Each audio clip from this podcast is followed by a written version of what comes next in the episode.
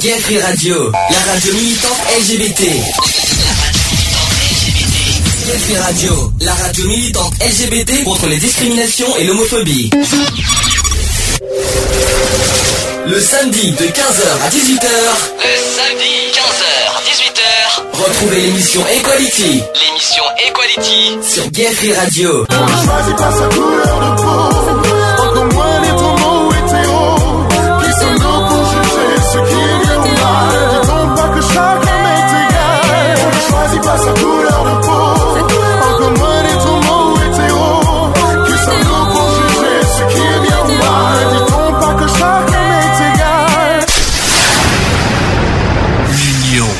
La force.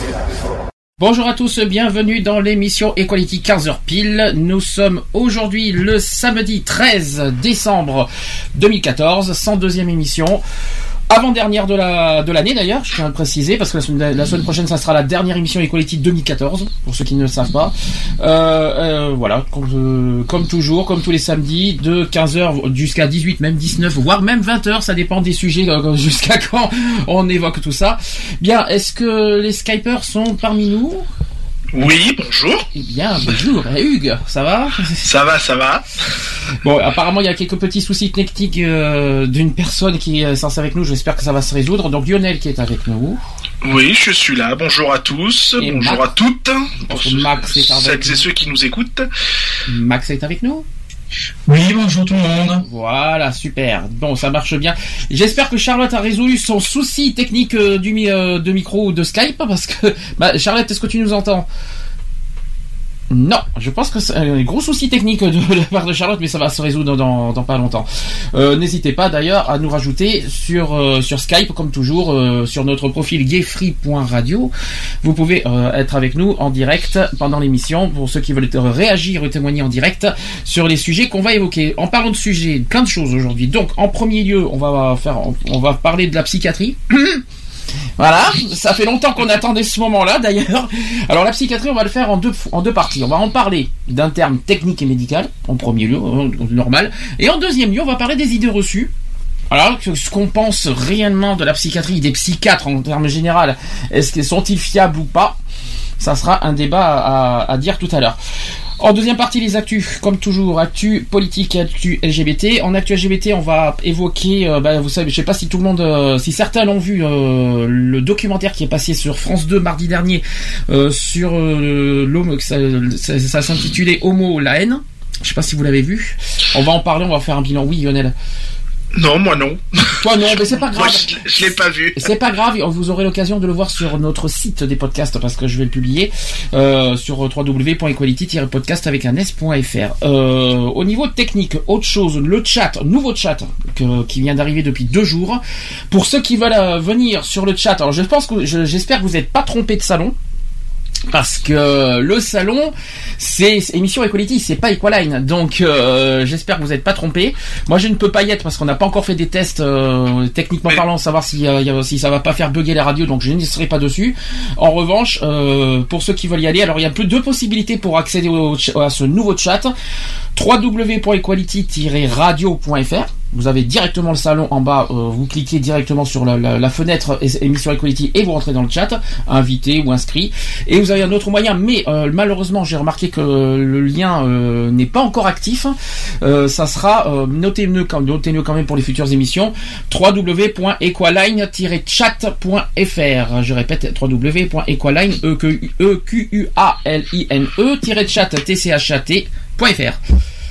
Voilà. Bon, je Euh, pense sur que- le chat, donc euh, ben, Cédric passe le bonjour à tout le monde. Donc euh, voilà, qui est dessus. Euh, sur l'émission radio, on est d'accord. on- Sur l'émission radio, oui. Voilà.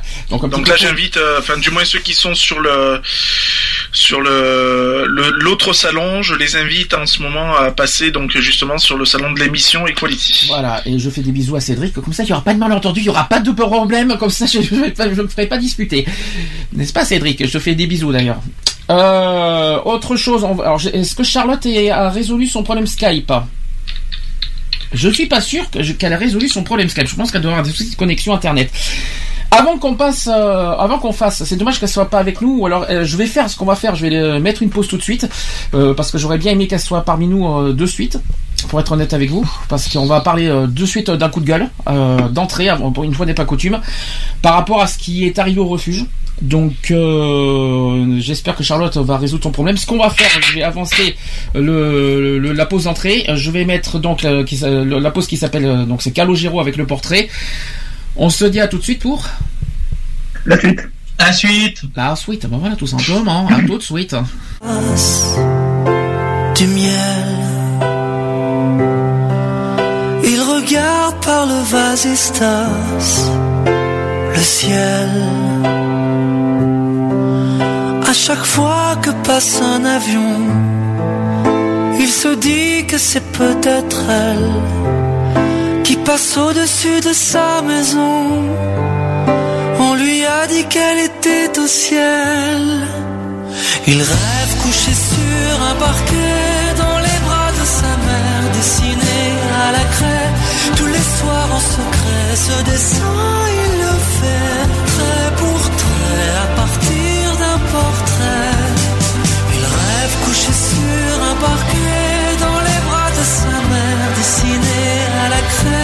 Tous les soirs en secret, ce dessin il le fait trait pour trait à partir d'un portrait. Perdu au fond de sa classe, il s'en mêle. Il se débat avec le coriace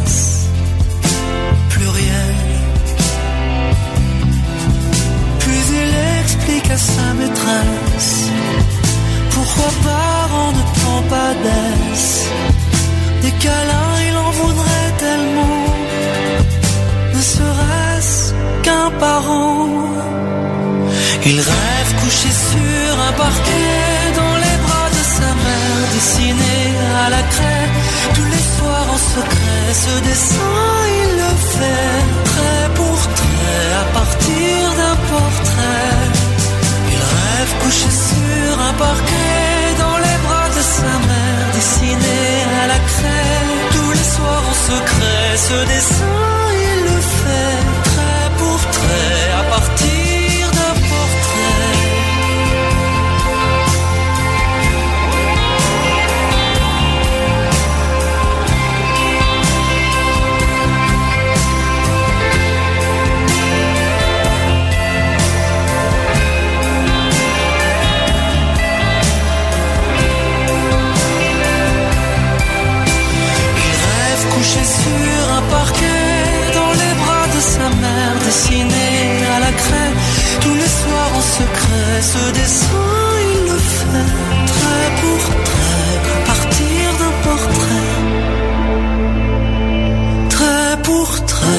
partir d'un portrait. Equality sur Gay Free Radio, une émission basée sur l'engagement et la solidarité. De retour dans l'émission Equality, donc euh, on a enfin nos, nos- on a récupéré des Skypers qui ont été partis, qui sont partis d'un coup, on sait pas pourquoi. Charlotte, ça y est, c'est bon, c'est résolu. Charlotte. Oui Ah, tu m'as fait peur. Je croyais que quand t'avais perdu une deuxième fois, je me suis dit ça. Non, ça- non, t'inquiète pas. Et Cédric qui nous a rejoint également. Allô Ah, papy Mouzo, bonjour, comment tu vas? Ça va Ça va? Tu vas bien? Oui euh, je crois qu'on est parti euh, dans, dans un délire, je sais pas où, mais euh, c'est pas grave. C'est normal, c'est le sujet de la psychiatrie aujourd'hui, c'est normal. c'est- Oui, On- c'est pour on ça. On est bien Oui, parti là, je crois. Je, je vous, je vous rappelle, euh, je, je tiens à rassurer euh, mes chers amis et mes chers fidèles auditeurs, j'ai pas pris d'Atarax aujourd'hui, tout va bien. je, je suis en forme. Euh, donc, je tiens à préciser deux choses. Donc, on- comme j'ai dit, on va parler de la psychiatrie tout à l'heure, mais avant toute chose, comme prévu, je vais par- on va parler d'un coup de gueule. Je sais que euh, j'en ai parlé avec Charlotte d'ailleurs, on en a parlé avec Lionel aussi. Euh, on va faire un coup de gueule d'une manière associative euh, contre des militants LGBT, en plus qui sont issus d'associations LGBT et pas n'importe quelle association LGBT, des centres LGBT. Je sais pas si vous étiez au courant, qui critiquent ouvertement, un petit bonjour au chien au passage, qui critiquent ouvertement le bah, le refuge. Est-ce que vous avez lu l'article euh, Charlotte, je sais que tu l'as lu l'article. Est-ce que vous êtes au courant ou est-ce que vous voulez que je vous en parle? Euh, ça serait quand même bien que tu puisses en parler un petit peu. Bon, c'est vite fait. C'est en fait, il y a des militants LGBT qui ont, qui ont tout simplement remis en cause euh, des pratiques du refuge. Refuge, je rappelle, rappelons, c'était une association reconnue, d'utilité- la seule association française reconnue d'utilité publique, euh, qui en fait, voilà, on va dire protège les jeunes euh, victimes d'homophobie et euh, par leur famille et même euh, dans la vie courante. Et voilà, ils recueillent des jeunes euh, qui sont qui sont seuls, qui sont victimes d'homophobie. Et en fait, des, euh, des militants. Et pas n'importe lesquels, parce que je vais vous les citer, vous allez voir, vous allez être choqués, ont euh, tout simplement euh, critiqué les pratiques du refuge. Je vais expliquer tout ça. Euh, ce, ils critiquent en fait le sens, le sensation, c'est pas facile à dire, le sensationnalisme du refuge et demandent à l'État en fait de prendre en charge les jeunes LGBT exclus. Moi, je suis pas sûr que ça soit le rôle de l'État, mais on en parlera après. Alors, ça s'est passé dans une tribune parue le 8 décembre dernier dans le Huffington Post, pour ceux qui savent que c'est. Et plusieurs militants engagés dans le monde associatif LGBT émettent des critiques à l'encontre du refuge. Les auteurs ne se prononcent pas sur les faits avancés de rue, par rue 89 et aussi le magazine Mais estiment que des problématiques éthiques euh, se posent par ailleurs. Donc le, texte a été signé par des porte-paroles de, Fier, de, l'association Fier avec euh, Delphine Aslan et euh, Vanessa de Castro. Il y a aussi des anciens porte-paroles de l'inter-LGBT. Eh bien oui, vous avez bien entendu, je pense, ouvrez, ouvrez bien les oreilles, comme Nicolas Gouguin qui est très connu, et Mathieu Nocente. Aussi l'ancien porte-parole de la fédération LGBT qui s'appelle Stéphane Corbin, j'en ai, entendu parler il y a des années, et aussi par l'ancien porte-parole de l'association Rimbaud qui s'appelle Nicolas Bighetti euh, de Flony. Alors, euh, est-ce que D'abord, est-ce que, est-ce que ça vous choque d'abord que, que, des personnes euh, LGBT puissent critiquer le refuge? Qu'est-ce que le refuge a fait de mal et de grave pour mériter autant de, problèmes? Moi, j'ai ma petite idée personnellement, mais est-ce que vous avez un- quelque chose à dire que pourquoi il y a- pourquoi autant de, de, de concurrence pourquoi autant de haine? De haine je suis pas sûr que ça soit de la haine mais En, quelques, en quelques mots, de toute façon, il n'y a pas grand-chose à dire, mis à part de la jalousie, et puis voilà, Euh, c'est tout. C'est euh, parce que voilà, le refuge est reconnu d'intérêt public, alors du coup, ben, ça, ça, ça, ça pose problème à d'autres associations, quoi. c'est tout. Alors pour moi, moi j'en ai, j'ai fait une, un un communiqué personnel sur euh, Facebook. Moi, je pense aussi qu'il y a de la jalousie. Pourquoi? Parce qu'en fait, tellement le refuge est connu dans les médias, trop connu même pour certains dans les médias, et bien il y a un peu de, par- de la jalousie. Tout simplement, même Nicolas Nogui, euh, Nico- Nicolas Nogui a fait un communiqué il y a pas très longtemps, comme quoi des associations LGBT manqueraient de notoriété, et ça serait pas faux quelque part. Et euh, je l'ai vu hein, parce que je suis, euh, comme on fait partie du manifeste LGBT, mauvaise nouvelle, Nicolas Noguier a décidé avec le refuge de faire, de, de quitter le manifeste LGBT suite à ce qui se passe. Et euh, il a communiqué en gros qu'en fait finalement euh, qu'en fait certains, euh, certaines associations manquent de notoriété. Alors je pense qu'il y a de la jalousie, de la concurrence, mais franchement où où, il y a de la concurrence, moi personnellement, Et, euh, et puis si le refuge ne faisait pas ce qu'ils font à l'heure actuelle pour les jeunes, c'est certainement pas l'État qui le ferait. Et puis, Parce que l'État est plein, est plein de paroles et plein de beaucoup de choses, mais euh, voilà, s'il y aurait pas des associations comme le refuge, euh, il y aurait, euh, il y aurait euh, encore plus de problèmes, euh, ne serait-ce que dans la rue ou des trucs comme ça avec des jeunes qui seraient complètement paumés et tout. Alors, je pense, je pense qu'effectivement, il y a de la jalousie. Ça, c'est le premier point. Il y a de la concurrence. Pourquoi? Parce qu'en fait, les, les people, on va dire quelque part, euh, prennent beaucoup soin du refuge, parlent beaucoup du refuge, même beaucoup du re- que par rapport au comment s'appelle euh, les jeux télé. On, on, on défend le refuge, on subventionne le refuge. D'autres, d'autres associations LGBT ne l'ont pas. Mais moi, je suis désolé. Le refuge mérite autant cette notoriété et d'être aussi connu. Moi, je vois pas. Et, et par contre, il y a un grand souffle derrière ce sur micro qui n'est pas très agréable. Je ne sais pas qui c'est, mais merci euh, de- d'enlever ce souffle. Sinon, on, a- on- on ne m'entendra pas au micro. Oui, je confirme. Merci. Euh, ça serait gentil. Euh, j'ai rien entendu, moi. Bon. C'était le bruit d'un ventilateur. c'est euh, c'est quelqu'un qui a un gros souffle sur son micro qui n'est pas agréable. Donc je disais que euh, on, on, a- on n'entendait pas ce que je disais ou? Non, pas moi, j'ai pas tout, tout entendu, oui. Mais sinon, on m'entend bien, il n'y a pas de problème. Oui, oui, Euh, oui, oui, sans, oui. sans- sans le bruit, on t'entend bien, mais si- s'il y a le bruit derrière, on n'entend plus D'accord, alors la personne qui a ce micro, qui, fait tout ça, qui me casse, qui, si jamais me casse le micro, je serai obligé de le déconnecter de Skype euh, pour bien que, que- que- pour que l'émission se déroule très bien. Merci. Euh, Donc, je disais que euh, que le refuge donc ne mérite pas autant de, haine, pas de haine. Je pense pas que c'est de la haine, mais de la jalousie euh, pure et simple parce que ils, ont, vous avez eu cette année, bon, ils ont été, ils sont passés dans qui veut gagner des millions, ils sont passés dans Fort Bayard, ils ont ils ont eu beaucoup d'argent, ils ont beaucoup de soutien des people. Bon, je pense que je sais qui c'est. Je suis désolé. Merci Nico. Euh, et que et que donc je disais, excusez-moi, mais c'est pas évident que que cette notoriété, euh, voilà, est méritée au refuge. Est-ce que vous avez, franchement, euh, d'abord quel, est hum, déjà, déjà au niveau association LGBT, on a du mal à se faire reconnaître dans la société. Si en plus on se tape, on, se fait, euh, on se tape nous-mêmes euh, entre nous. Euh, bonjour quoi c'est pas du tout l'intérêt et c'est pas comme ça qu'on va qu'on va avoir notre place et déjà qu'on a du mal à s'intégrer et s'insérer dans la société franchement si en plus on se tape entre nous que ce soit des centres LGBT c'est vrai qu'on a, on a c'est vrai que les centres LGBT on les porte pas dans notre cœur et on a nos raisons mais c'est pas une raison euh, par rapport au combat commun commun qu'on a contre l'homophobie de euh, bah, de se tirer euh, dans les pattes c'est ça, et en plus, il- voilà, quoi, il y a surtout de la place pour tout le monde, quoi. Je veux dire, euh, euh, il y a, il y a pas de, il devrait pas y avoir de petite guerre. Je veux dire, tous les combats sont exactement les mêmes à quelque chose près, parce qu'il y en a qui font des, des petites apartés à côté, mais euh, sinon, la base est toujours la même. Donc, on, on est en train de se faire une guéguerre euh, qui est complètement stupide, alors qu'il y a largement de la Euh, place pour moi, je pense que c'est une guerre même inutile, si tu veux. Ah moi, bon c'est c'est un truc inutile. Bah déjà euh, inutile. Dis-moi pour- pourquoi Cédric est inutile. Parce que comme comme tu là comme là je- je- j'écoute un peu vos arguments, moi je pense c'est un peu inutile de faire une guéguerre comme ça euh, entre se tirer entre les pattes euh, en plus sur, euh, en plus la même le même truc tout ça mais après après je veux pas savoir qu'est-ce qui s'est passé mais après moi je, moi je comprends pas pourquoi ça se tire entre les pattes. Ben, c'est simple, c'est comme j'ai dit, le, le- le refuge est surmédiatisé, on va dire en quelque Mhm. sorte, parce que c'est une association d'utilité publique. Personnellement, ça ne me choque pas et c'est totalement mérité parce que c'est une association tellement humaine et euh, tellement, euh, on va, pour moi, c'est une des associations la plus humaine. d'accord ça c'est normal que le refuge est, bien reconnu ça c'est un peu normal. Et ils ont oublié un détail, c'est qu'ils sont reconnus d'utilité publique. Donc forcément, ils ont un avantage et puis un, un gros gros avantage par rapport aux, à toutes les autres associations LGBT, c'est cette reconnaissance. Et apparemment, ils- les gens ne le comprennent pas.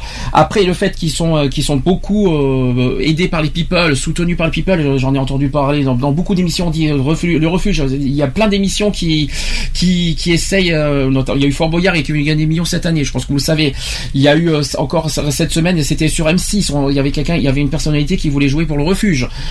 Bah oui, bah et alors où est le mal là-dessus? Mais si c'est, il faut bien se rappeler un détail, c'est que si euh, que si on se fait la guerre entre associations, c'est nul. Mais il faut pas oublier un détail et le, le plus important, il faut penser aux jeunes, les jeunes Tout à LGBT fait. qui. Non, tout, là, je suis tout à fait d'accord. Euh, Il faut penser plus aux jeunes, mais il faut pas qu'ils se, comment dire, qu'ils se tirent entre les pattes pour un Mais c'est ça, c'est ça. Mais qui, qui, voilà, il faut, il faut se mettre en tête que le refuge mérite ça parce que la, la manière qu'il, euh, qu'il protège et préserve les jeunes dans, dans de, de l'homophobie. De, de- de toute façon, c'est- c'est pas c'est pas compliqué. Le refuge n'existerait pas, donc on aurait des jeunes euh, qui ont du mal à, à, Ah bah. à affirmer leur homosexualité, etc., qui, et qui sont rejetés par leurs parents, donc qui seraient dans la rue. Donc ça ferait encore plus de personnes sans domicile. Mhm. Tout à fait. Et que ferait l'État à ce moment-là? Donc moi je pense que l'État devrait réfléchir à deux fois avant de, de critiquer X ou Y association, et en sachant bien que si euh, grâce au refuge, il y a quand même moins de personnes, surtout des jeunes, qui sont dehors. Dans, une pre- dans un premier temps. Charlotte, toi qui voulais, toi qui veux créer une antenne euh, refuge bien prochainement, qu'est-ce que, qu'est-ce que tu ressens personnellement? Bah, franchement, moi, ça me dégoûte d'avoir des choses comme ça, quoi. Euh, j'ai lu le- l'article hier soir sur Internet. Euh, il, quand même, il pousse vachement loin quand on, quand on regarde, parce qu'il parle de, de choses d'insalubres, euh, de la nourriture périmée. Je ne pense pas que ce soit vraiment vrai euh, au sein du refuge, parce que quand même, on est quand même une association et on se doit d'être respectueux. Aussi, parlait aussi de, de comment de bénévoles, euh, soi-disant, qui font des attouchements sexuels sur des jeunes. Je ne pense pas non plus que ce soit vrai. Euh, en tant que moi qui est aussi bénévole pour une autre asso, euh, on se doit d'être euh, d'être respectueux envers envers les autres et d'être bien à soi-même.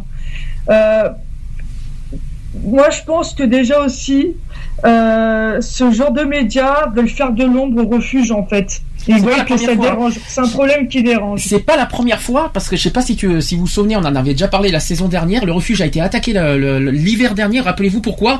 Qui a été accusé d'avoir mis un jeune dans la rue en pleine Oui, euh, oui, période d'hiver. Ouais, je me rappelle de cette histoire. C'est terrible cette histoire. Mais à chaque fois, à chaque fois, le refuge est visé pour des de- pour des trucs ignobles. On ne sait pas pourquoi, par jalousie, tout ça Non, parce qu'ils sont euh, De, reconnus. de- de toute façon, c'est des associations qui sont, qui sont, euh, comment dire, euh, qui sont, il y a un cahier, on va dire un cahier de charge euh, pour ces associations-là, donc ils sont obligés d'avoir des normes, d'avoir des, d'avoir, d'avoir des choses euh, auxquelles euh, ils ne peuvent pas euh, passer outre. Donc je veux dire, quand j'entends parler de logement insalubre, ça m'étonnerait quand même qu'une association de cette envergure-là mette à disposition aux jeunes des logements insalubres.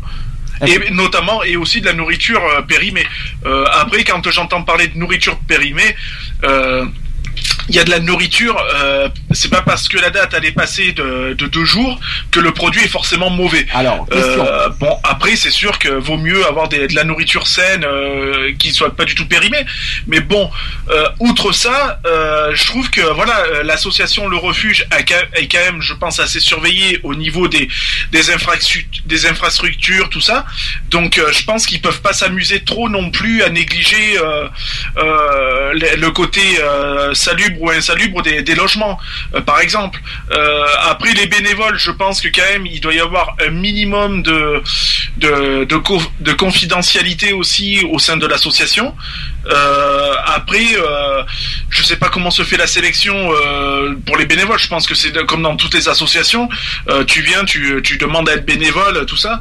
Euh, après, c'est vraiment poussé, quoi. Ce que j'entends, c'est vraiment poussé de là à dire que certains bénévoles euh, s'amuseraient à faire des attouchements euh, sexuels sur sur des jeunes, euh, etc., etc. Je Alors déjà, si je, peux me café, permettre, si je peux me permettre, attouchement sexuel, euh, les, les jeunes du refuge sont pas majeurs normalement normalement, oui. Euh, hein. non, euh, je crois que t'as aussi des mineurs, il me semble. hein. C'est très rare, hein.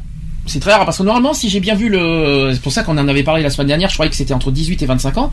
Même que il me semblait qu'il y avait des jeunes qui, à partir de 16 ans aussi, qui me semblait qui étaient, là-dessus. Mais bon, de la dire attouchement sexuel, euh, excuse-moi, d'abord c'est une accusation très, très grave et ce n'est pas fondé et ce n'est pas prouvé, d'une part. Euh, deuxièmement, euh, là j'ai entendu aussi l'histoire des nourritures. Je voudrais en revenir à une chose, c'est que les nourritures, bon, ça vient pas de la banque alimentaire, on est d'accord, la nourriture du refuge.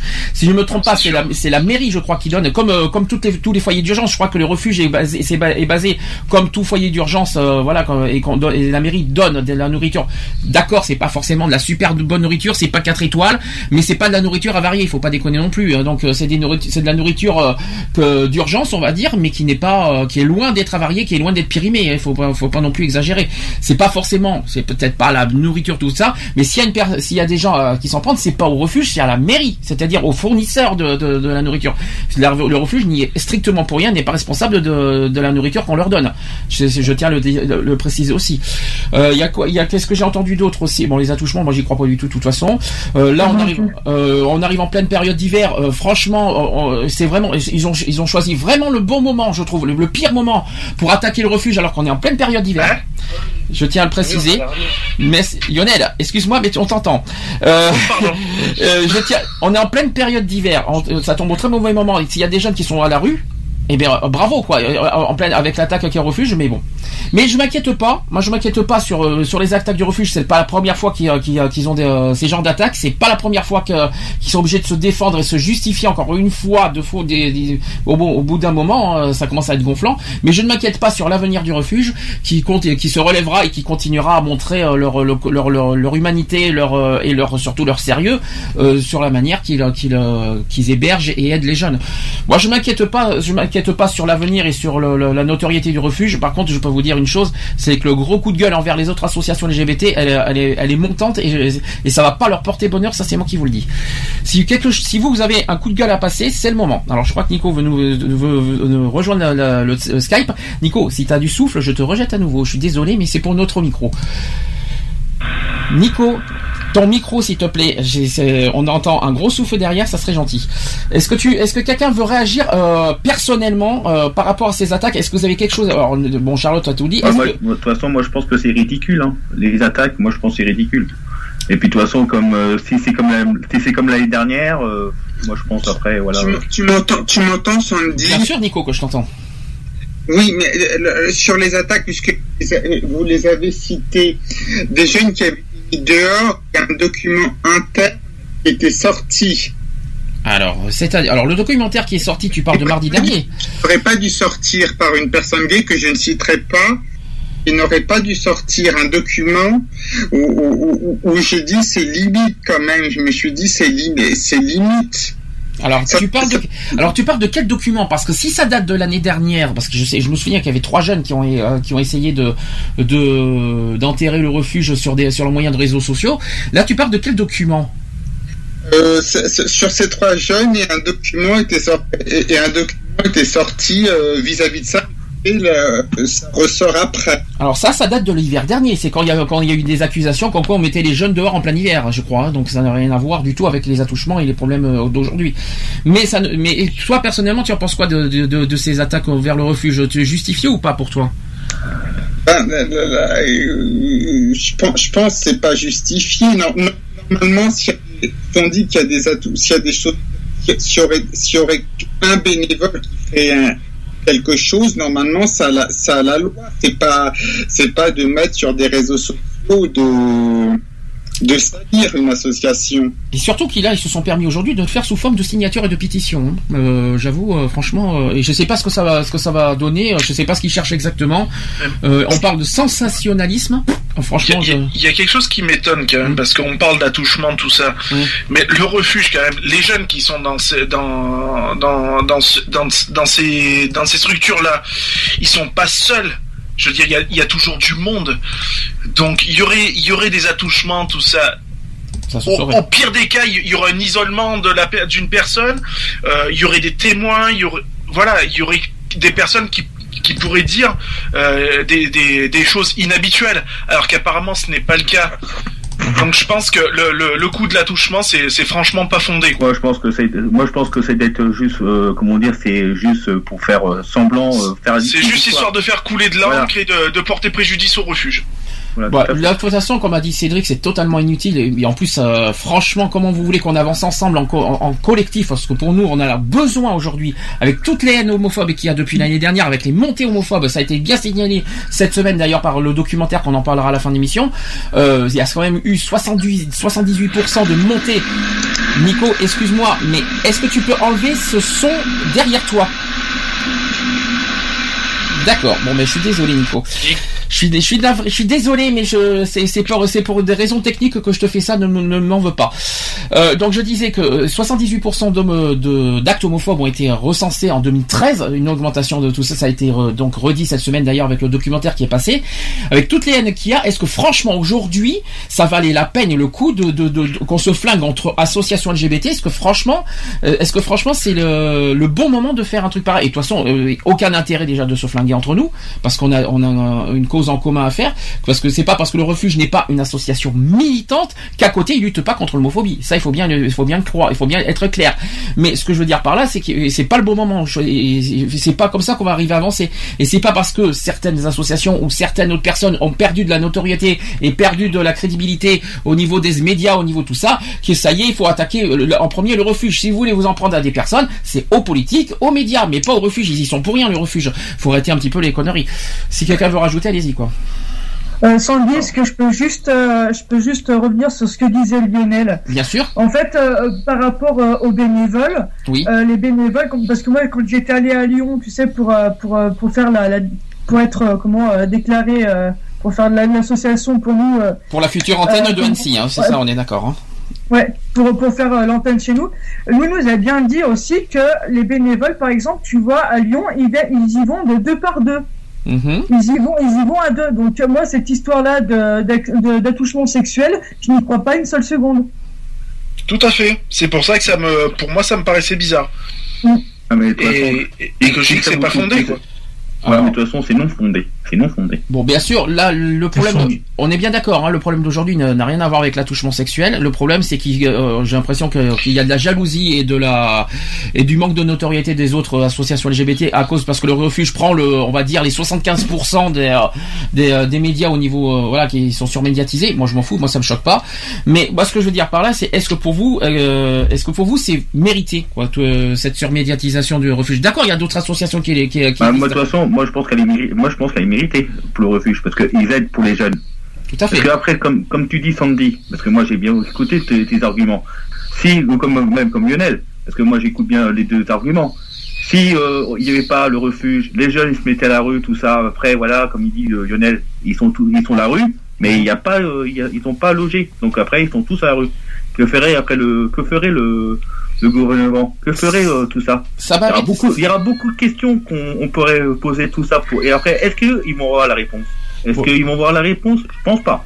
Est-ce qu'ils vont voir euh, Est-ce qu'ils auront des solutions? Ils vont dire on, on pensera pas. S'il n'y avait pas le refuge, je pense que tous les jeunes seraient un peu. euh, il y aura beaucoup de suicides. Et c'est ça pourquoi mieux qu'il y a le refuge et les aides, etc.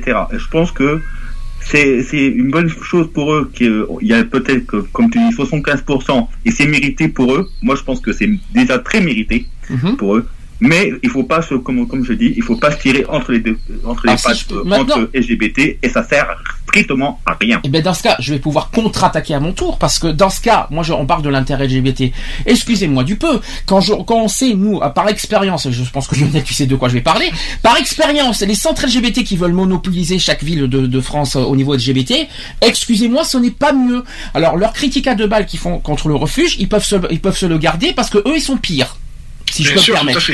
Donc franchement, euh, parce que euh, on a l'expérience de Bordeaux, hein, donc déjà c'est clair. On a le centre LGBT de Bordeaux qui veut qui veut monopoliser tous les, euh, euh, que ce soit au niveau de la mairie, qui veut, qui veut être, euh, au niveau de la mairie, au niveau des subventions, au niveau de tout ça, qui veulent prendre le pouvoir au niveau LGBT. Je pense que dans d'autres villes ça doit être pareil. Alors franchement, leur, euh, ils devraient se regarder en, en face au lieu de critiquer le refuge qui pour, pour, pour moi est totalement euh, un autre contexte et un autre, une autre, un autre style d'association. Les terres LGBT, même les centres LGBT sont pas les monopoles du monde, ils sont pas les centres du monde. Il faut arrêter un petit peu les bêtises et ça je me permets de le dire. Non, et puis faut, faut aussi dire que quand même grâce au refuge, euh, les, les, nos jeunes qui sont euh, ben, qui sont homosexuels, dont les parents n'acceptent pas, qui foutent les, leurs enfants dehors et tout ça, grâce au refuge quand même, il y a quand même un taux de suicide qui a quand même baissé parce qu'il faudrait il faut savoir aussi que c'est que euh, il y aurait pas le refuge. Je pense que les trois quarts, voire même plus des trois quarts des jeunes Ben, qui sont qui sont au refuge se seraient foutus en l'air déjà depuis longtemps. Ben, c'est ça que j'ai dit Lionel, à peu près. Voilà. Non, mais bon, voilà quoi. C'est, euh, enfin, ça, moi, ça me, ça me fait monter en. Ouais, je sais, ça te fait, ça, Ah, ça moi, fait- me ça fait fait en monter un peu les nerfs. Et oui, de toute façon, euh, Moi, moi, je- je... pense, euh, voilà, Et- pour, pour moi, euh, le refuge, c'est mérité. Voilà, c'est mérité. Si je peux me permettre en conclusion, parce qu'on peut pas rester euh, très longtemps sur ce sujet, euh, on pense très très fort à Nicolas, Ah oui. à Nicolas Noguier. Notre Euh, soutien, de- quoi qu'il en soit, il a le notre soutien. hein, On lui fait- c'est sûr. on lui on lui transmet tout notre euh, tout notre courage euh, par rapport à tout ce qu'il vit parce que je me suis- je me demande comment il fait parce que ça doit pas être facile pour lui de, de subir toutes ces horreurs. Euh, on est passé par là donc je sais ce qu'il peut ressentir sur, mais je peux vous dire une chose euh, continuez à faire confiance au refuge et euh, je peux vous dire qu'il y a aucun problème, il y a aucun risque et il y a aucun pro, euh, voilà vous avez n'écoutez pas les, les, les jalousies des autres, n'écoutez pas les, euh, les, les- voilà leur comportement à deux balles qui sont un petit peu anarchistes et un petit peu on va dire euh, réfractaires. Mais euh, faites confiance continuez à faire confiance au refuge ils vous décevront pas quoi qu'il en soit et ça fait des années qu'on le dit ça fait quatre ans depuis le début on soutient le refuge ça fait quatre ans qu'on les soutient et euh, on sait que c'est une association sérieuse. On a euh, un jour j'espère qu'on va les rencontrer mais euh, moi je les on les a rencontrés à Bordeaux mais bon j'espère les rencontrer à Montpellier un jour. Euh, mais quoi qu'il en soit continuez à leur faire confiance il y a aucun souci. Et je pense que si les people soutiennent autant le refuge, c'est que franchement, il n'y a pas de problème avec le refuge. Sinon, ça ferait très longtemps que les people se désisteraient à, leur- à le- à les soutenir s'il y avait autant de soucis comme, euh, comme euh, disent les réfractaires. Voilà, c'est ce que je tiens à me dire aussi personnellement. Nico veut revenir, mais bon, est-ce que, est-ce que son Bah, il m'a dit qu'il avait changé de micro, donc. euh, alors, on a toujours ventilateur derrière, hein, mais, euh, mais Nico, est-ce que ça s'est arrangé? Est-ce que, est-ce que ça s'est arrangé, Nico, t'es dans ton micro Ça va On t'entend mieux? Ah, c'est mieux, vas-y, tu peux parler. Oui, là, là, là, vous m'entendez, là. J'ai coupé la radio parce que je vous, je vous entendais par la radio. Ah oui, mais non, faut que tu nous entendes par Skype, c'est différent. Non, mais puisque tu m'avais coupé à cause du son, j'ai pris, j'ai, euh, j'avais un, j'avais un casque, mais on va pas, je l'ai pas retrouvé, mais j'ai repris un casque qui marchait. C'est pas grave, on va, on va pas parler de, de, de, de problèmes techniques. Est-ce que tu veux, est-ce que, est-ce que, que tu veux franchement euh, dire, est-ce que tu veux continuer sur le sujet, s'il te plaît? Oui, bah, bah, bah, bah, déjà, à un moment donné, vous disiez qu'il y avait été dit qu'il y avait de la nourriture qui était périmée. Alors moi, pour moi, je, je, je suis pas sûr que ce soit périmé. Hein. Oui, mais normalement, c'est quelque chose qui est facilement, c'est quelque chose qui est facilement vérifiable dans des, les associations, c'est surveillé une association comme ça. Disons qu'il y, a des- il y a une traçabilité qui est faite. euh, je- Après, je vais parler en connaissance de cause, puisque bon, moi, je suis euh, dans l'association, dans des associations alimentaires aussi. Mais euh, bon, voilà, euh, je sais qu'il y a une, une traçabilité. Bon, après, on peut avoir des produits qui sont limites, mais comme on disait tout à l'heure, c'est aussi la mairie qui alimentent donc les, les antennes euh, alimentaires du refuge, apparemment. Ben, je, non, euh, disons que je pense qu'ils sont au même au même type euh, que les que les hébergements d'urgence. Donc je pense qu'ils sont. Voilà, je pense donc que de, euh, toute façon, si la mairie donne des produits, des, pro- des produits en- à date limite, ça passe encore. Après, il faut pas non plus qu'ils donnent, qu'ils s'amusent à donner des, des produits qui ont une date passée de, de deux ou trois mois, quoi. Je veux dire, je dis ça comme ça, mais euh, euh, normalement, il y a une traçabilité qui est faite et donc euh, normalement, il devrait pas y avoir de produits quoi. Qu'on me dise, voilà, que les, que les produits sont pas forcément de haute qualité, je peux le, je pourrais leur croire, mais de la dire que ça soit périmé, faut quand même pas ab- abuser non plus, quoi. Non, parce que faut voilà, on prend une bouteille de lait, une bouteille de lait, elle, on va, elle a une date euh, limite de, de consommation, euh, même si elle n'a pas été ouverte euh, à la date prévue, donc de limite de consommation, le lait est encore bon trois mois, quoi. Mm. Donc voilà, donc je veux dire, t'as une bouteille là qui est périmée aujourd'hui, bah, pendant trois mois, elle est encore bonne, quoi. Donc euh, voilà, mais il faut qu'elle soit fermée, il faut pas qu'elle soit ouverte. hein. Oui, ça c'est vrai. c'est- Donc voilà. Euh, donc même si au pire on a affaire à des, des denrées péris qui sont périmées entre parenthèses, elles sont encore valables un certain temps. Après c'est sûr qu'il faut s'en débarrasser. Donc, comme on a dit, on fait plein de bisous à Nicolas et à tous les, tout, euh, voilà, à tout le refuge. Il a à tout notre les- soutien. euh, Et, ouais, notre soutien vraiment. et même, Ah, tout, au refuge. et même toutes les, les- toutes les délégations d'ailleurs hein, aussi. Hein. Ouais, mais j'ai dit au refuge, bien sûr, les délégations du, des refuges. C'est-à-dire. Paris, Lille, Toulouse, Lyon et Voilà, euh, fait, voilà, Marseille tous les- et tous les- Montpellier. tous les sites, voilà. Voilà, Bordeaux J'ai un peu- J'ai un peu l'impression, un peu comme pour un peu comme pour le Téléthon, quand une association rend service, c'est là que c'est là que des critiques viennent, c'est là que les pires critiques, c'est là que quelques personnes, il y a des critiques qui viennent. Non, mais je pense que la critique, c'est qu'ils se disent, comme les, comme vous savez que les subventions des associations sont en train de chuter et qu'il va plus, en avoir, comme les médias euh, se fient beaucoup au refuge, et ben voilà, manque de notoriété. Et ben comment on va se faire connaître dans, dans le grand public si le refuge prend sans arrêt euh, les trois quarts de la- du temps? Bah, je suis désolé, si c'est mérité, c'est mérité. À vous de trouver quelque chose de concret, lieu de passer que par les Gay Pride pour vous faire connaître. Est-ce que nous, personnellement, on passe par les médias pour se faire connaître? Non. Euh, franchement, on n'a pas, besoin de se faire connaître par des médias. Les médias, c'est un tremplin, mais c'est pas non plus la solution ultime pour se faire connaître dans la société. Et On se fait connaître par des actions, par des trucs concrets, pas par des médias. Les médias, les médias, c'est pour moi, passer par les médias, c'est de la facilité, et passer par les politiques, c'est aussi de la facilité. Moi, je dis ça personnellement. Oui, mais le, ref- le refuge, étant donné qu'ils reçoivent des, des adolescents euh, gays qui sont parfois mis dehors, ils sont obligés de se faire, ils sont obligés quand même d'être connus dans les médias pour que certains puissent. Ben, ça c'est différent, c'est différent parce que là il y a- il- c'est une interpellation au grand public en disant s'il y a des jeunes qui sont victimes de de- de- d'homophobie, le refuge existe pour les héberger, pour les accueillir, pour pas qu'ils soient à la rue. Pour moi c'est une interpellation, c'est pas se servir des médias comme des euh, voilà comme comme des bouches-trous comme ça. Non, moi je suis pas sûr, c'est plus une interpellation, une, de, de la prévention et de la sensibilisation plutôt qu'autre chose. Euh, mais je suis pas sûr Nicolas se servirait, euh, je le vois, je vois mal Nicolas se servir des médias pour pour, pour, s'en sortir. Alors euh, c'est c'est ce que je suis en train de me dire moi. Donc euh, C'est un, peu- comme quand on rappelle le 36-37 pour le Téléthon. Non mais Téléthon c'est différent. Oui mais là c'est totalement différent. C'est pas du. Pourquoi euh, Je sais pas pourquoi tu Là, compares avec le Téléthon. C'est totalement Nicolas, différent, Nico. Nicolas, là, tu, là, tu t'es sur un autre sujet. Là, on parle du refuge, parce que bon, le refuge, voilà, euh, comme on dit, euh, comme ils disent, on dit, voilà, parce que c'était, euh, c'est, euh, comme on dit, c'est la prévention, c'est la sensibilisation, voilà. Euh, Il y a, il y a, une sensibilisation que on va pas, on va pas faire quand t'as deux, deux, deux cas différents. Tu peux pas ju- juger, euh, le Téléthon et le, et le refuge. Donc il y a deux, comment dire, il y a deux critères différents. Oui, c'est pas le même type, mais, des- les- Voilà. mais une association, par exemple, le, 100 le 115, c'est un numéro qui doit être connu de, euh, je sais pas le numéro Alors- du refuge, Alors mais ça ça tombe doit très être bien. connu. Alors le 115, oui, je pense que le 115 peut, peut emmener vers le refuge. Mais le, par contre, c'est pas du tout. Le 115 n'est pas le, le numéro d'urgence du refuge. C'est un numéro portable. Je sais pas si Charlotte, tu l'as le numéro de portable. C'est un 0631. Si je ne me trompe pas, je l'ai pas en tête malheureusement. Ah, ben si, je l'ai sur moi.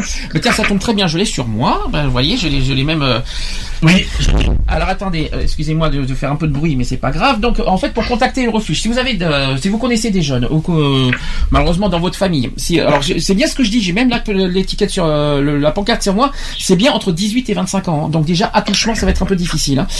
Alors si vous avez, euh, si un jeune entre 18 et 25 ans, victime d'homophobie ou de transphobie aussi, si la famille ne te comprend pas, si tu es rejeté, Ou si tu ne sais pas vers qui te tourner, vous avez une ligne d'urgence 24 heures sur 24 et 7 jours sur 7, je tiens à le préciser, euh, au 06 31 59 69 50. Je répète 06 31 59 69 50. Le site internet www.le-refuge.org et vous avez aussi leur mail contact le-refuge.org. Tu me le confirmes, Max? Oui, c'est bien ça. Je suis sur leur site. tu veux je suis rajouter- inscrit, je suis inscrit depuis, depuis la semaine dernière. Je suis inscrit sur le, le site. Grâce à une affiche euh, à, pendant ma visite médicale. J'entendais, il y avait une affiche du. Oui, mais je, je crois qu'ils ont lancé une pétition aussi il y a pas longtemps sur euh, sur le net. euh, je crois que j'ai vu ça.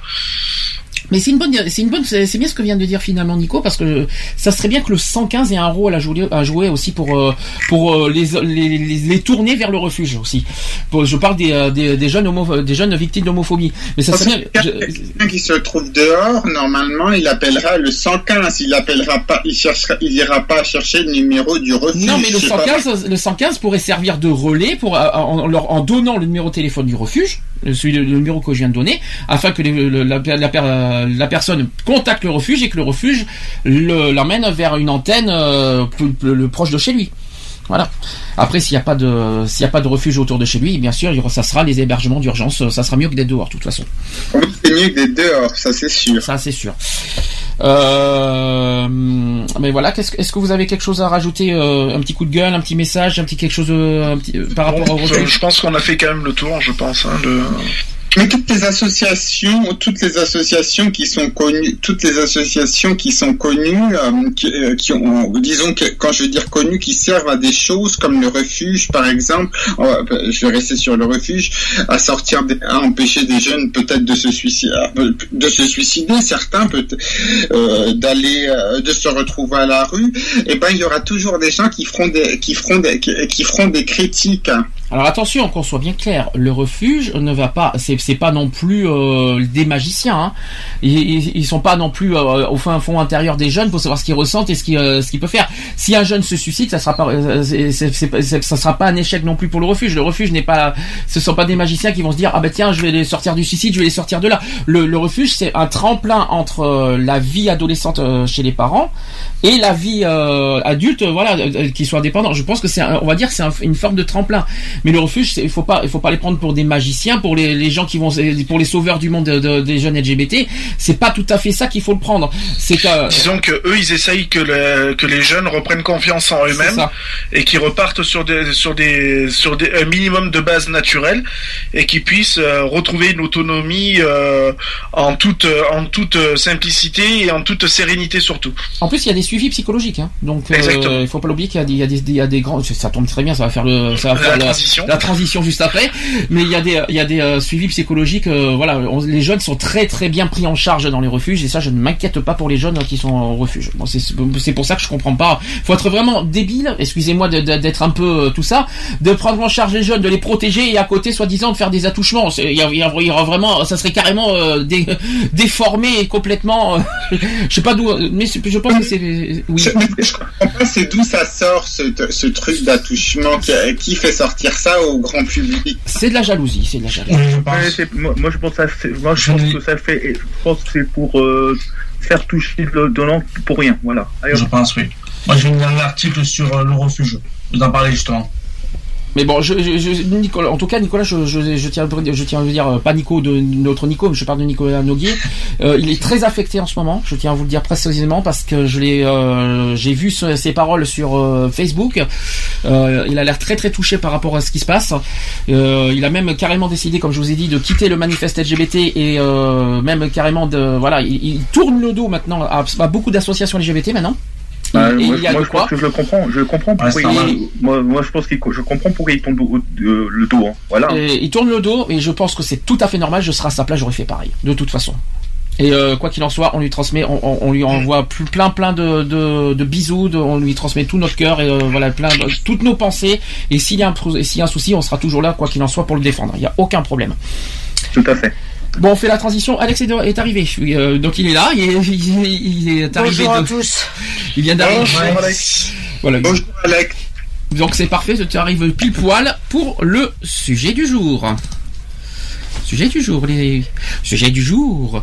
Le sujet du jour. C'est mieux. C'est le sujet du jour. Ça a du mal aujourd'hui, hein, le, le- au niveau de. C'est normal, c'est l'avant-dernière, c'est pour ça. C'est l'avant-dernière, ouais. Alors, désolé de faire cette, ce genre de transition, mais bon, ça fait, c'était, euh, c'est le hasard total hein, aujourd'hui de, au niveau des sujets. Sujet du jour, on attendait depuis un mois.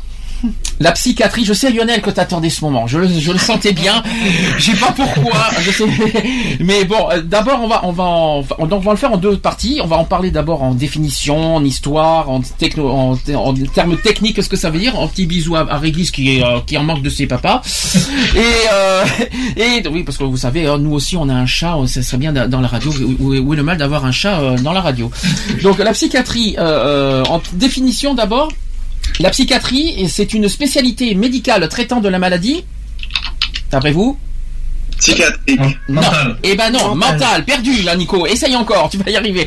C'est traitant de la maladie. T'as perdu. Nico, tu sors. Nico, tu as un gage.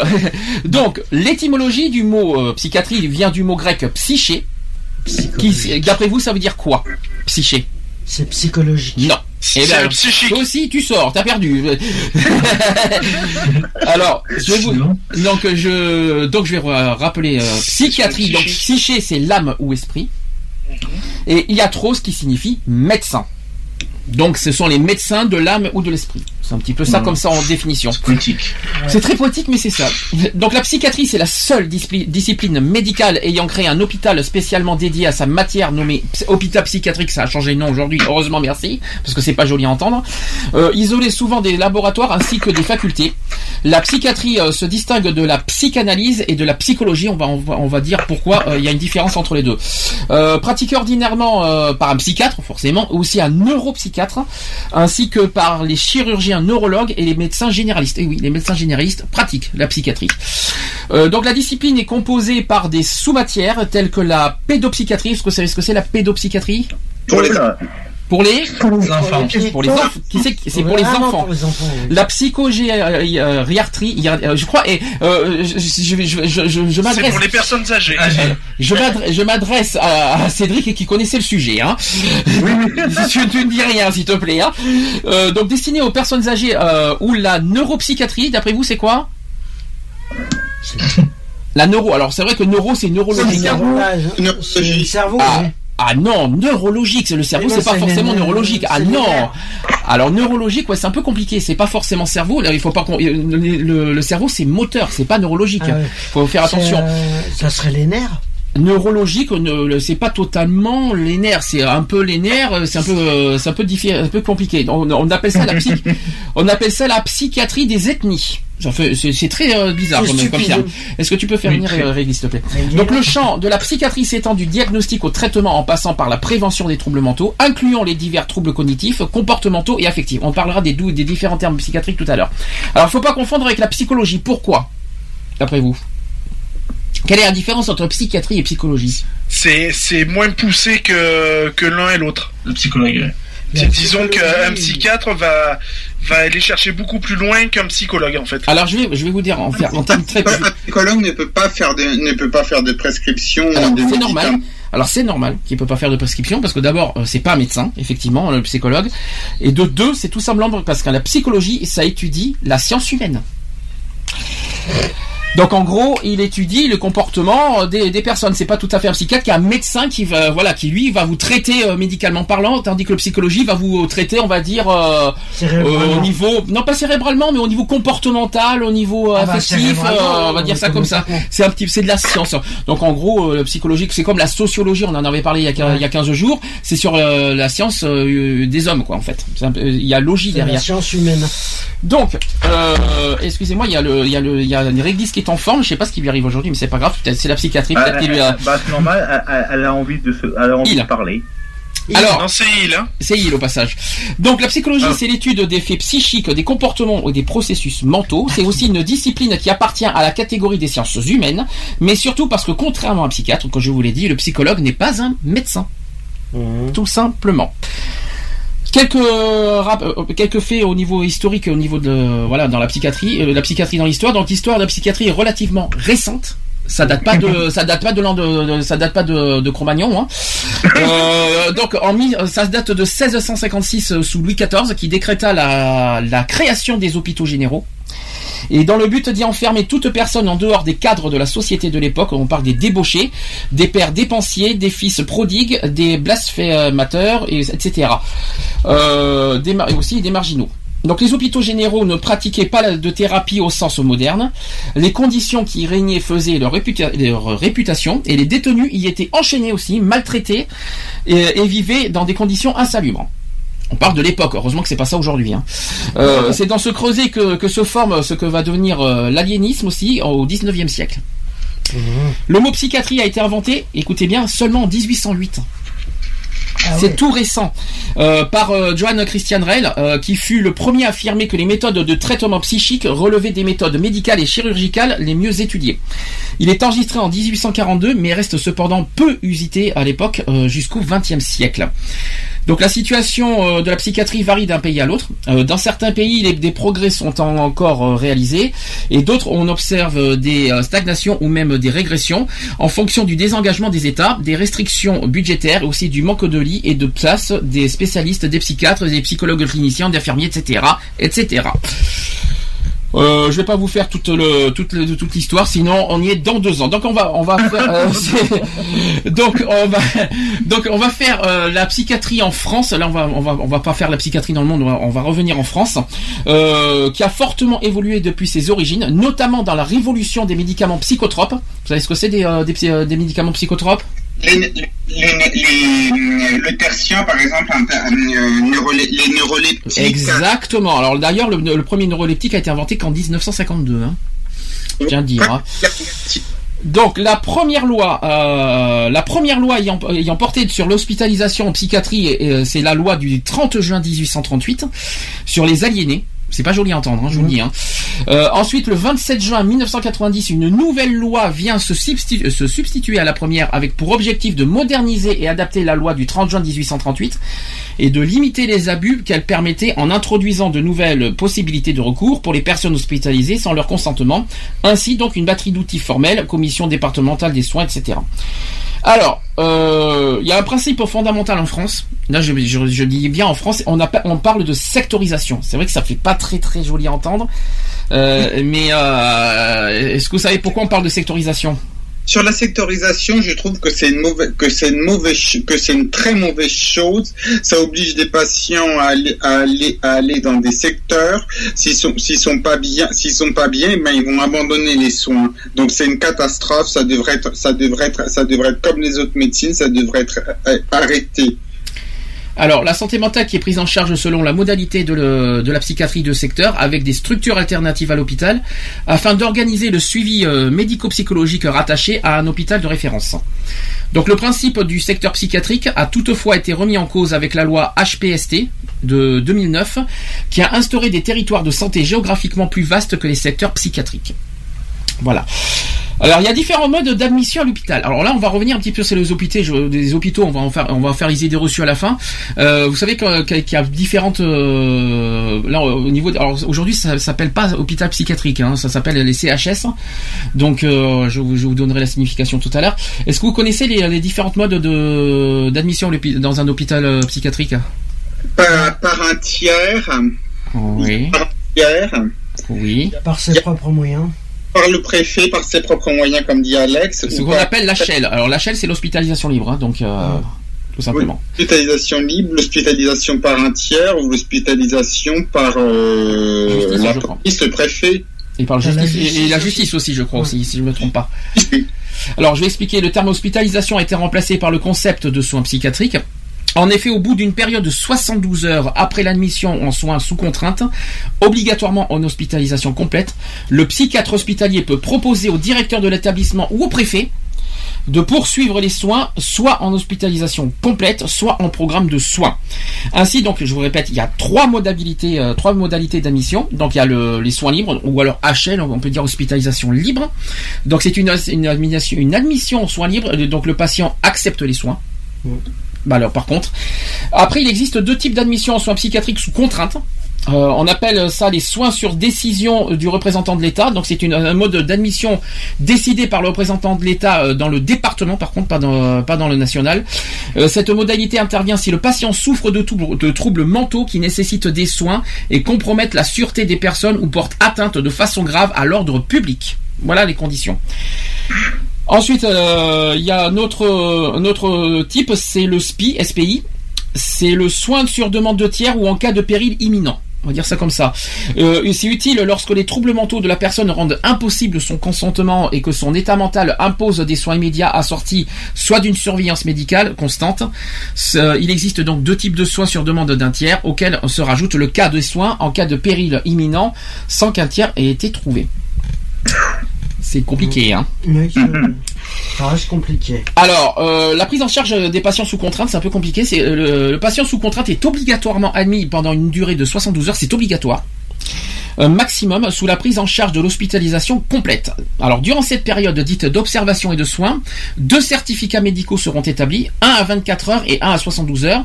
Et c'est au cours de cette période d'observation d'un maxi- d'un maximum de 72 heures que le psychiatre pourra choisir entre les différents modes de prise en charge, soins libres, soins sous programme de soins ou en hospitalisation complète, sans consentement.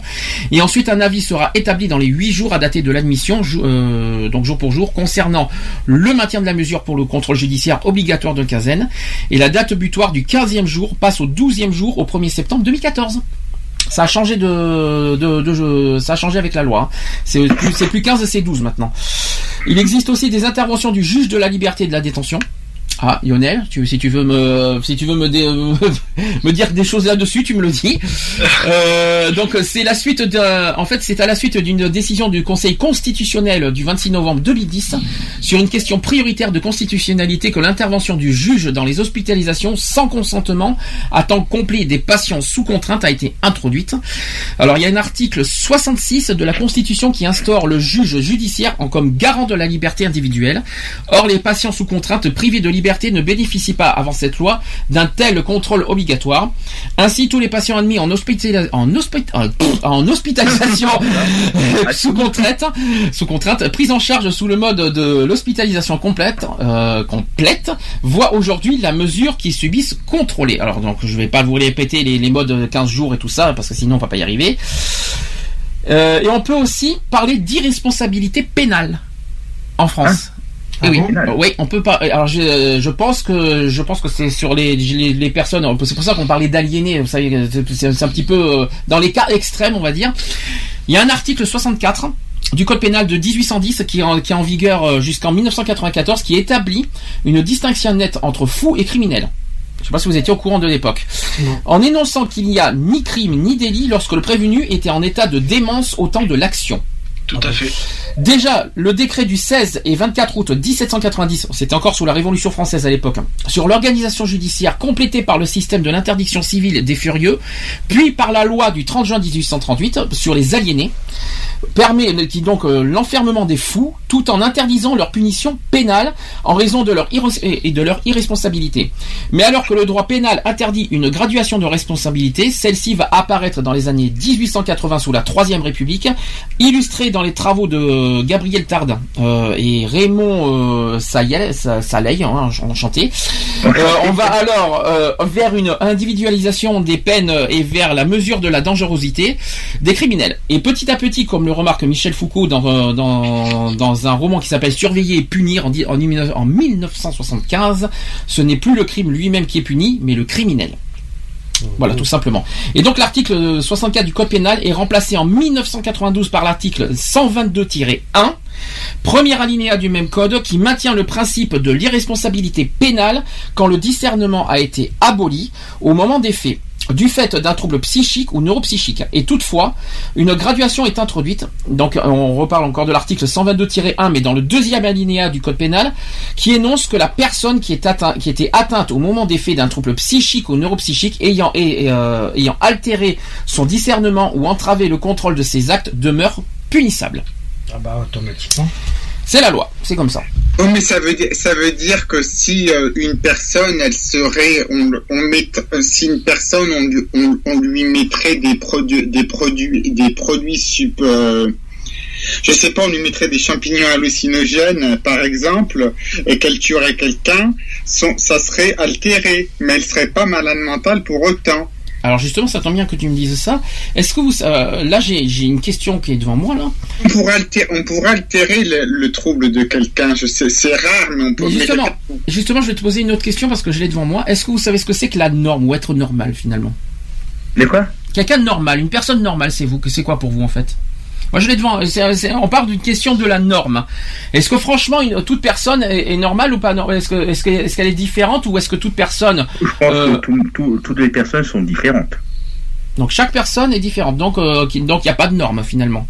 Tout à fait. C'est pour c'est ce que tu en penses. Bien sûr. Bien sûr. Oui, toute personne, toute personne est différente. Lionel, est-ce que tu trouves que tout le monde personne est nor- toute personne est normale ou? Bah, on, on a tous, on a tous une identité qui est bien, qui est bien déterminée à chaque individu de toute façon. Donc après, euh, normal ou pas normal, pour moi, euh, euh, telle est la question, comme dirait. Telle est la question, telle est la question? oh. Non, mais bon, voilà. Après, je pense qu'on a tous une, identité euh, personnelle. Euh, donc, on, euh, personne peut dire que telle personne va réagir identiquement à une autre personne. Donc, Alors, ap- après, mais- d'être normal, non, je, je pense pas que le mot normal, enfin, il y a, euh, voilà, c'est toujours la question, qu'est-ce qu'une personne normale? Alors je vais vous poser une question complètement. question? Qu'est-ce que veut dire le mot normal Alors justement, je vais vous poser la question. je vais vous poser la question complètement différemment. Alors, est-ce que pour vous, quelqu'un qui a des troubles psychologiques est normal? Non. Vous c'est cache hein, quand même la réponse. Hein. Bah, euh, c'est cash. Hein. Une réponse cash, voilà, cash, voilà. Euh, personnellement, moi, je crois pas. C'est pas parce qu'elle a des troubles euh, de la personnalité mentale, euh, tout ça, que, que c'est pas une personne normale, parce que automatiquement, elle a deux bras, elle a deux jambes, elle a une tête, elle a, elle a un cœur, elle a des poumons, elle a des, euh, elle vit automatiquement. Euh, la normalité, de toute façon, On parle de psychique, hein. On parle pas de physique, hein. non, mais même, voilà, une personne, automatiquement, le- du moment que tu nais, euh, que tu nais, automatiquement, t'es que t'es une personne euh, qui a la psy- euh, psychique au niveau psychique. euh, psychique. Tu peux avoir des troubles, mais au moment euh, où tu fais des actes, normalement, il y a une part de conscience. T'as une part de conscience. C'est pas faux. Mais quand le, alors oui et non, ça dépend de. On va, on va, on va, on va parler des classifications juste après. Il y a plusieurs troubles psychologiques je- et psychiatriques. Oui, bon, on va, on en parler. Euh, mais je pense que selon, on va, on va répondre à ça, selon les euh, les troubles, on va dire.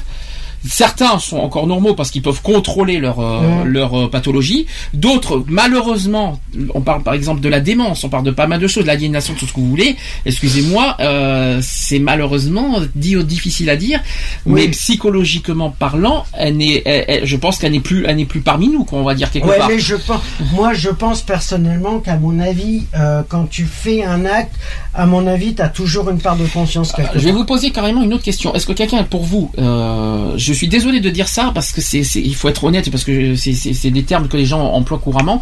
Est-ce que pour vous, quelqu'un, si vous avez affaire devant vous à quelqu'un qui a un trouble psychologique, est-ce est-ce que vous le trouvez, est-ce que vous, d'abord, comment vous le voyez, premièrement, et deuxièmement, est-ce que vous, est-ce que vous le considérez comme un danger? Bah, à première vue, non. Pour- pourquoi considérer une personne qui a des troubles, qui a des troubles, euh, que c'est un danger? Tout dépend du trouble. Si c'est une personne qui a, qui, qui a un trouble, euh, qui a un trouble et qui peut faire éventuellement du mal à une personne X ou Y, à ce moment-là, oui.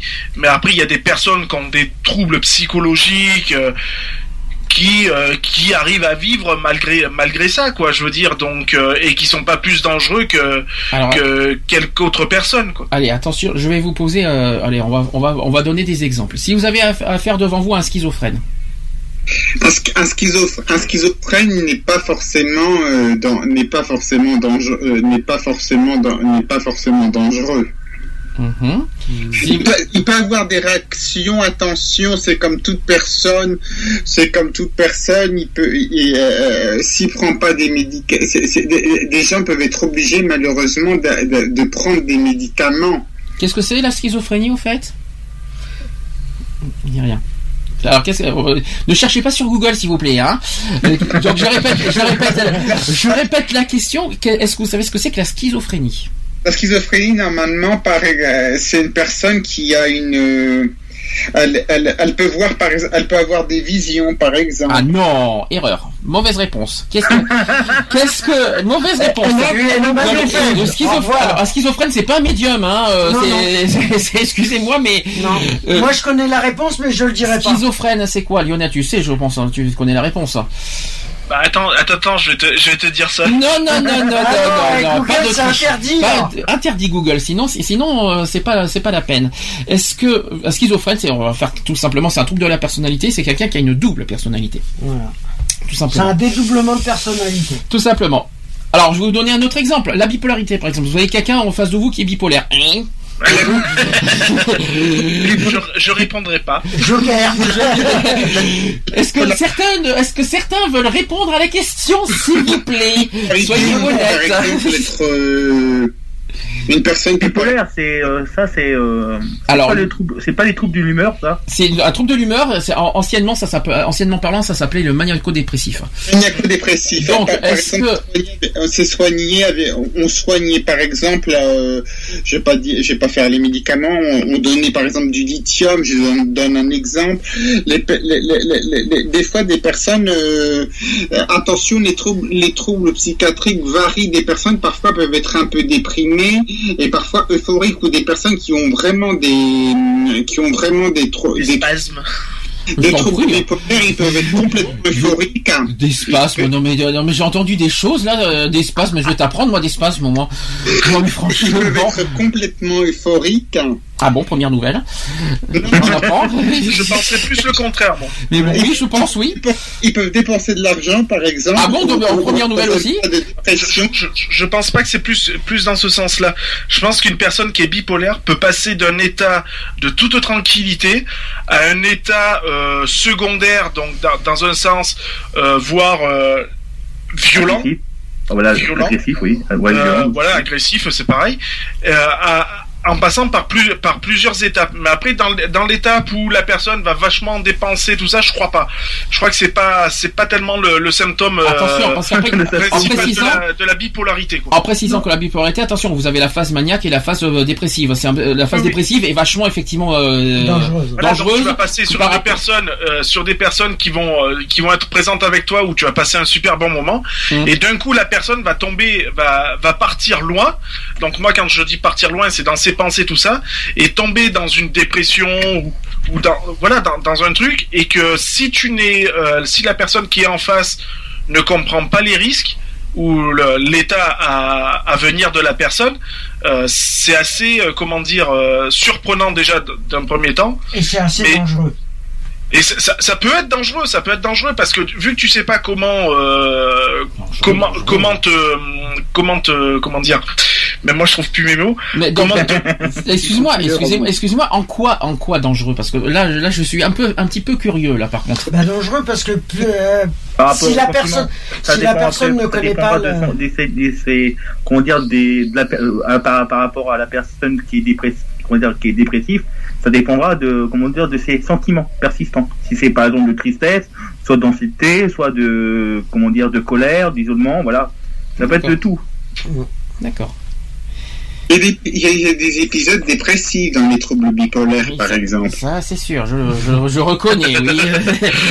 ça, ça, ça, c'est le moins qu'on puisse dire. Mais bon, après, après les problèmes dé- dépressifs. euh, Oui, mais après, oui, mais après, chaque personne étant différente, surtout, dans la, surtout dans la psychiatrie, Ah, J'avais dit quoi tout à l'heure? Il y a des personnes, on parle de 1 à 2% de la population qui en sont atteintes. Alors là, je suis pas d'accord avec toi parce que j'ai un chiffre, j'ai un chiffre qui va vous faire, il va vous faire un petit peu peur, on va dire, parce que malheureusement, soi-disant qu'une personne sur cinq en, en France serait atteinte de troubles psychiatriques. Je, je tiens à vous le dire, je l'en- j'en parlerai tout à l'heure. Donc, euh, un une personne sur cinq hein, dans toute la France, ça fait beaucoup. Mais euh, c'est d'où pourquoi on est la- le premier pays consommateur de, de ce que vous savez. Voilà, j'en parlerai tout à l'heure parce que ça fait partie des idées reçues. Donc, euh, on va on va revenir sur les principaux troubles. Il y a plusieurs troubles euh, de psy- psychiatriques. Alors, il y a d'abord les troubles pédopsychiatriques. Donc, c'est concernant les enfants. On est d'accord? Alors, vous avez les troubles de l'apprentissage, les Tout troubles des habiletés euh, motrices, les troubles de la communication, les troubles envahissants du développement, les troubles alimentaires, bien sûr, euh, pédiatriques, les troubles du contrôle. euh, Alors ça, je connais pas euh, ce terme-là. Euh, du contrôle. euh, C'est rien là, te dire? Alors le trouble du contrôle sphinctérien, ça, ça va, euh, ça, ça- ça va, euh, comment dire, Cédric, tu suis bien le, le... Bah oui, bien tu suis bien le sujet, tout va bien. Bah, euh, de toute façon, euh, je suis. Euh, hein? Je sais où tu es, c'est pour ça que je sais. Euh, Oui, je pas. rien du tout, tu dis rien. oui, le déficit. je t'aide- je t'aide vraiment, tu vois, si tu as t'as un souci, je. Le déficit de l'attention, le retard mental, ça fait bizarre d'en- d'entendre retard mental. Moi, ça me choque un peu personnellement. Euh, bon, en plus, en, Bah, le, rien quand que- ils disent retard mental, à mon avis, c'est par rapport au cerveau qui s'est pas développé comme il, euh, il aurait dû. Je, pe- je pense, une- je, je pense, on- beaucoup de gens le pensent que parfois il y a des questions, il y a aussi des questions neurologiques qu'on ne trouve pas, on ne trouve rien sur des scanners, on ne trouve rien sur des IRM, donc ça, donc ça devient donc ça psychiatrique. Alors tout à l'heure, euh, tout à l'heure, je peux vous dire que les, euh, ce qu'on va dire sur les psychiatres tout à l'heure, ça va pas être de main morte. Je tiens à vous le dire franchement, parce qu'il y a plein, plein de personnes. euh, je crois qu'on, je, je peux vous dire que là, on est mal. hein. De quoi? Non, rien. Tu disais Je disais juste que la plupart, la plupart des psychiatres et des psychologues euh, sont des charlatans. On en parlera tout à l'heure, ça fait partie des idées reçues. Euh, donc, on- euh, sur les troubles cognitifs, ça vous parle troubles Alors, avant d'en d'en arriver là-dessus, retard mental. Moi, déjà, il y a un mot qui me, qui me. C'est retard. Alors, pire que ça. C'est pire que ça. Moi, pour moi, il y a, il y a un mot qui me choque, qui me passe par le dessus. C'est à chaque fois qu'il y a une personne qui a de, de- qui est victime, on va dire, de troubles mentaux, on le considère comme un attardé. Alors ça, Ouais. franchement, ça... franchement, c'est un mot ignoble. Moi, je suis désolé. Euh, euh, moi, je me pose la question qui est le plus attardé des deux? Celui qui juge ou celui qui l'est? On en a, on en a, eh ben, celui qui juge. Voilà, c'est tout ce que j'ai à dire. Surtout que, excusez-moi, euh, quelqu'un qui est violent n'est pas forcément quelqu'un de, de bien aussi. Euh, surtout qu'un quelqu'un de, de, de- de violent, de discriminant, de quelqu'un qui qui qui euh, qui est euh, ancré dans des positions, euh, tout ça. Excusez-moi, euh, il n'est pas non plus euh, bien bien dans sa tête quelque part aussi. Excusez-moi, mais c'est euh, je tiens à le dire aussi.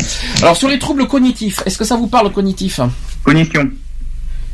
Alors toi, t'as cherché loin euh, sur ce coup-là. Cognitif, cognitif, cognitif, ça me dit quelque Euh, chose. cognition, ça fait cognition.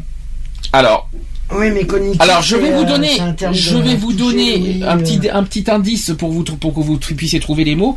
On parle de délire par exemple. Parce que ça, alors, il y en a un, euh, notamment chez les personnes âgées. Ah, Alzheimer. euh, Non, pas Alzheimer. Alzheimer, c'est pas un trouble, de- c'est un peu compliqué. Non, c'est pas. Non. Quoique si, quoique si, il y a trouble amnésique. Alzheimer en fait Il y, a les, partie. trou- il y a les troubles amnésiques, donc si, donc si, si, Alzheimer, euh, Alzheimer, en mais fait partie. c'est catégorie euh, trouble amnésique. Mais il y a les démences. Ah, la démence. Il y a une partie, il y a une partie, il y a une partie, par- parfois les gens qui sont justement ma- malades de troubles psychiatriques, on leur donne tellement de médicaments, ils ont forcément des troubles amnésiques. Alors, euh, C'est vrai. C'est- Alors ça c'est vrai. c'est un peu désolant à dire. Eh, eh, Est-ce que, est-ce que des fois aussi ils font des délires, hein? Mais les déliriums, les délires, les démences, c'est- pareil, hein, de toute façon. Mais Voilà. justement, ce que dit Nico aussi, c'est très important de le dire. Et on va faire un peu de prévention parce que je ne euh, c'est pas, ça fait pas partie de ce qu'on a devant nous. Euh, quand on prend beaucoup de médicaments, déjà, déjà, tu dors beaucoup. Mais euh, tu te souviens pas de ce que tu fais. Moi, je me souviens. Je suis désolé. Je, je- je suis bien placé pour le dire. Quand je prends beaucoup de médicaments qu'on mélange en plus avec l'alcool, tu as, tu as, en plus tu fais délire. Moi je me souviens, tu, tu prends ton, ton portable et tu, tu écris n'importe comment. Tu sais même pas ce que tu écris. Euh, Tu peux répéter, Sandy T'as dit quoi? Tu prends de, de l'alcool et ça c'est un autre trouble. Non, t'as pas compris. C'est de la Bah, si tu prévention. mélanges l'alcool avec des médicaments, c'est pas tellement conseillé non plus. C'est pas conseillé, mais ce que Ouais. je veux dire. conseillé du bon, tout. alors, alors, est-ce que d'après vous, ça risque la mort? Non, sinon ça ferait longtemps En que je par- ça ferait longtemps que je serais parti, si- sinon. ce qui est- Mais euh, ce qui fait la mort, Là, mais là, ce qui prévoit. dire, si vraiment on, on en parle d'autres troubles, à mon avis, on va pas s'en sortir là. Non, mais c'est, ça fait, c'est- je, Non, je- mais je ne cache rien. Je suis quelqu'un qui ne cache jamais les choses. Je, suis quelqu'un d'honnête. Je ne suis pas non plus euh, quelqu'un de super parfait de tout ce que vous voulez. J'ai mes défauts aussi. On va faire de la prévention pour faire de la prévention. La prévention, je fais de la prévention parce que je suis passé par là et je connais Oui. ça. Donc, il y a l'alcool, il y a les médicaments mélangés, mais surtout, ce qui est déconseillé, la drogue. Ouais, mais je, Non, je- mais je- c'est l'alcool, les médicaments, la drogue, mais c'est de prendre le véhicule en plus par-dessus. Ah oui, mais ça, c'est encore autre chose. Alors, alors, on va faire de la prévention. Quand vous mélangez, quand vous mélangez euh, des médicaments avec l'alcool, d'abord vous ne mourrez pas forcément. Non. C'est très très très peu. Vous vous dormirez vous dormirez beaucoup plus qu'autre chose en fait. Oui, vous du genre faire 24 jusqu'à heures, euh, du genre Et puis 24 vous heures. recevrez 48 des textos bizarres. Et vous recevrez des textos bizarres. Je confirme, je l'ai encore sur moi, en fait, Lionel. Mais le pire de ça, c'est quand vous vous réveillez. Quand vous, quand vous reprenez conscience, parce que vous êtes inconscient quand, quand vous Bah, êtes- c'est le trou noir. hein. vous êtes dans, vous, vous, agissez, vous Ah bah, agissez dans. Qu'est-ce que vous Vous, agissez alors, dans est. l'inconscience, mais quand vous vous réveillez, que vous, vous, euh, vous, vous, vous- vous- voilà, vous euh, reprenez vos esprits, mais le pire, c'est que vous vous rappelez pas de ce qui se passe, ce qui s'est passé les C'est pas 24 ce que- dernières heures. Vous vous souvenez Pas pas, du de tout. ce qui se passe, Pas du tout. mais vous, vous savez plus où c'est que vous êtes. Mais ça ne veut Vous pas vous dire- demandez où Oui, que bien sûr, mais ça, mais ça, dans le trouble amnésique, là, comme vous dites, là. Il n'y a pas aussi dans un trouble plus tard, là, qu'on peut pas expliquer qu'il y a tous les trucs, là aussi, J'en parlerai après euh, dans les troubles, aussi si dans les drogues, mais bon, ça, ça fait, ça c'est encore autre chose. Euh, donc ce que je veux dire par là, c'est qu'au niveau, au niveau prévention, euh, si vous, si vous pensez qu'avec 10 médicaments dans le sang, ça, ça va vous, vous allez vous suicider, non, vous allez plus dormir qu'autre chose, il n'y a pas de problème. Après, En ça revanche- des médicaments En prends. revanche, attention, et ça on fait de la prévention, et là je ne, là, je ne plaisante plus cette fois, euh, ne mélangez pas des, trop de médicaments, surtout quand ce sont des médicaments qui ne sont pas prescrits. Ouais. Déjà d'une. Euh, évitez de mélanger avec l'alcool. Bon, d'accord. Euh, évitez. Évitez de mélanger aussi avec des drogues. Évitez. euh, et puis, euh, comme vous dites, ne sortez surtout pas avec non plus. Hein, ne sortez pas. Une fois que vous, vous avez pris 10 médicaments, ne sortez pas. C'est pas non plus une solution. Non. Euh, mais bon. Ne reprenez pas la voiture puisque c'est très. Ne prenez pas la voiture non plus, c'est vrai. Bah, il faut, il faut en prendre la voiture, il faut sortir. Donc, comme ça, au moins, c'est vite Voilà, fait. oui, non. Donc, voilà. Et puis, euh, Oui, des, médica- des médicaments anxiolytiques. J'ai le rapport de l'hôpital. Je, je- peux. J'ai le rapport de. J'ai le rapport. J'ai le rapport de l'hôpital. Je ne sais pas comment je me suis retrouvé à l'hôpital. J'ai pas dû me sentir bien à un moment donné. Tu vois, ça fait des troubles. Je me suis pas souvenu, mais j'ai dû aller à. J'ai Je à l'hôpital et l'hôpital, le seul endroit où ils m'ont retrouvé, c'est endormi dans les toilettes. Et j'avais pris des médicaments. Je me rappelle bien, place de la République. Tu connais à Paris, on y était, on y était arrivé. Euh, j- j'avais pris des médicaments. Je, me rappelle me pas être senti très bien m'endormir. Je sais pas, j'ai dû prendre, j'ai dû faire un tour en métro et à un moment donné, euh, euh, peut-être que les pompiers m'ont emmené. Je ne sais pas, c'est pas marqué les pompiers. Je sais plus. J'ai pas le, j'ai pas sortir le dossier, mais ça veut dire qu'à un moment donné, ils ont dit il a pris des benzodiazépines, des benzodiazépines, un peu comme les troubles, comme les médicaments pour dormir. Prendre des médicaments pour dormir et sortir dehors, ça peut, euh, une personne si elle n'est pas trop habituée ou si elle en prend pas. et, euh, euh, on en avait parlé, ça, des médicaments pour dormir. euh, ça revient à la psychiatrie, justement. non, alors, je ne suis pas d'accord avec toi. Somnifère et anxiolytique, c'est pas pareil. hein, donc, euh, Pareil, Mais les deux, mais je, les peux deux te, mélan- je peux te dire que quelqu'un qui prend un somnifère n'est pas forcément euh, atteint de troubles mentaux. Hein. Donc, euh, je suis désolé, je suis désolé de te contredire, mais Voilà, euh, ça, voilà, que ça, je va hein. en parler, mais bon, après, voilà, il faut, voilà, il y a différents troubles. Parce que, après, Ce que je voulais dire, c'est que le, c'est que les psychiatres, ils donnent beaucoup d'anxiolytiques, de, de, de, une personne qui dit qu'elle dort mal, il lui donnera, c'est il pas lui pour- donnera facilement des somnifères. je suis Ouais, mais ça dépend, ça dépend ce que tu lui dis aussi au psychiatre. Anxiolytique, c'est sur l'anxiété et sur les troubles euh, de l'humeur. Tandis que si tu prends du somnifère, c'est juste pour le sommeil. Ouais. Ça n'a rien à voir c'est avec les anxiolytiques. Ça n'a rien à voir avec l'anxiété. c'est- pour, avoir un bon, un bon sommeil, c'est tout, point. Et il y a pas, et, et toutes les, les personnes qui prennent des somnifères ne sont pas forcément atteintes de troubles mentaux, je tiens Ah à le redire. sûr. Ah, ah, ah, Vous- vous, À un- moment donné, tu te- dans les troubles, oui, ça c'est vrai, Dans tous ceux qui dorment mal ne sont pas atteints de troubles mentaux, mais les gens qui sont atteints de troubles mentaux parfois dorment, dorment, dorment. Forcément. euh, Bah peuvent forcément, Mais c'est euh, normal. Bah, c'est normal. T'es t'es, euh, t'es victime de, de stress, de, de, de dépression, de tout ça. Donc forcément, t'as pas un, un sommeil normal. Donc c'est c'est juste pour réguler ton sommeil que t'as que, que, que- que t'as en plus des somnifères. Oui, mais il dépasse, largement, il, est, il dépasse largement de ce que tu avais dit des somnifères. On leur donne des somnifères parfois pendant des. Certains ont des somnifères pendant des années. C'est pas des mois, c'est pas, ça dépasse les recommandations actuelles. Ils ont des somnifères pendant des années. C'est si uniquement tu as du mal à dormir que tu as des somnifères. Ça n'a rien à voir le fait que tu pendant n'a des années. avec euh, des troubles, hein. euh, trouble du sommeil, c'est mais c'est tout. Moi, ça j'ai, n'a rien à moi, voir. j'ai eu utilisé des, euh, oui, je peux dire que c'est des somnifères. Euh, personnellement, je les ai utilisés pendant, euh, ça a duré quoi, deux semaines, euh, parce que les, les, les premiers temps, je me levais le matin, j'étais à côté de mes pompes, et euh, donc du coup, j'avais l'impression de flotter sur un nuage. Bah, je suis allé voir le médecin, lui ai dit, c'est bon, vous m'arrêtez ce genre de choses, là, parce que j'ai dit, euh, euh, je- déjà, je, je me reconnaissais plus parce que je savais plus ce que je foutais. Euh, j'étais devenu quelqu'un de lymphatique, de voilà quoi, je, je bougeais plus, je faisais plus rien, et donc du coup euh, ils m'ont arrêté le traitement et et puis voilà. Mais c'est un traitement euh, soit qui était trop lourd, mais c'est vrai que c'est pas évident parce que les troubles sont sont énormes, même pour une personne qui en a qui en a pas l'habitude quoi. Moi je, moi, je- je vais revenir encore sur la prévention. Moi, je vais re- revenir par exemple à une personne qui est suicidaire. Je suis désolé d'en parler. Euh, c'est assez délicat d'en parler comme ça. Quand il y a quelqu'un qui, qui, qui n'est pas bien, qui est dépressif, mais alors dépressif, trou noir, quoi. Vous savez, qui est, qui est- qui est vraiment au bord du gouffre. de Ouais, zone de non-retour. ouais. Voilà, on va dire ça comme ça. Et quelqu'un qui fait, euh, qui, qui, en parle sur Facebook. Ah, bah ça s'appelle des troubles dépressifs, ça. Non, mais non, je- non, mais t'as le droit. Non, je- c'est un appel au secours. C'est pas forcément Euh, un appel au secours, mais c'est pas, pas forcément un appel au secours, c'est oui, mais pas un appel au secours de, de se sauver de, la- de, de, de- de- du suicide. C'est un appel au secours d'être à l'écoute, quoi, on va dire. Voilà, c'est. C'est-à-dire, cherche forcément une voilà, écoute. c'est et- quelqu'un qui a une écoute. En fait, je, je vais vous donner un exemple. Quelqu'un qui est suicidaire, qui est seul, isolé, sans famille, sans personne, sans soutien, sans tout ça, qui cherche une écoute quelque part sur Facebook ou sur les réseaux sociaux, qui dit voilà, la vérité, excusez-moi, je suis pas bien. Je vais pas bien du tout. Je, veux- je, je suis, euh, je suis au bord du gouffre. Je suis tout ça. Et quand je vois des commentaires en retour, mais alors quand je vois, je suis, je suis scandalisé en retour.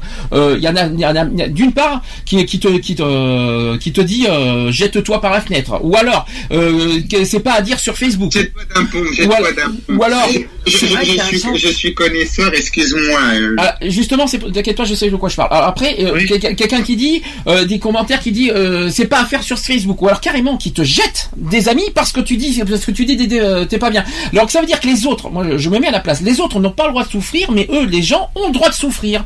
Moi je me suis dit c'est quand même hallucinant.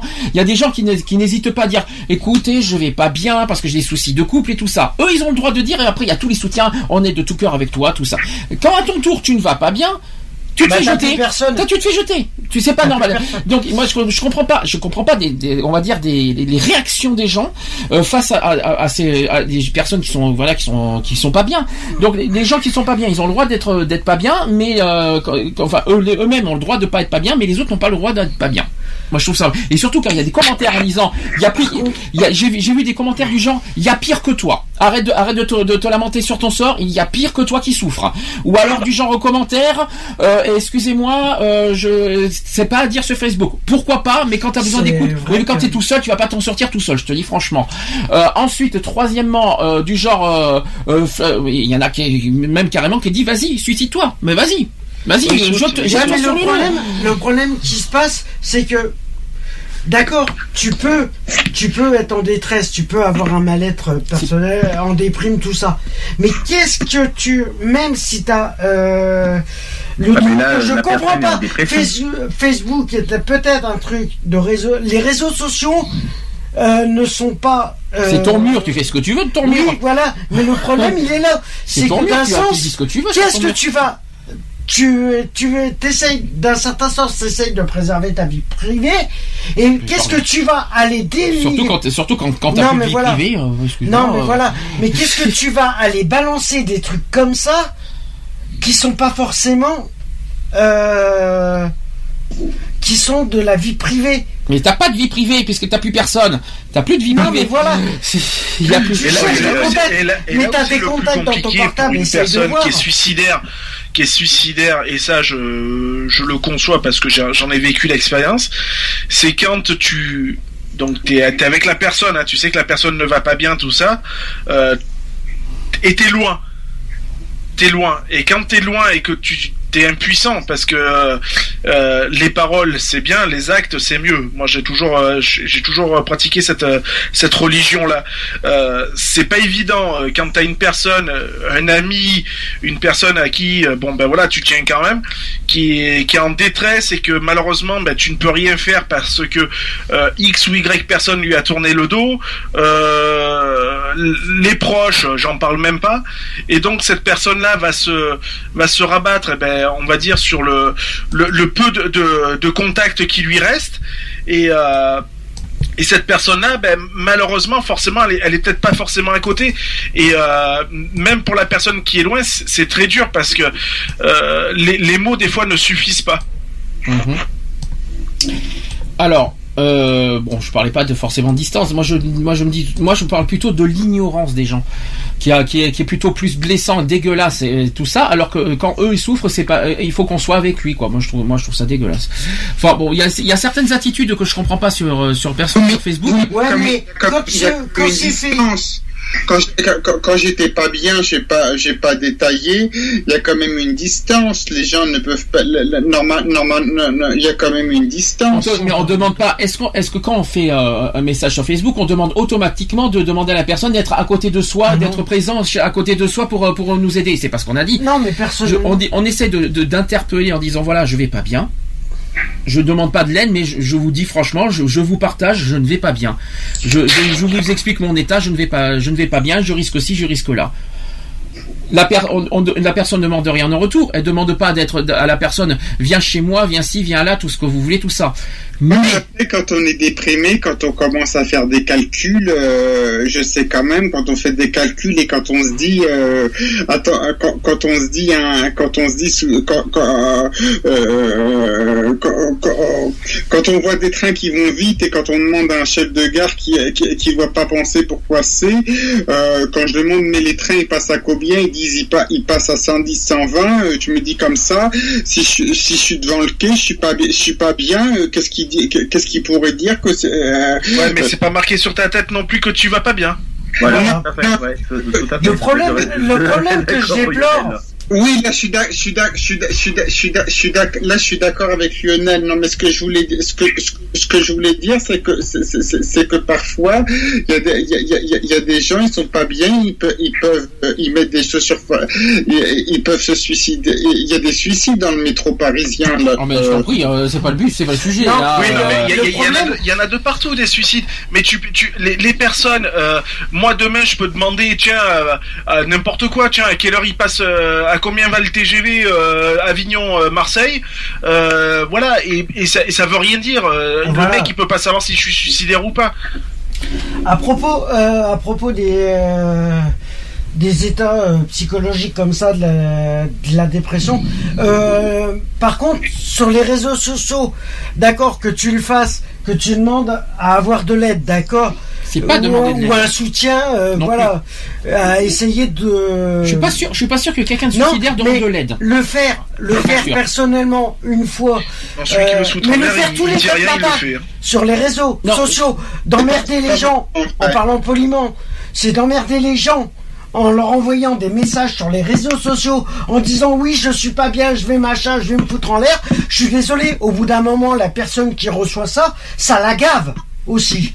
T'as pas besoin de gueuler, hein, euh, excuse-moi. hein. Non mais voilà, c'est euh, il, il faut se mettre à la personne, il faut se mettre à la place Ah, parce qu'il des faut se mettre- personnes Attends, alors, qui sont déprimées, mais Ah. il faut se mettre aussi à la personne à la place des personnes qui reçoivent les, les Alors, alertes. ça, je t'arrête de suite. Je suis désolé. Non, alors moi, d'un je, moment, je suis tu peux pas te désolé. à tout. Alors, je suis désolé, je vais, je vais te contredire à mon tour.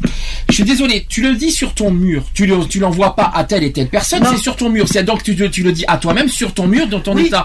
C'est ton mur Arrête, privé. Mais, mais tu t'en fous de, du public, tout ça. C'est ton mur, ça t'appartient. Tu expliques tout ça, des nouvelles, tu donnes des, de- Ouais, des nouvelles, tu dis, quatre tu expliques ton état. Oui, mais peu importe, c'est ton mur. Tu adresses pas en privé, en personnel, à une personne dédiée en privé. Excuse-moi, je vais pas bien. Excuse-moi, je vais pas bien. Tu vas pas envoyer 100 messages privés à telle Ah personne. Euh, voilà. Là, d'accord, ça serait, euh, ça- là, on s'adresserait à quelqu'un.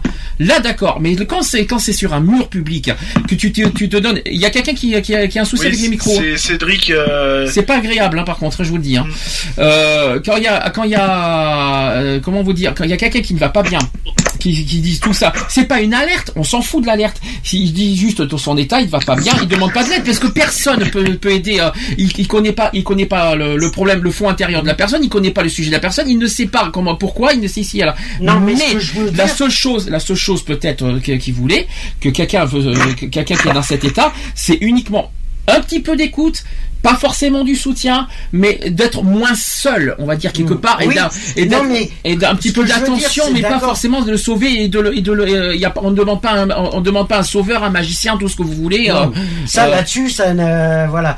Ce que je veux dire exactement, c'est d'accord, tu t'es pas bien, tu le fais, t'es bien d'accord, tu le fais, c'est bien, parce que tu essayes d'avoir du réconfort, d'avoir du réconfort. Mais quand tu insistes de une fois, euh, une fois, deux fois, au bout d'un moment, quand tu vois ça plusieurs fois sur quand, Une fois, non mais tu l'as vu qu'une fois, Non. pas, pas plusieurs fois. non, mais voilà, mais quand il y en a qui insistent, Ah oui, quand c'est le fait qu'ils sont pas bien Oui, et qu'ils le marquent continuellement, oui, je suis pas bien, je vais me foutre en l'air ou j'ai machin. Ça, par contre, je comprends pas. Oui, ça c'est pas la peine d'insister lourdement Voilà. sur ça. Oui, oui, ça c'est sûr. Au bout d'un moment, au bout d'un moment, les personnes qui voient ça, ils se disent bon, allez, c'est bon, euh, Basta, c'est continuel, basta, allez, c'est bon, je Maintenant, zappe. mais c'est pas une raison. C'est non, c'est pas suffisant pour moi parce que quand le jour, le jour où la personne euh, à son tour ne va pas bien. Eh bien, comprendra ce que la et, que, et- et cette personne qui crie, qui Oui, pointe, mais- non, non, je suis d'accord, je suis pas d'accord avec toi. Quelqu'un qui pointe du doigt la personne, qui jette la personne parce qu'il ne va pas bien, et le jour que ça, le- on va dire le lendemain ça lui arrive, qu'est-ce qu'il, comment il va dire? Et qu'il en Non, parle non, sur Facebook, c'est pas- normal ça? C'est pas de la jeter. Et je sais, je quand tu ça vois les existe. messages à Je trouve ça- plusieurs reprises, c'est en moi, disant moi, faut pas euh, dans une journée, tu vois personne. 30 messages, je suis désolé. Je, je crois, je crois, Sandy, si je ne me trompe, si je ne me trompe, si je ne me trompe pas, le, le- euh, quand j'avais mis un message, t'étais venu me Oui, je sais, oui. Je serais peut-être même pas dans l'émission. Je sais pas si je t'aurais parlé ou Si, pas. si, si, mais tu sais, on va pas parler des détails, par contre, excuse-moi, Oui, mais. non, mais euh, on va pas rentrer dans les détails on va pas sont rentrer dans les pas, euh, détails, oui, ce que tu veux dire par là, si j'étais pas là, tu serais pas là, c'est ça que tu veux dire. T'étais t'étais venu me parler, ça m'avait touché. Il y en avait pas beaucoup qui étaient venus me parler. Ou il y en avait, on avait un peu l'impression que c'était que c'était par pitié. Je sais pas. Ah oui, ah oui, Voilà, forcément. il y en ça- a, ils le font ah, malheureusement, c'est vrai. Mais il y en a qui font, oui, ça c'est vrai. Je, et ça c'est encore plus dégueulasse d'ailleurs. J'ai horreur de ça. hein. Et, euh, et moi, ce que je veux dire par là, c'est que quand il y a des gens qui, qui, qui pointent du doigt, qui disent, moi, tu vas pas bien, et que le lendemain, le lendemain, recommence, il- hein. non, pas ça, c'est que la personne qui pointe du doigt, qui critique la personne, qui fait à son tour la Oui, même chose sur son Facebook. Moi, j'ai vu, j'ai vu des choses plusieurs fois, des trucs comme ça. Ça m'a, j'ai été en fur, j'ai été furax. C'est la personne qui donne des leçons qui le lendemain fait pareil et fait la même erreur. Non, mais arrêtez quoi. Il faut, il faut arrêter. On a le droit, on a tout à fait le droit. On est des humains, on est des êtres humains, on a une conscience. On a tout à le fois. C'est pas le monde des bisounours quoi. Il faut arrêter. Euh, on a tout à fait le droit d'aller bien un jour et ne pas être bien un autre jour. Ah, C'est- c'est sûr. Je vois pas, je vois pas ce qu'il y a de grave de dire sur euh, tout ça en disant je ne vais pas bien. Qu'est-ce que, qu'est-ce que veulent les gens? Que du positif. Je vais très très bien. Ça fait très fou cul, tu sais. Mais alors, euh, tu peux pas t'imaginer. Je peux- Je vais pas bien, mais tu vas dire sur Facebook, je suis en pleine voilà. forme. Bon, moi, je Moi, veux je, dire, je prends juste l'exemple. Bon, attention, hein, comme j'ai notifié il y a pas si longtemps sur euh, sur l'autre Facebook euh, euh, de l'antenne, j'ai marqué voilà pour des raisons X et Y. euh, point. Voilà. Après, j'en ai pas dit plus parce que ça regarde personne d'autre. voilà, ça Donc regarde euh, voilà quoi. Voilà, mais, Mais c'est pas pour autant qu'il y en a qui ont dit ah tiens euh, qu'est-ce qui se passe euh, Non, mais mais- ou alors, ou alors on va te dire, oh mon pauvre chéri, rétablis-toi bien. Je, je suis désolé Non, pour toi. voilà, euh, Je suis tellement désolé pour toi. On est de tout cœur avec toi. Tu, sais des choses dans ce, dans- comme tu viens de dire, la pitié quoi. Non mais, Non, mais non il y a merci la quoi. pitié. Après, après a, c'est vrai qu'il y a- il y a des y a- personnes voilà qui euh, qui sont pas bien et tout donc et qui les qui le notifient notamment sur Facebook. Bon après, euh, moi je, je, je, je réagis toujours. Donc t'es là, t- t'essayes de discuter avec la personne. Après c'est c'est vrai que malheureusement quand tu n'as pas les réponses au mal-être de la personne. Euh, c'est pas évident, euh, je veux dire. Et puis euh, il y, a, y, a, y a un sentiment de euh, de culpabilité parce que tu as l'impression que euh, toi t'es- t'essayes de, de comprendre la personne, d'essayer de, de, de de remonter un peu le truc et que Et que ça marche pas. Et t'y arrives pas quoi donc je veux dire il y a un moment donné où tu te sens impuissant et euh, et euh, ben euh, Et tu te sens tu te sens euh, comme j'ai dit tu te sens un peu euh, euh, pas dire coupable mais euh, tu te tu te sens euh, Responsable de, voilà d'une euh, part de. tu te dis putain merde tout ce que tout ce que j'essaye de lui dire de, de lui parler de machin ça rend euh, j- j'arrive pas la personne ne réagit pas tout ça et t'as l'impression d'être ben voilà d'être de te sentir un peu euh, un peu coincé, quoi. Je veux dire, et un peu, euh, euh, enfin moi c'est c'est souvent le ressenti que j'en ai, un peu, euh, je me sens coup, euh, je culpabilise, quoi. Ça me fait culpabiliser. quoi. Alors j'ai quand même deux choses à finir sur le suicide. Après on, reprend notre notre sur les troubles. Deux choses par rapport au suicide. C'était pas prévu au programme au fait le sujet du suicide, mais bon il fallait qu'on en parle. Euh, vite fait, quand vous voyez quelqu'un qui, se su- qui, a des tendances suicidaires, ne l'effondrez pas deux fois plus moralement. Déjà d'une part, en le faisant culpabiliser encore plus. Hein, c'est ce que je veux dire. Quand vous voyez quelqu'un qui est suicidaire disant euh, ne fais pas euh, ça sert à rien de faire ça, c'est si là des, des paroles blessantes, c'est pas fait pour arranger la personne qui est suicidaire. Je vous Bah, dis franchement. Et la deuxième chose, c'est qu'avant de juger une personne, avant de le, de le critiquer, de le juger, essayez de vous mettre à sa place. Parce qu'il il faut pas oublier qu'il y a des gens qui sont suicidaires, mais qui n'ont n'ont personne. Ils n'ont pas de famille, ils n'ont pas d'amis, ils ont personne, qui est isolé, tout ça. Avant de le juger, mettez-vous dans sa situation et essayez de comprendre sa situation au lieu de, a- avant de, de- de- d'en faire un jugement définitif et avant de le jeter, euh, on va dire, en, en deux minutes. Voilà, c'est les deux choses que je tiens à dire aussi par ça, par rapport à ça, parce que franchement, je trouve, il y a des comportements qui, me- qui me passent par dessus et je trouve ça vraiment ignoble, notamment sur les réseaux sociaux. euh, C'est ça que je voulais dire. Juste pour conclure sur le suicide, une personne qui est suicidaire et qui, euh, qui a vraiment l'intention d'en d'en venir au suicide, euh, c'est pas forcé qu'elle prévienne du monde. Hmm. C'est ce qu'il faut savoir. C'est que la plupart des suicides qui se passent et qu'il y a, euh, les personnes n'ont prévenu personne. Puis il y a- y, y une autre phrase Même que j'ai entendue. la famille ou pas. Il y a une autre phrase que j'ai entendue, c'est que euh, c'est- nul hein, comme phrase. Je le dis franchement. Il y a quelqu'un qui m'a dit comme ça. Si vraiment tu voulais te suicider, tu en parlerais pas sur, euh, sur les réseaux sociaux. Eh oui. Ça ne veut rien dire. C'est pas parce que tu en parles sur les réseaux sociaux que tu vas pas, euh, pas- que tu vas pas en arriver à l'acte et que tu vas pas au bout. Ça ne veut rien dire. Ça ne veut strictement rien dire. C'est peut-être, euh, pour moi, peut-être le dernier recours, peut-être pour, pour pas en arriver au suicide, d'en parler Oui. aux réseaux sociaux. C'est peut-être le dernier recours, le dernier espoir pour te faire Je, entendre. je, je, je l'en- je l'entends parce que, enfin, en parlant personnellement, euh, euh, là où j'ai été pendant un certain nombre d'années, j'ai appris une super bonne, enfin une super, surtout une super mauvaise nouvelle, et les personnes n'ont pas voulu euh, que j'assiste euh, euh, au décès, à la- donc à la crémation de mon père, hein, puisque c'était pour cette raison-là. Et c'est vrai que dans le milieu où j'étais, j'ai prévenu tout le monde. J'ai dit, puisque c'est ainsi, je vais me foutre en l'air. Et euh, je le cache pas, hein, je l'ai fait, hein, puisque la tentative a, bien, a bien, ça reste qu'une tentative, mais la tentative a eu lieu, donc voilà quoi. Mais je l'ai fait, donc voilà. Donc je comprends très bien. Il y a quelqu'un qui a du bruit sur un micro. C'est Chacha. Ah, Charles. Oula, ton micro est trop fort, Charlotte. Tu- tu vas exploser les tympans de tout le monde là, je crois. Le moindre bruit, ça se voit parce que ça clignote sur Skype, donc on voit de suite qui c'est qui fait du bruit. Donc, euh, Charlotte, t'as entendu le sujet ou t'as quelque chose à dire vite fait, non? Euh, ouais, vite fait, bah, moi j'étais déjà confrontée aussi un peu au suicide. Oui. Euh, j'ai déjà pris des antidépresseurs malheureusement euh, quand j'avais euh, 16-17 ans euh, pendant 6 mois. Et euh, je vous déconseille de prendre ça, c'est une horreur. Mais disons que c'est pas bête ce que tu dis parce que quand, tu prends des médicaments, tu es encore plus un légume. Alors, c'est risqué. Tu prends, les, tu prends les médicaments pour réguler ton humeur et réguler ton, ton, ton trouble. Ok, au moins tu, cibles, tu cibles ta maladie. Mais malheureusement, tu ne vis plus avec tes médicaments. Voilà, c'est exactement ça. En fait, quand je prenais les, euh, ces antidépresseurs-là, si tu veux, j'étais euh, en, en temps bien, j'étais en mode euphorie. En fait, c'était limite trop bien. Ah ouais, trop Et zen. quand tu, Trop- et quand Ouais, tu, quand tu les prends pas, c'était vraiment la grosse dépression totale. Tu peux nous. C'est quoi comme. euh, Excuse-moi, on peut donner des marques, on s'en fout. Est-ce que tu as. C'est quoi comme, euh, comme médicament Pour savoir si je connais? Je crois que euh, maintenant ça fait un bail, mais euh, il me semble que c'était Zoloft avant. Moi, je connaissais C'est pas. un ancien nom. Alors je connais pas. Zoloft Alors moi je connais pas. Oh, ça me dit quelque chose. Moi je connais, moi j'ai connu les, alors, je, je- moi aussi je cache pas mes, ma- mes grandes périodes, le Xanax, la Tarax, les Tertians, hein. Je vous cache pas, mais qu'une fois. Maintenant, qu'on- c'est le bah, Zolpidem, Non, il y a le Zolpidem c'est pour Zolpidem. dormir, excuse-moi de te le dire. Hein. Oui, mais, non, euh, mais, mais, euh, la Tarax, il y a- la Tarax c'est l'anxiété, c'est un anxiolytique, donc c'est pas pareil. Un Bah, anxiolytique c'est très des- puissant par contre. Oui, mais ce qu'il faut savoir, c'est que ça a double tranchant.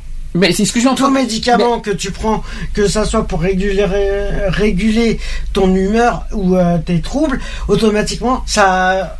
on dit toujours de faire gaffe aux effets Mais le secondaires. problème, bah, le problème, il est là. C'est le problème, il est là. Je, je, les rem- je le ressens moi-même. Je suis passé par là. Quand tu prends tes médicaments, t'es encore plus isolé et tu te sens encore plus, euh, on va dire, euh, Fatigué. pas fatigué, mais peut-être tu t'as pas d'énergie. On va dire, t'es complètement Ouais, bah, légume.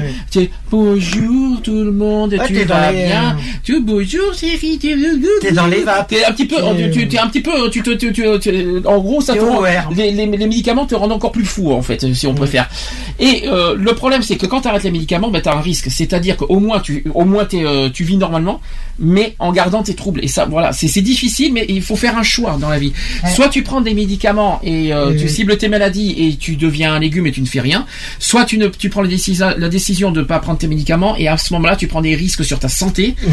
Et, euh, et c'est pas for- Ouais, forcément mais même les, même les médicaments sont un risque sur la santé aussi. Ah, si tu en Parce prends que trop, oui. imagine, imagine, tu prends un médicament que ton corps ne trop, supporte pas. Uniquement si tu en Non, prends mais trop. Imagine, tu prends un médicament à Non. haute dose, à haute dose, Ah, mais c'est ce que hors dire. prescription, que par exemple. Euh, mais tu, euh, Faut pas en prendre trop. Le, le médecin te conseille ce médicament, or que tu le supportes C'est comme même le doliprane, ça paraît con, mais le doliprane, si tu en prends 4 doliprane d'un coup, je te raconte pas les- l'effet que ça va te faire. Hein, Oui, non, euh, mais c'est donc, sûr. euh, Voilà. tout chousse, hein. Mais tout médicament est nuisible pour la santé. Une fois, une fois, ça m'était arrivé de mettre du doliprane dans une. euh, je sais pas. je- attends, qu'est-ce qui s'était. Je sais pas ce qui s'était passé. J'avais, j'avais, j'avais, j'avais. Je, euh, je crois que ça s'était renversé. Ça s'était renversé. Ça s'était renversé. C'était, c'était des, des cachets de doliprane un gramme. Il euh, Un gramme, dans une wow. dans une bouteille d'eau. oui, et- et mon père, quand il est allé à l'hôpital, l'hôpital, ils ont dit que ça pouvait être grave. Que ça aurait pu être Dans une grave. bouteille. Il a pris pour de, Ouais, il a pris pour de l'eau. la, dose. Ah parce que oui mais c'est un verre d'eau pour un doliprane hein. c'est pas euh, c'est pas euh, deux 4 milliards de c'est pas un tube de doliprane pour une bouteille d'eau hein. Franchement Voilà, mon avis, tu vas voir des étoiles, mais tout le long. Hein. là je veux dire c'est c'est- c'est- tube, tube était, le tube était, le tube était tombé dans une quantité d'eau, donc il, donc à l'hôpital ils pouvaient pas savoir ce qu'il avait, ce qu'il avait avalé, donc à l'hôpital ils ont, ils avaient fait des, des examens parce qu'ils ont dit on, on peut pas savoir, ils ils ont dit on sait pas ce que vous avez pris.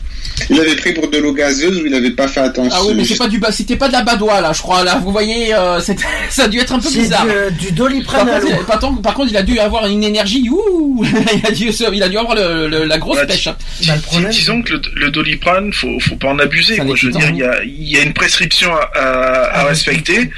Euh, voilà quoi. Bah, ce- Moi, je, je suis bien gentil de dire ça parce que je le respecte pas, mais Non, je, parlais, non, je, parlais- je prenais l'exemple du doliprane. Je prenais l'exemple du doliprane qui n'a rien à voir avec les troubles psychiatriques, mais euh, c'était pour expliquer pour les médicaments sur les surdoses Bien de sûr. médicaments. euh, il y, a que- des, il y a des doses à respecter, il y a Voilà. un dosage à respecter. euh, qui a- si on donne un certain dosage, c'est pas pour euh, pour augmenter le dosage ou quoi que ce soit. Est-ce que quelqu'un veut finir sur le sujet du suicide avant qu'on re- finisse sur les troubles et après qu'on- après on va pouvoir faire une pause? moi, ça m'avait un peu, moi, ça m'avait un peu con. J'avais eu des idées comme ça, des, des idées noires. Tu le, tu le sais, ça. ça Oui, mais ça ne regarde pas tout le monde. Oui, mais ça, c'est c'est personnel. On va pas rentrer dans Après, je connais, je connais ton histoire, que- je, connais ton histoire, je sais ce que tu as vécu. Maintenant, moi, moi, je te demande pas de ce que tu, je ne te demande pas pourquoi tu as fait ça, mais ce que tu as ressenti quand il y a des gens qui t'ont, qui t'ont mis à l'écart pour ça. C'est ça qui m'intéresse. Hum. Il y a, quelques, il y a quelques, il y a, y quelques, il y a quelques personnes. Il y, a, aussi des gens. Ils cherchaient à faire quelque. Il y a aussi des gens. Ils cherchaient à faire quelque chose. Ils disaient comme ça, donne-moi ton numéro. À, moment- à, à la fin, ils avaient, à un moment donné, ils avaient mis à l'écart. Et puis il y en avait qui mettaient pas. Il y en avait des fois. Je me disais, ils devraient rien dire. Ils devraient rien dire. Oui, Parce que- ignorer, Ouais, quoi. Ouais, mais dans ces hein. situations-là, tu sais jamais comment. Euh... Non, si c'est pour mettre à l'écart ensuite, ils Ah, ne mais il y a- devraient rien Ouais, mais dire. tu peux pas, tu peux pas savoir ce que les pe- sur le moment quand tu demandes de l'aide comme ça, tu peux pas savoir ce que la pen- ce que la personne elle pense exactement. Non, bah, que du, que pas, pas, pas du positif Non, en tout cas. mais hein. voilà. Mais il y en a, ils vont te dire, euh, ils vont te dire oui, euh, je Est-ce que suis là vous- pour t'écouter, puis en fin de compte au dernier Ah, moment est-ce que s'en vous pouvez, est-ce que vous pouvez, justement, est-ce que quelqu'un, est-ce que quelqu'un qui n'aide pas, est-ce que pour vous c'est une bonne solution et euh, de toute façon personne n'est obligé d'aider une- euh, en retour Ah, Il y d'aider a une même personne. assistance à Mais- personne en danger. hein. Et c'est punissable par la loi. Hein. Oui, c'est vrai. Oui, mais quand c'est par téléphone, c'est délicat quoi. C'est Oui. pas pareil, et c'est pas pareil, c'est pas pareil. Les réseaux sociaux et les téléphones et les proches. Les réseaux sociaux, tu as pas, tu, euh, c'est pas personne en, euh, vous croyez, on peut Ah, parler il y de a non non- assistance en il y a personne en non danger sur assistance à personne en Ah, danger. Ah non, tu, tu peux pas, c'est pas possible C'est pas par les possible. réseaux sociaux. Tu assumes, je suis désolé, c'est toi qui, c'est, c'est- Ah bah à ce compte-là, les personnes qui font ça sur les réseaux sociaux, je trouve ça stupide. ils sont encore deux fois plus stupides. Ben, c'est, c'est- c'est Je pas- trouve ça complètement stupide de dire oui, je me sens pas bien sur les réseaux sociaux, or qu'ils savent très bien, pertinemment, qu'ils vont avoir que des retours négatifs. Ils le savent très bien. Pas forcément. Parce que si on parle, Je suis pas d'accord avec toi. Forcément, la preuve, je- j'aurais si on pas parle, parce que si on peut pas parler de personnes, de non-assistance à personne engagée sur les réseaux sociaux, alors pourquoi ils vont le faire Mais systématiquement c'est pas une. Mais je viens de le- je viens de répondre à la question. On ne cherche pas la non-assistance à personne en danger. On cherche une, on va dire, une sensibilisation. On va dire en disant, et- je suis tout seul et je n'ai personne à qui, j'ai personne pour qui m'aider. Je vous souhaite, je souhaite parler de ma de ma situation. Aidez-moi. On va dire ça comme ça. C'est pas de la non-assistance à personne en danger, ça pour moi. C'est pour pour toi quelqu'un qui qui reste tout seul, isolé, sans famille, sans sans amis, sans personne, sans petite personne, tout ça. Il faut qu'il se démerde tout seul et qu'il s'enterre tout seul Non, et être dans le c'est pas ça. C'est que question. le, le faire sur les réseaux sociaux, il y a Mais des avantages et des Mais inconvénients. tu n'as pas d'autre Mais- solution. T'as pe- t'as- t'as- t'as personne d'autre. Les- T'as personne. Je te parle des cas, des cas isolés qui ont personne pour à qui les aider. S'ils ont personne, qui à qui on peut se fier, à qui on peut se confier? Pour moi, c'est des- pour moi c'est une confidence. Pour moi, c'est pas de la non-assistance à personne en danger, comme tu dis si bien. Moi, je trouve ça, je trouve ça écœurant de, de, de te dire que la personne qui dit que, qui va pas bien fait de la non crée de la non-assistance à personne en danger dans les personnes. Non, je suis pas d'accord avec ça. Après, ça dépend comment. il-. Après, ça dépend comment c'est tourné aussi, parce que euh, tu mais dis, ça serait, ça serait, de la non- il y aurait non assistance à personne en danger si la personne mettait les autres, on va dire, incluait les autres dans son suicide. C'est de votre faute, donc euh, je vais me suicider. Non, c'est pas ça qu'il a dit, que la personne dit. Je vais me suicider parce que vous me rejetez, je suis, per- euh, vous me, vous me dégoûtez. euh, si par contre on met vous, c'est-à-dire incluant tous les membres des réseaux sociaux, là d'accord, on peut, là par contre on peut, on peut dire que- qu'il y a, qu'il y a une accusation. Mais là, si c'est quelqu'un qui ne va pas bien, il a le droit d'aller pas bien. Je suis, toute personne a le droit d'aller bien ou de ne pas aller bien. Je Oui, ne vais pas ça, bien, je suis seul, je vais, je suis, j'ai, je, je viens de vivre. euh, euh, Tout ce euh, que demande la personne, c'est quelqu'un l'écoute. point. Voilà, c'est Voilà. tout. ouais, je Oui, sais pas. que quelqu'un l'écoute et puis et puis parfois les réseaux sociaux on, a- on, on connaît certaines personnes alors où, il y a- où on pense qu'il y a des personnes bien quand même quand on a, quand on a pas mal d'amis euh, ai- comme tout, comme, par euh, Sandy puisque tu m'avais tu m'avais répondu à un message sans, sans rentrer dans des détails plus euh, que j'avais dit tout à l'heure on, on pense qu'il y a des gens qui sont bien quand même Tout à fait. ouais, mais on peut jamais savoir à l'avance. Et que les et que les autres ne diront oui. Mais par exemple, une fois, j'avais mis quand même une vidéo où il y, avait y avait des y avait des y avait des personnes qui disaient la vidéo sur la route euh, où on voit marqué soix- filmé marqué 70 km heure où on entend une voiture où on entend une voiture il y a des gens qui disent comme ça euh, est-ce qu'il va faire c'est un peu euh, euh, je vais pas me juger moi-même euh, je juge pas les autres mais à un moment en juillet j'avais mis une vidéo parce qu'à un moment donné des gens disaient des gens qui disaient tu vas euh, il y, a- il y a des gens qui, qui disaient tu nous diras quand tu auras fait quelque chose. Et j'avais mis une vidéo carrément. Donc euh, j'avais mis une vidéo sur le de- du périphérique. Ouais, mais du, du moment, du moment que tu lances un message comme ça et qu'après tu postes une vidéo, ça veut dire que la, Oui, que ton message il est nul. Ça fait un peu Ton message il est, il est nul.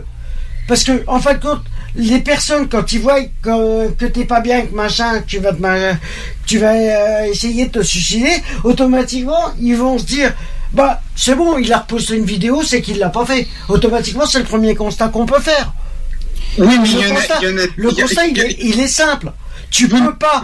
Oui, mais je, je, je comprends ce que vous voulez dire, mais il y en avait, il y en avait qui disaient comme ça. euh, euh, il y en avait un, je, je sais plus ce que m'avaient dit les gens, mais il y en avait un, il m'avait dit comme ça, et, parce qu'il y avait des gens, ils avaient même pas, ils, ils disaient, je vais pas. Il y en avait, ils étaient sympas, mais ils disaient, j'ai pas regardé la vidéo. euh, c'est un peu normal. Oui, pas- mais par exemple, une personne, une personne qui met quelque chose sur Facebook parce qu'il est pas bien et que par exemple, après, t'as plus de nouvelles pendant, de lui pendant Ah ben, une peux- semaine, voire Ah, 15 jours, ah, bah, je il y a te- des questions à se poser. Ah ben justement, je me pose, moi personnellement, je me pose des questions à mon tour. Mais le vois, parce problème, que ça c'est que- ce qui s'est passé Non d'ailleurs. mais, non, Ben, mais ce que je veux dire, c'est que si. le- quand il y en a qui le mettent sur. Facebook, c'est simplement pour leur dire Ah, ben oui, là, euh, je si suis un humain, d'accord, je vais pas bien, mais je veux juste attirer l'attention de tous peux- les gens. Je vais te répondre. Point à- je vais te répondre à cette question parce que c'est- c'est terrible ce que tu C'est viens de dire. double tranchant, C'est les terrible, messages. c'est- c'est terrible ce que tu viens de me dire parce que je vais te répondre à la question encore plus flagrant et je sais que Lionel est au courant. L'année dernière, l'année dernière, quand, quand tu quand tu sais que tu as des proches, des amis, des amis proches qui sont sur ton euh, qui sont sur ton Facebook, ils savent que tu ne vas pas bien. Ils Et prennent même pas un seul. euh, ils qui- prennent ouais. pas la peine de t'appeler. Rien du tout. Mais né pour savoir comment tu vas le jour au lendemain, rien. Et pire que ça, tes propres proches te le reprochent. Oui, voilà. En commentaire. Ouais, voilà, c'est ignoble. Moi, des choses comme ça, des choses comme ça, quand je quand j'ai vu ça de mes propres yeux l'année dernière, qu'il y a tes propres proches qui te dit, et c'est même une de mes proches qui me dit comme ça en commentaire, je ne dirais pas qui, mais imaginons qu'elle m'écoute, elle se reconnaîtra. Euh, Oh, ça sert à rien, ça sert à rien de faire ça. euh, ça, euh, arrête de dire, arrête de dire que tu souffres. Il y a pire que toi. Ouais. Oui, non, mais franchement, voilà, il y a c'est pas- peut-être pire que. Franchement, Non, mais. ça, Voilà. en ami, personne n'a réagi. Mais même pas, c'est des amis qu'on connaît depuis 10 ans. Zéro, rien. Ouais, et troisièmement, pas- et troisièmement, et troisièmement, quand t'as tes propres, ta propre famille qui te le, qui te le reproche, c'est encore pire. Oui, c'est pire. Voilà. Mais bon, euh, après, voilà. il y a... Parfois que des les amis situations. Moi, dans mon cas, on veut pas, je voulais que des gens réagissent. Je pense que des Non, gens veulent que des gens proches Non, réagissent, qui me Non connaissent. seulement, non seulement mais- ils te le reprochent, et mais en plus ils te prennent pas la peine de t'appeler. Oui, en plus. Et c'est pire. Là, par contre, là, c'est vrai que là, il y a- Et je rajoute aussi une association qu'on connaît, qui n'a, Oui. auquel je leur ai expliqué l'année dernière mon état et qui s'en foutaient complètement d'ailleurs. Voilà, Mais donc bon, ça c'est, donc voilà, personnel, se- mais ça existe malheureusement. Des choses, des choses comme ça, c'est ignoble. Mais le problème, allez, c'est que je n'en voudrais. les gens sont individuels. Il y a des gens. Tu peux pas faire d'une- autrement. ah, ah, genre, euh, on pourrait, on peut pas en vouloir à des gens que tu ne connais pas, parce Mm. qu'ils te connaissent pas, je ne les connais pas, en retour ils te connaissent pas, ils te connaissent. Donc forcément, on peut, pas- eux, on ne peut pas leur en vouloir qu'ils n'agissent pas. Mais quand ce sont des proches, des amis, des gens que tu connais depuis des années qui n'agissent pas, ouf. Là, par contre, oui. Ouf. Alors je peux a dire, la non-assistance à personne en danger. c'est terrible, c'était terrible l'année dernière. Je- euh, pendant six sûr. mois, nota- no- notamment une grosse période du 15 mai, euh, je peux dire que ça a été, ça a Oui, été non, une grosse, grosse, grosse période. là, non, mais je ne rentre pas dans la vie privée, je te dis, je te dis une Bah, histoire, si, je te déjà. dis une histoire qui, qui a été vécue, tout simplement. Oui, voilà, après. euh, Tout simplement. on c'est- peut pas- c'est- mais je peux peut pas donner, Non, mais je m'en fous. Je m'en fous. Je m'en fous complètement. J'assume. Et donc voilà. Bref, euh, on va on va continuer parce qu'il reste on va on, Oui, le faut, temps savoir, tourne. faut savoir quand Je viens on de dire que appelle je continue. la personne va On mal. continue. Je viens de dire que je continue Nico. Excuse-moi parce que le temps il tourne euh, et que et qu'on ne peut pas on va pas rester jusqu'à 20h non plus. Ah non. Euh, Est-ce que donc je, vais- je vais finir sur les troubles. Tiens, ça, ça va réveiller Cédric. Peut-être qu'il va continuer à pouvoir lire le, le sujet. donc euh, donc on a parlé des troubles pédopsychiatriques, on a parlé des troubles cognitifs. On va continuer. Troisième catégorie, c'est sur les troubles psychiques. Alors là, il y a plus là, c'est pas tout à fait pareil. Il y a beaucoup de drogues sur les troubles psychiques. On parle de l'alcool, la caféine, le cannabis, la cocaïne, les hallucinogènes, les solvants volatiles, la nicotine, euh, les euh, les opiacés, ça me dit rien, euh, l'anxiolytique, Les sédatifs aussi, les troubles liés à plusieurs, etc. Jusque là, tout va bien. Ensuite, euh, les troubles psychotiques. Est-ce que ça, ça vous parle? On en a parlé au début. On en a parlé tout à l'heure en exemple des, des- des troubles psychotiques. Psychotiques. Pardon? La schizophrénie. Oui, ouais, ouais, voilà. La schizophrénie, c'est pas un trouble de la personnalité, c'est considéré comme un trouble psychotique. Alors c'est un peu compliqué. Pour moi, c'est pour moi c'est aussi considéré comme, une trou- comme un trouble de la personnalité, la Mm. schizophrénie. On parle aussi des troubles délirants. Donc ça revient un petit peu à ce qu'on a dit tout à l'heure avec les démences et euh, les, euh, les déliriums euh, sur les troubles cognitifs. Il y en a, il y en a certains qui se rapprochent. hein. Et il y a aussi euh, les troubles psychotifs. Bref, alors ça, ça c'est, il y a que les psychiatres qui peuvent nous dire ce que c'est, mais c'est un peu compliqué. Les troubles de l'humeur, on en a parlé. Il y en a deux gros, deux gros. euh, Dépressif et bipolaire. alors ça, ça c'est les deux grands troubles de l'humeur. Alors en plus bipolaire, dépressif, ça se rapproche parce que euh, être bipolaire, on peut être dépressif en plus. Mais dépressif et bipolaire, ça, ça c'est- pour moi, la dépression, je le dis franchement, pour moi c'est la pire des maladies. C'est terrible. Ah, Quand tu es dépressif, quand tu tombes sur la dépression, tu perds pratiquement tout. Ah ben tu perds tout. tu Ta peux santé, tout elle est détruite. Ta santé, elle est détruite. Tu perds tout. Tu sais plus. euh, Tu, tu, tu- une fois, pour moi, c'est la Tu pire. es plus maître de toi-même. D'accord, la dépression n'est pas mortelle, comme euh, voilà, comme le sida, comme tout ça, mais la dépression, quand quelqu'un est dépressif, tu perds tout. Quoi. Moi, je, je dis franchement, ayant, pas, ayant pas, étant passé par là pendant des années, c'est terrible. Ah, Et les troubles bipolaires. Bon bah écoutez, euh, je suis témoin, hein, euh, je je le cache pas. Euh, la bipolarité, c'est pas évident, on va dire. Quand tu, ce qui est pas facile dans la bipolarité, c'est quand tu le, quand tu l'annonces, quand tu l'affirmes aux, aux autres, ils te voient euh, en retour différemment avec d'autres regards. Ah, bah, et ça, c'est, ça, tu, tu leur annonces, tu leur annonces euh, la bipolarité. Bon, les gens ne connaissent pas la bipolarité. Ils savent pas ce que c'est. Bah, tu dis, parle pas assez. tu leur dis, t'es maniaco-dépressif. Ah, d'accord, ok. Et d'un coup, blanc total, et après, t'es mis à l'écart, ils te voient différemment, ils te regardent. Ce qui est encore Mais pour eux, tu rentres pas dans les, Ce qui est- tu rentres pas dans les normes? mais ce qui est terrible, c'est le regard des gens une fois que tu as un trouble, un trouble mental. hein. Mm. Les gens te regardent différemment, ils te considèrent plus comme euh, comme euh, comme euh, comme avant. Ils te- une Ils fois te que considèrent comme un animal, comme un. un- non, pareil, pas un animal, parce qu'il y a un animal. Bah, euh, oui, voilà. Après, ça dépend. euh, voilà, il. euh, Alors les, les autres gros troubles, il y, a plus- il y en a d'autres. Alors il y a les troubles anxieux. Hein. Oui, c'est ça. Après, t'as les oui. troubles, Les troubles somatoformes, les troubles dissociatifs, c'est un peu bizarre à en parler, mais voilà. Les troubles de l'adaptation, ça, ça existe. Alors les oui, troubles de les l'adaptation. Euh, c'est pas facile. Les troubles de la personnalité, c'est encore pire, ça aussi. Les troubles. Alors là, par contre, ça, ça va vous faire rire. Les troubles Oui, de l'identité sexuelle. Alors. De l'identité sexuelle. eh bien oui, bien sûr. Ah bon on est on est sur la psychiatrie. Qui est visé sur les troubles de Ah bah, l'identité sexuelle? Non. Erreur. Non, non. c'est non. euh, sexuelle. Mais non. les Sur- trans- Nous étions visés avant. Les homos, les homos Les trans- Non, bien sûr les trans. Les trans, Mais bien sûr, oui, c'est bah les trans. Bien sûr que c'est les trans. Les trans sont obligés. C'est un passage obligatoire chez les trans. Quelqu'un qui veut changer de sexe a un passage obligatoire à un psychiatre pour euh, pour euh, pour pouvoir changer de sexe. C'est un peu compliqué. stupide. C'est la loi, mais en tout cas, c'est ça les troubles. Pour moi, j'appelle pas ça un trouble. Bah, non. euh, quelqu'un qui veut changer de sexe, est-ce qu'on peut appeler ça un trouble Euh, je vois pas en quoi c'est un trouble mental de, de changer de sexe.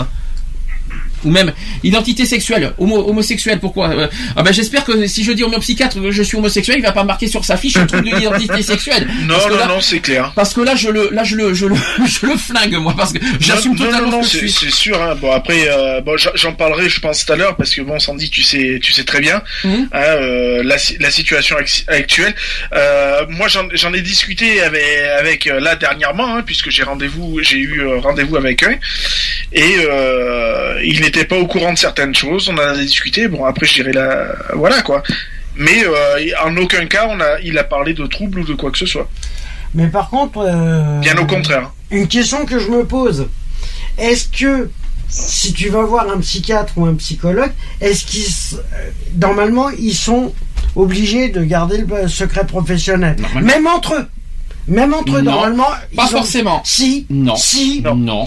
Chaque psychiatre Non. est Si, si jamais tu as un changement de psychiatre pour X ou Y raison, Tu, pour euh, qu'il soit au courant du Oui, dossier de l'avance. Mais, euh, par exemple, tu as un psychiatre attitré. Par exemple, tu as un psychiatre attitré, tu, euh, tu vas voir le même depuis certaines années. Je suis désolé, la déontologie fait que tout psychiatre ou tout psychologue Ah bon est tenu du secret professionnel et n'a pas le droit de le divulguer Alors je te- à ses confrères. alors je vais, te- je ça je vais c'est pouvoir. Ça c'est zéro. Alors je vais pouvoir te contredire parce que quand les hôpitaux euh, quand, euh, euh, appellent tes psychiatres et que les psychiatres euh, renseignent aux hôpitaux, il y a pas, euh, excuse-moi, il y a Oui. pas de déontologie là-dedans. Forcément, Mais- c'est pour aider. La déontologie, c'est de, c'est de, c'est de, on va dire de, par rapport au patient, de l'aider de tout ça. Donc Oui. forcément entre, entre, non, t'as- tu confonds deux choses. Entre collègues, ils peuvent, ils peuvent en Non, parler. ils Si. ont pas le droit. Mais bien sûr que si. Ils n'ont pas le droit, je l'ai demandé à mon psy. Oh, T'as vu ça Non, les psychiatres n'ont pas le droit de parler à une tierce personne. C'est-à-dire ta famille mais- ou n'importe qui. En revanche, entre collègues, ils ont le droit, notamment psy, non. surtout sur les hôpitaux. Dans les hôpitaux, ils Oui. contactent automatiquement ton psychiatre. Oui, Donc, le psy c'est fait. d'accord que ça soit au niveau c'est de pareil. l'hôpital et un psy privé, Mais je suis c'est désolé. pareil. Les Mais bien sûr que si. Dans les cabinets Alors, moi- privés, moi, je vais te dire un pas truc, le entre psy. Mais de toute façon, quel est le problème de que, que ça Parce se que personne. Vas-y, alors à ce compte-là, explique-moi. Si toi tu vas voir un psy et qu'il en parle à un autre psy, à un autre psy que tu connais pas, Et alors? C'est de la dévi- c'est de la Mais violation non. de vie privée. Bah, ça sert à Puisqu'il rien. te- il parle de toi, or que lui il te connaît Alors, pas l'autre. il n'a pas le droit, c'est de juger euh, son truc. C'est chaque psychiatre a son propre jugement. Oui, voilà. Par contre, les psychiatres vont se disent entre eux les pathologies du patient. Je suis désolé de te le dire. Si quelqu'un a un trouble de, Oui, il à l'hôpital. Mais après, les, à l'hôpital. chaque Mais psychiatre a hors son- hôpital, ils ont pas le Tu droit. me permets, je finis. Chaque psychiatre a son propre jugement. Après, les psychiatres se disent entre eux les pathologies. Moi, je suis désolé, je suis bien, je suis placé, je suis, euh, je suis, pla- je suis bien placé pour le dire. Ils se transmettent les pathologies des patients. Ils sont obligés. Mais ils sont obligés. Mais non, entre hôpital. Mais si, parce que t'as un psychiatre, qui part en retraite, il, il, il, il te, il te, il, il, il te, il t'en- il t'en- il t'envoie vers un autre psychiatre. psy- Et c'est pareil chez les médecins généralistes. Quand un médecin généraliste pendant 10 ans te suit, qui part en retraite, il est obligé. T'as le, médecin généraliste, parce qu'il y a la relève. Et bien Mais alors, c'est pas de relève, Ton relève. Et ben il a ton dossier. Je suis désolé, le nouveau ton médecin psy- psy. Eh si ton psy, on parle à un autopsie qui fait dans son dans son propre cabinet, si chacun, sauf des psys, or que le deuxième psy te connaît pas du tout, Non, le- ça se fait pas ton comme ça. psy n'a pas le droit de ça divulguer ton propre fait- dossier. Ça ne se fait pas comme ça. Le psy te connaîtra avant qu'il te, euh, il, il- il te Oui, s'il y a avant- une relève. Bon, laisse s'il y a une relève. Laisse Mais s'il n'y a pas de relève, Laisse tomber. ton psy n'a pas le droit de divulguer à un autre psy ton état. C'est bon, laisse tomber, on va, on va passer. Euh, donc je continue les troubles. Donc il y a aussi les troubles des conduites alimentaires. Ça, je, t'avoue- ça, je dois avouer que j'ai pas compris non plus ce que ça veut dire. Les dossiers médicaux peuvent être consultés dans un hôpital par, euh, diffé- par, différents, ou, ou même aux- par, par différents praticiens, même, un- même, même un neuro. Même, un cardiologue pourrait euh, voir le dossier psy si une personne. Oh là là, oh là là là là là, oh là là, oh là là. Le cardiologue, qu'est-ce que le cardiologue vient faire là-dedans Non, non, ce que je veux dire, c'est que c'est que si une personne elle a des dossiers dans un hôpital et que c'est Alors, je t'arrête de suite. Le cardiologue, c'est un médecin généraliste, c'est pas un psychiatre hein, qui, euh, qui, qui prescrit les cardiologues. Hein. Non, mais ce que, je de te ce dire. que je veux dire, ce que je veux dire, c'est qu'il ira voir les, les, les dossiers. Non, il, il, il, il ira voir, il ira Faux. voir les dossiers Faux, de son que les faux, c'est que le médecin généraliste qui voit le dossier, c'est pas le psychiatre. Pour les cardiologies, c'est- je sais pas d'où tu vois que les psychiatres auront droit au dossier, c'est faux. Non, dans un, dans un hôpital, quand tu es dans un hôpital, il regarde parfois les dossiers pour voir les traitements des Je vois pas. patients. Non, mais Je je vais pas comprends- le faire. Si, si tu- je, j'arrive pas à comprendre le- la similitude avec le cardiologie, mais c'est pas grave. hein. Euh, Ah, donc- si- si tu dois être, si, si- si une personne, elle, si une personne, elle, elle doit, a un malaise, elle a, on la met en cardiologie, bon, si, si elle voit un psychiatre dans l'hôpital, qu'elle voit un Ah non mais attends, mais qu'est-ce que le psychiatre, qu'est-ce que le psychiatre vient faire là-dedans? C'est pas parce que t'as un souci de cœur que, euh, que, que t'as un arrêt cardiaque que, que tu vois un psychiatre. Non, parce qu'ils vont, rega- ils vont regarder, ils vont, re- ils vont regarder est-ce que la personne, euh, qu'est-ce vais que la devenir personne aujourd'hui. comme médicament. Non, non, non, t'es t'es hors sujet là, Nico. Euh, euh, Là, je, je sens que je vais devenir fou aujourd'hui. Je sais pas pourquoi, mais. Mon C'est normal, c'est de la attention, psychiatrie. Attention, attention, voilà, attention. Si euh, Sandy commence à venir fou, on va appeler un psychiatre. Restons cool, restons calmes. Arrête Donc, ou j'appelle de l'Obel. Non, non, sûrement pas. Donc les troubles, je finis les troubles, les troubles du sommeil. Alors je, je sais pas, est-ce qu'on peut appeler, est-ce que les troubles du sommeil, on peut dire que c'est psychiatrique Moi, je suis pas sûr. hein. Non, non, non. Pourtant, c'est une catégorie que le psychiatre s'en occupe, et c'est vrai, les psychiatres s'occupent des troubles du sommeil, mais ce n'est pas pour moi, ce n'est pas pour moi un trouble mental. C'est ça, ça que je veux dire. Tout à fait. Après, on parle des troubles du contrôle des impulsions.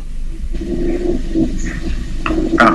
Voilà. Là, Ça, c'est encore autre chose. bah là, c'est différent. Et on parle enfin des troubles factices. Voilà, donc tout ce que je vous ai cité, euh, tout ce que je vous ai cité. Par, par contre, les, les, euh, les micros, s'il vous plaît, euh, les- faites très attention au, au, ce que vous avez derrière vos micros parce que c'est pas agréable du tout. Ah, c'est Charlotte, Charlotte, Charlotte, excuse-moi, t'as un gros bruit derrière ton micro. Oh merde. Je t'en prie. je t'en prie, je t'en prie. Excuse-moi. Non, je t'en veux pas, mais c'était juste pour te prévenir. Euh, c'est euh, c'est- c'est étonnant que tout le monde n'entend pas euh, au micro le, le bruit que ça fait euh, en retour. Ah, si, si, moi, Moi, j'ai entendu. Hein. Alors, euh, donc tout ce que je vous ai cité, tout ce que je vous ai cité, les- tous les troubles que je vous ai cités, ce sont les principaux troubles que, que, que prennent en charge les psychiatres. Oui. Voilà, tout ce que je vous ai cité. Alors, est-ce que parmi vous, je vais faire vite fait, a consulté un jour ou l'autre un psychiatre? Et pourquoi? Et est-ce que dans tous- parmi tous les troubles ou pour d'autres raisons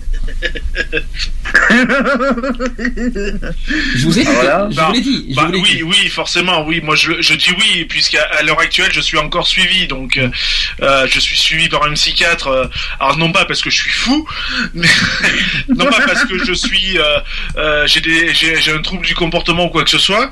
C'est parce que euh, j'ai une, j'ai une, injonc- une injonction judiciaire, puisque euh, je suis un ancien détenu euh, qui est sorti il y a pas si longtemps que ça. Enfin depuis 2011 quand même, mais j'ai une obligation judiciaire qui m'oblige à voir un psychiatre Euh, donc du coup, tous les mois, je suis, j'ai mon petit rendez-vous euh, mensuel chez le psychiatre. Tu sais, hein, t'es pas fou, t'es pas fou, ça reste à voir encore. hein. Oui, c'est sûr. Euh, Sinon, non, et par contre, Mais après, je sais pas qui c'est qui est le plus fou entre lui, entre lui et moi. Donc après, euh, voilà. je vous ai... Lui, en te connaissant. Par contre, justement, alors justement, ça, on en parlera des idées reçues parce que les psychiatres, on va, ça va être beaucoup visé, notamment sur les hontes de voir un psychiatre, tout ça. On, en, genre, on va en parler après la pause tout à l'heure. Enfin, dans, dans- dans tout à l'heure, dans 5 minutes, on va la pause. Mais avant de faire la pause, je voudrais euh, vite fait vous parler des méthodes thérapeutiques parce qu'il y a aussi de la thérapie qui existe. Alors il y a plusieurs euh, plusieurs formes de thérapie. Il y a d'abord les psychothérapies. Ça, je pense que beaucoup le connaissent. Les psychothérapies, vous savez à quoi ça consiste? Pas du tout, non. Alors, les psychothérapies sont des techniques qui visent à apporter un soin et à produire un changement chez le patient à travers la relation par la parole ou bien par l'utilisation de médiation. Il en existe différents types et les plus connus sont les euh, psychothérapies psychanalytiques. Euh, euh, c'est pas facile à dire celui-là. Les psychothérapies psychanalytiques. C'est pas facile à dire ça. En gros, les psychanalystes, quoi. Donc les thérapies, les thérapies cognitives et comportementales et aussi l'approche systémique et euh, phénomo- phénoménologique. Waouh, ça a été dit celui-là. Deuxième méthode, il y a aussi l'ergothérapie. Personne connaît, je pense. Non.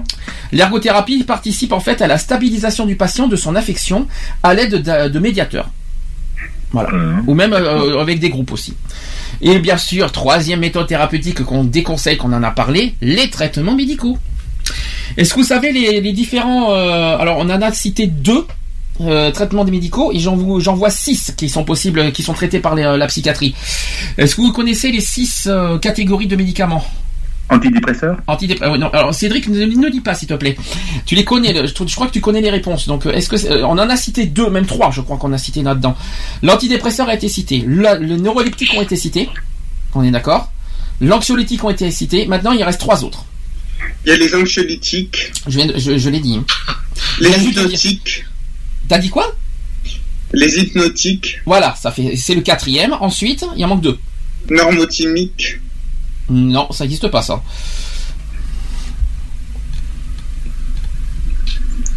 Alors je pense que les, je pense que les deux derniers vont être, euh, euh, vont être difficiles à trouver.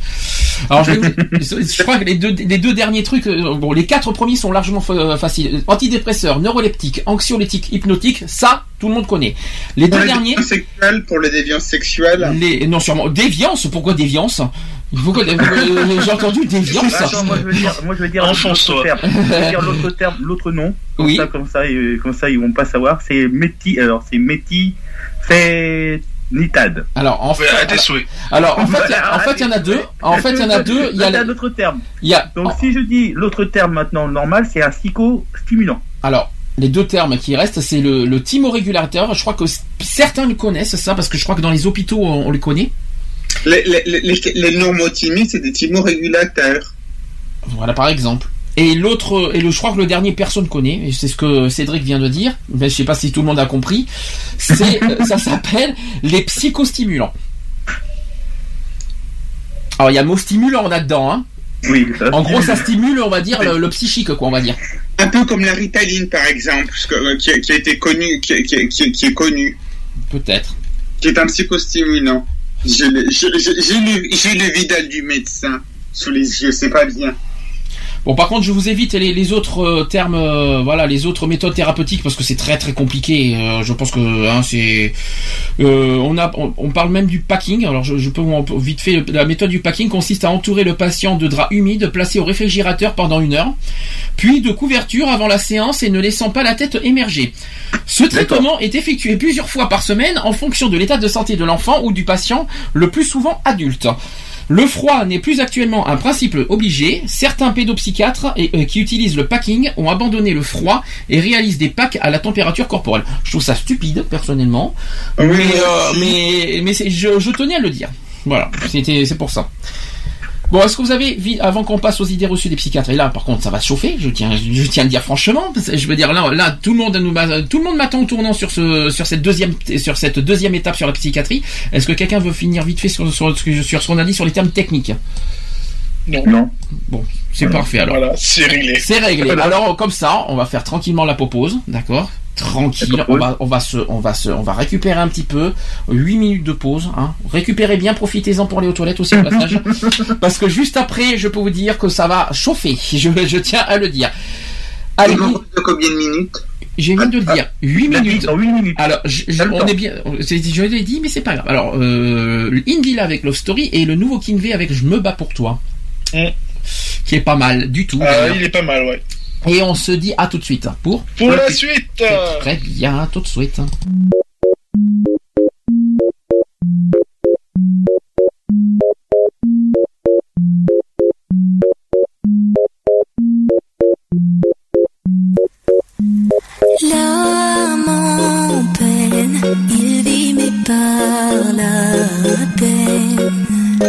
Il attend devant cette photo d'antan. Il, il n'est pas fou, il y croit c'est tout. Il la voit partout, il attend debout. Une rose à la main, à part il n'attend rien.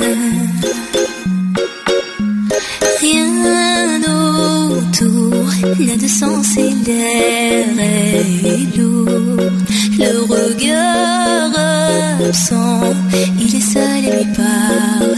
Souvent, il, il n'est pas fou, il aime c'est tout. Il la voit partout, il attend debout, debout, une rose à la main. Non, non rien ne le retient.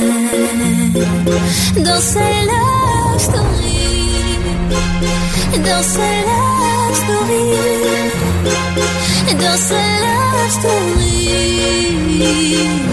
sa love. Prends ma main, promets-moi que tout ira bien. Serre-moi fort, près de toi je rêve encore. Oui, oui, je veux rester, mais je ne sais plus aimer. J'ai été trop bête. Je t'en prie, arrête, arrête, comme je regrette. Non, je ne voulais pas tout ça. Je je t'offrirai tout mon or. Et si tu t'en fiches, je t'attendrai sur le port. Et si tu m'ignores, je t'offrirai mon dernier souffle de vie dans ma love story. Dans ma love story.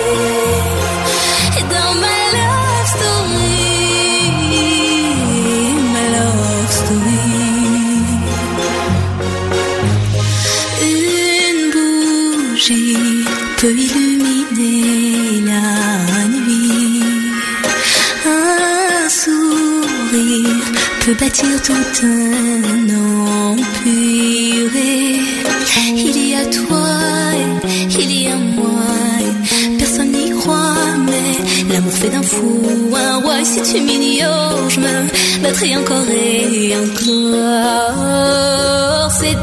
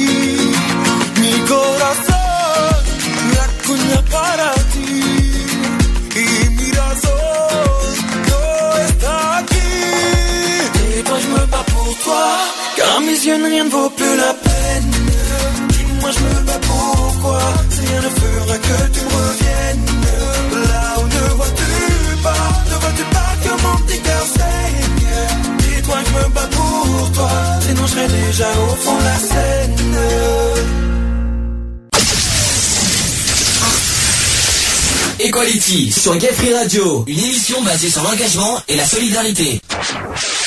De retour dans l'émission Equality, 17h15, toujours en direct. Euh, ça va Skyper Ouais. Au lieu de raconter des bêtises en, en ligne.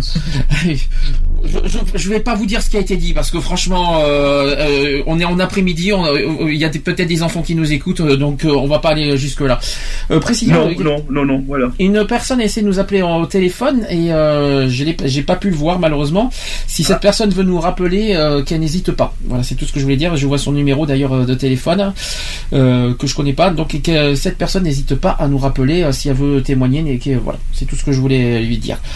Et je m'excuse au passage de ne pas avoir répondu. Alors, on va, aller sur le deuxième sujet, sur la psychiatrie. Sur les idées reçues, notamment, je vais poser plein de questions, enfin, des affirmations et des questions. Premièrement, est-ce que d'après vous, la France est un pays de fous? D'après vous Oui.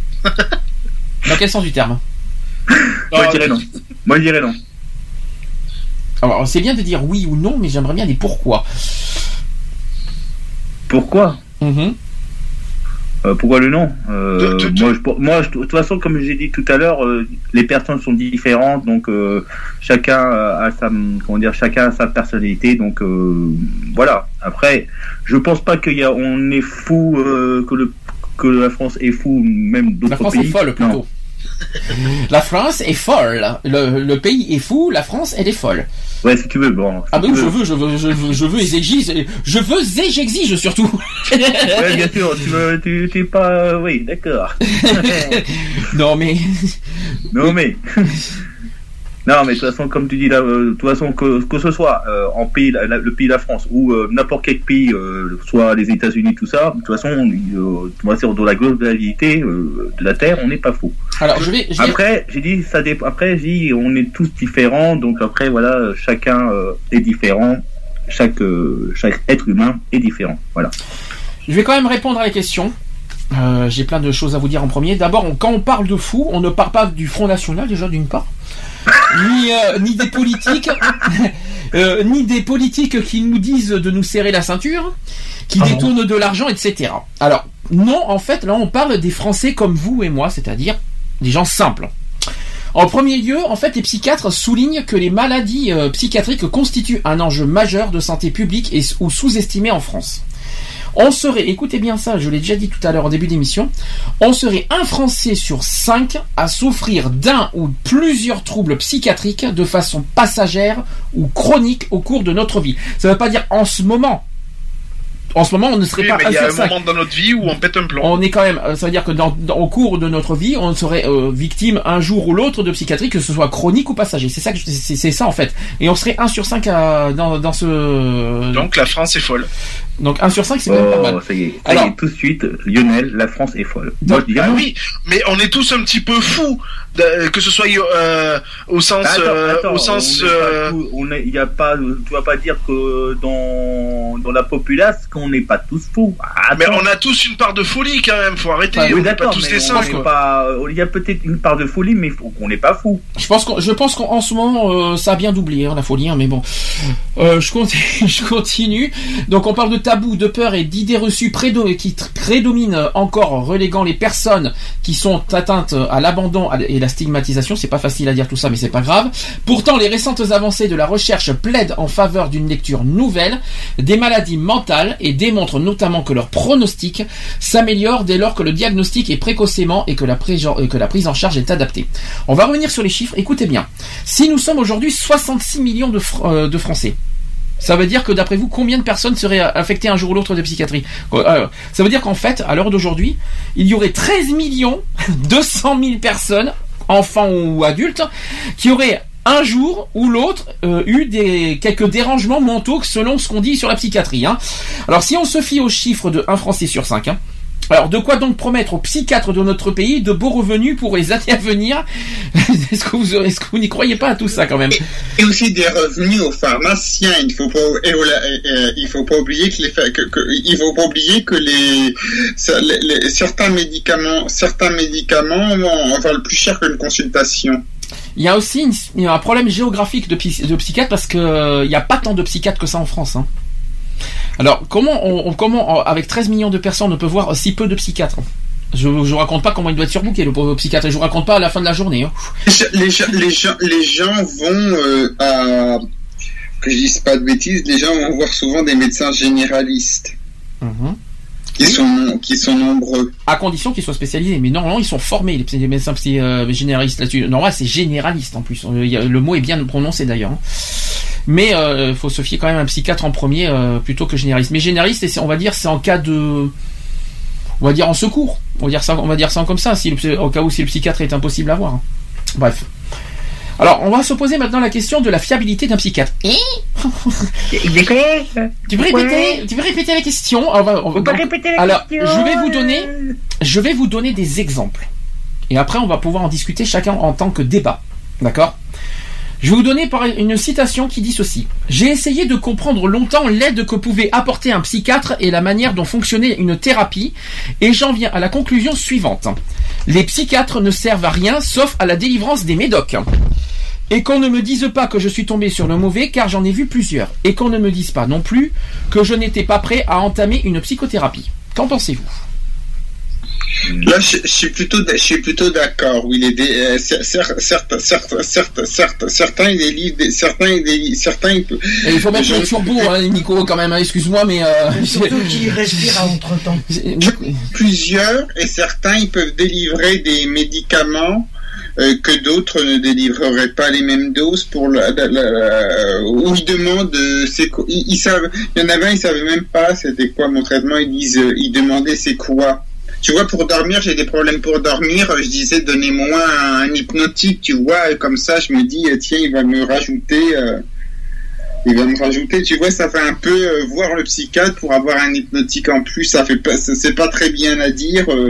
des fois, je dors pas bien, mais mais c'est un peu la vérité. Il y a des gens, il y a des gens aussi. Ils vont, ils vont. les, psychiatres, des fois, ils sont, ils délivrent des ils délivrent beaucoup de euh, des médicaments. Est-ce que vous êtes d'accord qu'un psychiatre est fait pour prendre, euh, est, est plus fait pour donner des médicaments que plutôt que de, de, de s'occuper de son patient? Hein? Mais après, ça dépend du psychiatre que tu vas voir. Hein. Moi, de, de- de mon vécu, de ce que j'ai pu voir de mes yeux vus, euh, majoritairement, oui. Euh, Il y en a beaucoup qui allaient voir le psychiatre uniquement pour les médocs, point. Et ça s'arrêtait là. Ah oui. Ouais. Malheureusement. Alors qu'un médecin généraliste, c'est suffisant. Bah, De toute façon, après, c'est- de toute façon, comme tu dis, Lionel, de toute façon, les gens, ils sont plus pour vo- voir pour euh, juste pour euh, demander le médoc. Ça, c'est sûr. Ça, c'est, on va dire, il y a, on va dire à peu près. Oui, mais la, ba- la, la base principale d'un d'un psychiatre, c'est quand même pas ça, quoi. Non, je sais, là, ça, c'est normal. Mais 80%, de toute façon, euh, les gens, ils sont là juste pour euh, aller juste prendre leur médoc. Hein. Voilà. Mais après, euh, comme je dis, 80%, c'est-à-dire, c'est c'est pas mal. C'est beaucoup. Déjà, hein. c'est-à-dire, euh, il reste quoi, 20% Peut-être que la personne ne veut pas, te- pas voir, euh, veut voir juste son psy, peut-être pour pas le médoc, mais euh, je pense pas que les 20% euh, doit rester pas grand-chose. Mais bon, voilà. Mais je pense que tu as raison, parce que de toute façon, moi, j'en ai vu des gens qui disent, ouais, c'est pour, si je veux voir mon, mon- toi, le, pour, ils disent, ouais, c'est pour les médocs. C'est un peu bête pour moi, je dis. hein. Voilà, après. Il y, a, aussi une mauvaise image de la psychiatrie, comme on voit dans le film Vol au-dessus d'un de coucou, où il est pas, où justement il sort de prison, il est coupable, il est normalement il serait coupable dans le film. Après, je, il sort de prison et puis on voit à la fin, quand il veut l'emmener, l'Indien veut l'emmener au Canada, si vous l'avez tous vu, il, il, il, il étouffe avec un oreiller, il casse, il casse la vitre. Vous l'avez vu, Vol au-dessus d'un nid de coucou? Oui, ça va être Jack Nicholson, si je me trompe pas. C'est avec Jack Nicholson, c'est ça. Euh, c'est- un film, c'est un film quand même qui touche. On voit quand même, on voit quand même, il veut aller en prison et à un moment, de, euh, il veut aller en psychiatrie pour éviter la prison. Mais en prison, il y a une peine. On sait quand on sort et en psychiatrie, on lui fait comprendre à un moment donné, il sait pas quand il sortira. Et puis, il a, et puis il a les électrochocs. Bon, c'est peut-être un peu mis en scène. Et puis lobotomie à la fin où il est comme un légume. Euh, ça fait, euh, il est étouffé par l'Indien qui, s'in- qui, qui, qui va au, qui est sais censé que- au Canada. Ça fait un peu, ça fait, ça fait un peu des images euh, pas très bonnes. Bon, déjà, c'est un film qui date pas d'aujourd'hui. En plus, là, tu confonds pas. euh, Il faut bien se mettre en, en tête que c'est un- une, euh, une histoire privée, euh, un psychiatre. On n'est pas dans un hôpital. L'hôpital, je, vous- je vous le réserve tout à l'heure, je vous rassure. hein. Oui, pas la même Je vous, chose. le, je vous le réserve un peu tout à l'heure sur les hôpitaux. Oui, parce qu'il y a- Notamment sur ce que j'ai vu. La que plupart des voir. gens qui vont à un psychiatre, excuse-moi, ne vont pas, ne sont pas, ne, sont- ne, ne, ne- ne- ne sont pas tout le temps dans les hôpitaux et bien heureusement. C'est pour ça que je, là, là pour l'instant, on est dans un psychiatre de domaine privé. Pour les hôpitaux, je vous les réserve tout à l'heure parce que euh, là aussi, on a des choses à dire. Il y a, il y a- de secteur, ce que j'aime pas. Par, par exemple, on, on- on dit à, à- en prenant Paris, tu, tu dois connaître, c'est par arrondissement. On dit il faut aller dans tel C'est ce que secteur. j'ai dit. Euh, C'est ce que j'ai dit tout à l'heure. Il y a une histoire de géographie de le psychiatre. Le problème, c'est qu'il n'y a pas forcément des psychiatres dans tous les secteurs, notamment dans les campagnes. Donc, euh, parce qu'on dans les villes, on a forcément des psychiatres, mais il n'y a pas forcément des psychiatres partout euh, dans toutes les villes, dans, même dans les petites villes. il y a- et ça, c'est le gros problème aussi. Il a- ça devrait pas être, ça devrait pas être par secteur pour moi, parce qu'une personne, elle a un problème avec un psychiatre dans un secteur Mhm. où elle peut le voir facilement, elle peut, euh, où elle, où elle va, elle peut pas changer de secteur. D'accord. Il y a un problème de confiance. un peu comme une personne qui sera hospitalisée, c'est des fois aussi sectorisé. Des, fois, des gens pourront envie de changer. Euh, je sais pas, c'est un peu, il y a un- pour moi, il y aura un problème de, secte- de, la sectorialisation. C'est pas forcément une bonne chose. Malheureusement. Je vais vous donner un, deuxi- un deuxième exemple. On va monter un petit peu d'un cran. Attention aux oreilles, au passage. Donc une personne qui est face à, vous et derrière son bureau. Donc on parle du psychiatre. La, personne, c'est euh, c'est le psychiatre. Donc ce psychiatre est face à vous, derrière son bureau, et vous demande en premier lieu comment vous allez. Jusque-là, tout va bien. Une fois, euh, une fois que le patient ait répondu à cette belle première question, c'est donc le patient n'a jamais obtenu par la suite rien de plus que des et donc, ou encore pouvez-vous m'en dire plus? À la fin, 40 euros et à la semaine prochaine. Qu'est-ce que vous en pensez de cette affirmation? Vécu. Oui. C'est- ben, pour y répondre, franchement, euh, moi je dis que c'est simplement que euh, la plupart des psys qui le font, qui te disent ça, c'est euh, simplement pour euh, faire leur chiffre d'affaires. euh, c'est con à dire, c'est con à dire, mais c'est dans la plupart des cas, c'est ça. C'est simplement, c'est simplement, ils vont ils vont ils vont dire ah bah c'est bien dites-moi ce que vous avez machin mais ils vont pas essayer de chercher des solutions avec toi. Le problème c'est simplement de dire ah bah vous êtes là dites-moi ce que vous avez. Je vous donne euh, tel médicament. Et puis on se revoit la semaine prochaine pour savoir si ça a changé. Oui, mais aussi le euh, fond, aussi- voilà Oui, ça, ça, ça, ça, ça- ça, c'est vrai, mais aussi un psychiatre, il doit, sav- il doit savoir est-ce qu'une personne a des troubles qui ne présentent pas, qui ne, une personne peut Alors, dire je j'ai vais- bien, mais peut-être qu'elle allait pas bien 15 jours avant, qu'elle ira pas bien une semaine, qu'elle ira pas bien dans la semaine. Nico, si je peux me permettre, c'est pas en un jour que le, psy, que le psy va détecter un trouble. non Oui, mais en posant des questions, parfois il y a des qui peuvent être Ah, parce que été- tu À mon avis, tu- c'est même pas en, en- en un jour, je pense que c'est en plusieurs jours. C'est impossible en un jour de plusieurs détecter. mois. Il va détecter. Euh, voire euh, des années parce Il va que détecter- je des psys euh, Il va détecter des symptômes, mais il va pas, mais il pourra pas dire au final en un jour vous avez ce trouble. Non, c'est impossible.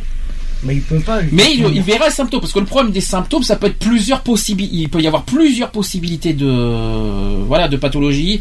Il peut ça, il peut très bien être un tel, il peut y avoir un telle maladie, telle maladie, telle maladie. Et il faut plusieurs malheureux plusieurs comment dire séances pour que le, le psychiatre affirme une fois pour toutes la, la- la maladie qu'a le, le patient. Mais ça peut prendre des années, surtout quand, pour détecter pour détecter par exemple la, la bipolarité. Je peux vous dire que ça prend des années. Hein. Euh, Attends, ça me fait, ça me fait penser qu'à un moment donné, un psychiatre, il, me dit, euh, à un moment donné où je, à un moment donné où j'étais sûr pour qui je votais, il me dit, euh, euh, puisque je parlais po- po- euh, politique, je sais pas pourquoi il me disait qu'il votait pareil pour me mettre en confiance. Ça fait un peu, je me, je me suis dit dans la tête, attends là, euh, il y a un problème. Je m'en fiche pour qui il vote, hein, c'est pas, c'est pas le Mais problème. là, on n'est on n'est pas dans ce sujet-là, s'il te plaît. Non, mais ce que je voulais dire, c'est que parfois, c'est, euh, je, me- je me suis dit, est-ce que ce psychiatre-là, est-ce qu'il aurait pas, est-ce qu'il aurait pas dû euh, ne pas dire qu'il votait pareil que moi? Je savais qu'il votait pareil que, euh, je savais que les tendances politiques. Excuse-moi, étaient- excuse-moi, je étaient- t'arrête- je t'arrête Nico parce que là franchement c'est hors sujet donc je suis obligé de t'arrêter. On parle on- les actus politiques ça sera après. Euh, donc, euh, on revient sur le sujet des psychiatres. Donc, euh, une, une personne qui dit comme ça, alors qui n'a, il dit, je sais très bien qu'un psychothérapeute, euh, un peu. Excusez-le. hein. c'est un petit lapsus. Il a du mal, hein. Du mal. hein. Euh, le lapsus à deux balles, je crois que ça, ça va aller au zapping, ça c'est bon, il n'y a pas de problème. Le Voilà. psychothérapeute ou un psychologue, eux au moins, excusez-moi, eux au moins aident les gens. je vais répéter. Je sais très bien qu'un psychothérapeute et ou un psychologue, eux au moins aident les gens avec de vrais échanges, un raisonnement sur la, pers- la personne des questions. Problème, ils ne sont pas remboursés et pour ceux qui sont euh, qui sont justes sur le plan financier, alors que ce n'est pas possible. Alors, est-ce que vous, alors question simple euh, dans cette phrase, est-ce que vous pensez qu'un psychologue et un psychothérapeute se chargent mieux d'un patient qu'un psychiatre? À l'écoute, oui. Ils ont plus de temps déjà. Pas forcément. Mais si, un psychologue, si. Un psychologue, si. Un psychologue, pas forcément qu'il est. il- si son planning il est chargé dans la journée, il va pas prendre d'une heure avec euh, chaque patient. C'est pas une heure, hein, un Euh, psychologue. Je te rassure. Bah, les psychiatres non plus, hein. Ah, le psychiatre, C'est c'est 20 30 minutes. c'est- alors ça, il y a C'est deux 30 possibilités. minutes. Ça peut être 20 ou 40 minutes. Il y a deux possibilités. Pour les, moi, moi, j'ai eu, Voilà. j'ai j'ai eu un obstin psy, ça a duré 40 minutes la séance. hein. Mais après, ça dépend sur que, le psy- que tu parles sur le psychologue ou sur le psychiatre. Ça dépend la personne que tu vas voir. Ça dépend, euh, ça dépend la personne. Parce que tu, un psychologue peut t'aider mentalement, mais pas médicalement. Qu'un, et un psychiatre pareil. Mais si le, le psychologue ne, ne donne pas de médicaments de Oui, toute manière. non mais Sauf que le un psychiatre, un psychiatre, il peut. euh, moi, je sais que j'en bois un et je l'affirme. T'en bois un Euh, De psychiatre, Ah oui. oui. je vois un psychiatre. Ah, tu vois. Moi, euh, personnellement, euh, moi, aux questions que je me pose, il essaye de m'apporter une réponse. Il essaye. Il essaye. Mais est-ce qu'il Avec ses propres mots, il essaye de me dire que voilà, c'est. Alors, il, il essaye de te donner une réponse. Est-ce qu'à l'heure d'aujourd'hui, tu peux nous, tu peux m'affirmer que le psychologue t'a aidé? Euh, psychologue- les le psychologues, je peux te dire que la plupart des psychologues, euh, dans 90% des chances d'un psychologue, plutôt, parce que des chances. euh, euh, dans 90% des cas, Mmh. les psychologues, la- au premier contact, c'est le jugement qui compte de la personne Alors, qui ça, rencontre. alors ça tombe Et c'est pareil pour les psychiatres. Question. Alors là, je vais pouvoir faire la transition à Lionel. Est-ce qu'un psychiatre a le droit de juger son patient? Non. Et un psychologue non plus. hein. Non, ils n'ont pas le droit de, ju- de, de juger. Abs- absolument pas. Ils, ont aucun droit là-dessus. D'où, euh, d'où je comprends, je comprends bien ta transition de toute façon. D'où, d'où le vécu que j'ai eu euh, euh, il y a, y a de ça quelques mois maintenant, puisque ça, c'est pas d'hier que je le vois. Euh, j'ai été suivi par un psychiatre donc à Salon de Provence. J'ai atterri à à Sisteron après, donc nouveau psychiatre, hein, forcément. Donc euh, qui a eu lui mon dossier mais un petit peu plus tard. Et la première fois où je l'ai vu donc il n'avait pas mon dossier euh, de médical euh, avec lui. Et euh, il s'est permis de, de me juger comme euh, comme pas permis à un tel point que je suis sorti euh, de la séance euh, devant témoin puisque mon, euh, mon homme était avec moi. Euh, je suis sorti j'étais super en colère et je, je suis tombé en larmes en larmes parce qu'il m'avait descendu plus bas que terre. Donc il avait porté un jugement euh, qui n'était pas des moindres et, euh, et, et je me suis retrouvé mais dépité de chez dépité quoi. Et euh, quand je l'ai revu le mois d'après, il avait enfin mon dossier et il a présenté ses excuses. À ma plus grande surprise d'ailleurs, pour un psychiatre, qui a présenté ses excuses en me disant euh, excusez-moi, euh, je, je, je me suis permis de, porter un jugement trop hâtif à votre égard. Euh, je lui ai dit ben oui, notamment sachant que vous n'avez pas connaissance de mon dossier. Donc euh, bon, j'ai accepté ses excuses, mais bon voilà, il s'est permis de juger quand même. Donc euh, un psychiatre n'a absolument pas le droit de juger. Alors, moi j'ai, eu un, même, un même problème, et ça date des années, hein, ça fait très très longtemps. Moi, c'est à l'époque où, où je voyais plus mon père, voilà, j'avais encore ce. J'étais pas très très. voilà, j'acceptais pas du tout de, plus voir mon père parce qu'il n'acceptait pas ce que je suis personnellement. Euh, au niveau de la sexualité, pas mal de choses. Et puis mon père est, est assez communiste sur les bords. Je, je peux en parler aujourd'hui, il est mort, donc euh, c'est pas un problème. Et que et que et le problème, c'est que j'ai vu un psychiatre. Je lui ai expliqué, voilà, je vais pas bien parce que je vois pas mon père, il me manque et tout ça.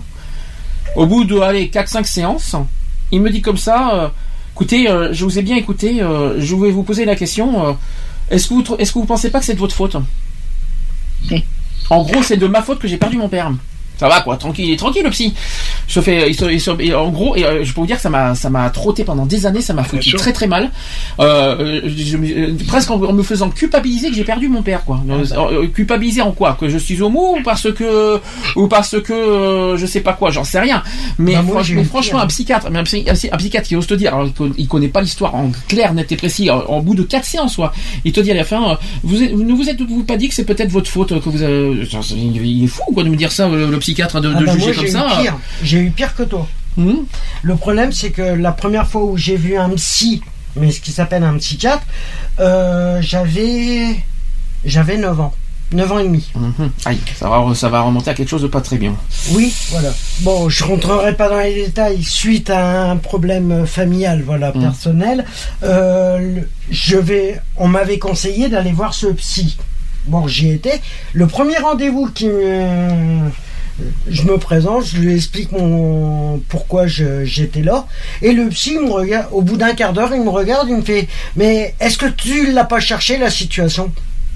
Oh putain. À 9 ans et demi. C'est horrible, à 9 ans. Non, mais voilà, le, les psys, le problème des psys, c'est qu'ils ils te. C'est en fin de compte euh, pour te, te mettre plus bactère. Le problème, il est là. C'est que ils se disent Oh, bon, allez, c'est un cas comme tous les autres, j'en vois tellement dans la journée ou dans les mois, euh, machin, qu'au bout d'un moment, euh, si c'est ils supportent plus les. En fin de compte, à ce compte-là, je, je comprends pas. S'ils en ont ras-le-bol de- d'écouter les gens qui ont des soucis, euh, des- qui viennent les voir, des patients qui viennent les voir, pourquoi ils font ce métier-là T'es en train de me dire qu'en gros, ça t'a euh, ça, ça t'a affecté beaucoup euh, Ah bah ça m'a traumatisé, c'est pour ça que pendant des années, pendant plus de dix ans, j'ai pas été voir un seul psy. Donc en gros, on, en gros, on cherche de l'aide à un psychiatre et le psychiatre, en gros, il t'enfonce encore plus, quoi. Voilà. C'est ça qu'en fait. C'est euh, ça. Alors, mais à ce compte-là, si c'est pour enfoncer les patients, je dis pas tous. Mhm. Je dis pas tous. Pourquoi Mais ils sont médecins, c'est ça pire. Voilà. Euh, à ce compte-là, mais pourquoi ils font ce métier-là? C'est vrai.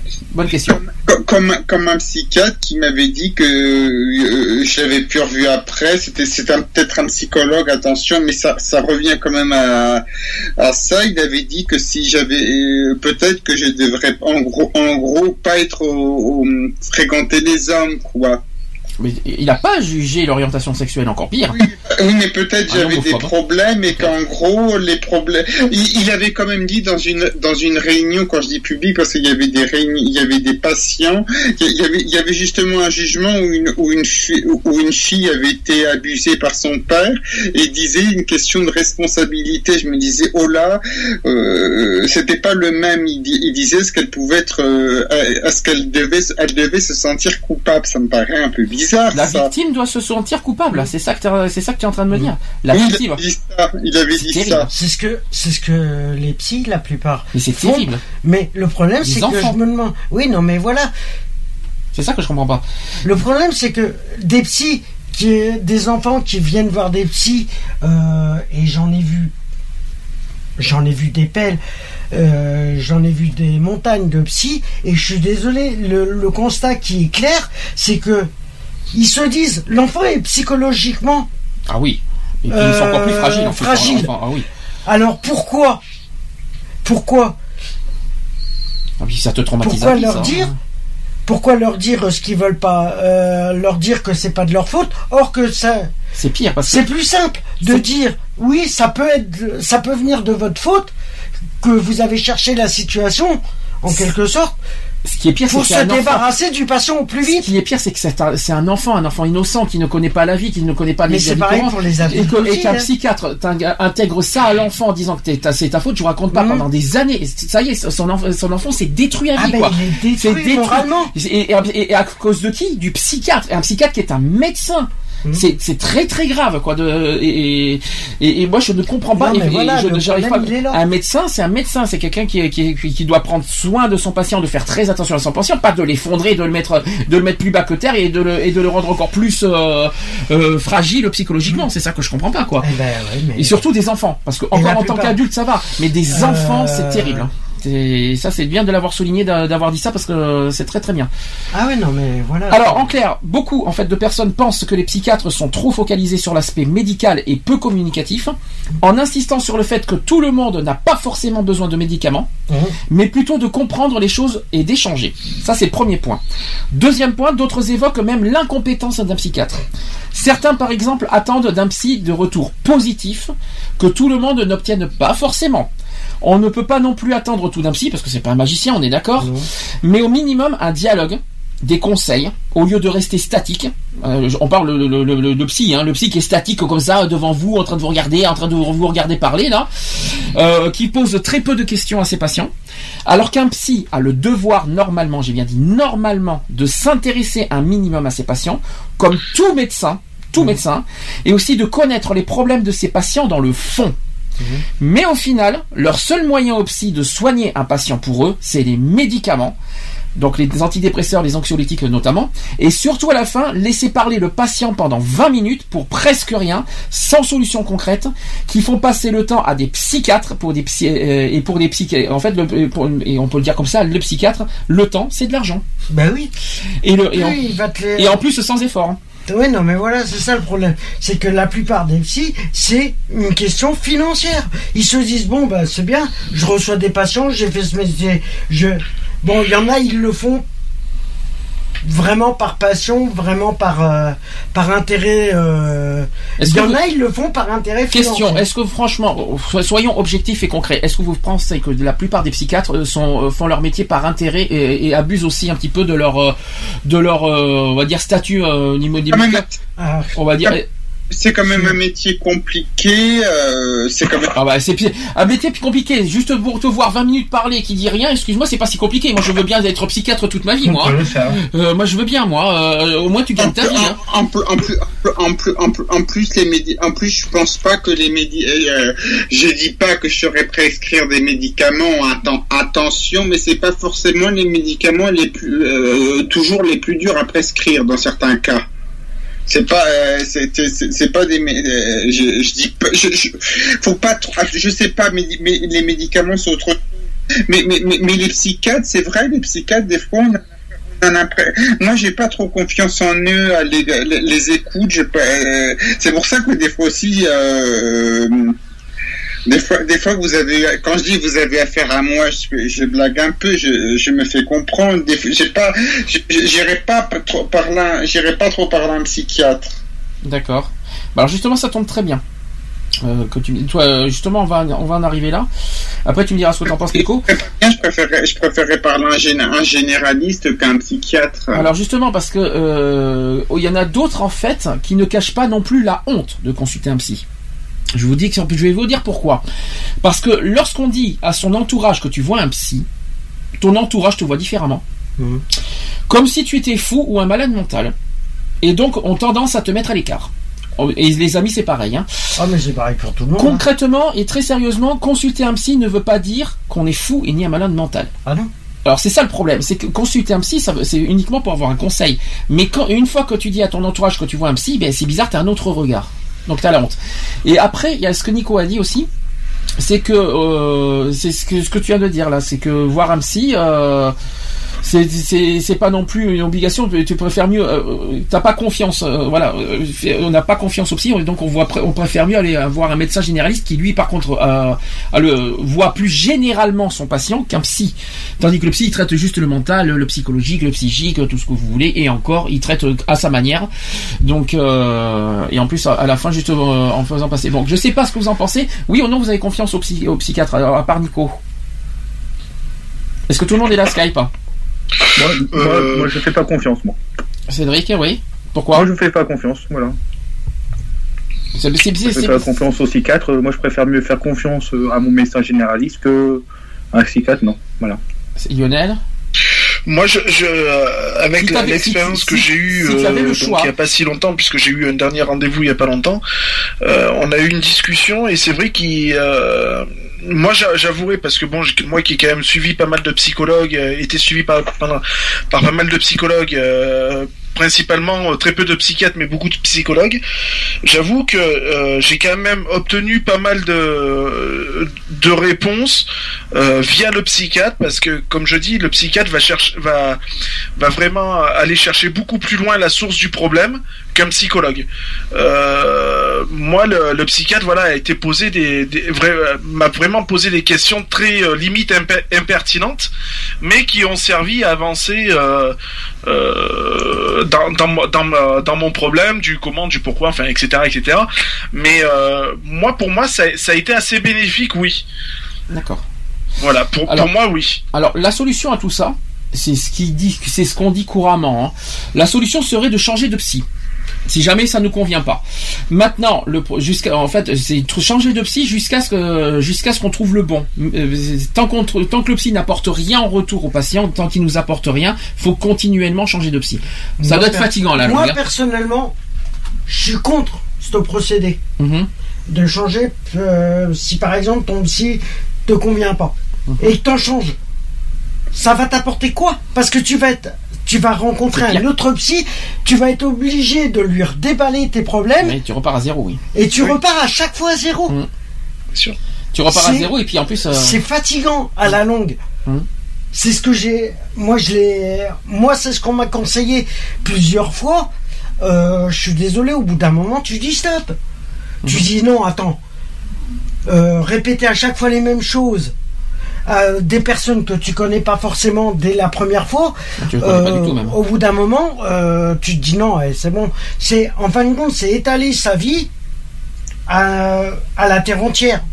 Et sans, et sans en être changeant, en changeant et pire que ça, sans être sûr d'avoir la solution en retour. Voilà. Et on ne sait pas, on ne En sait plus. pas, on ne sait pas si on tombe sur un bon psy ou pas, on ne sait pas.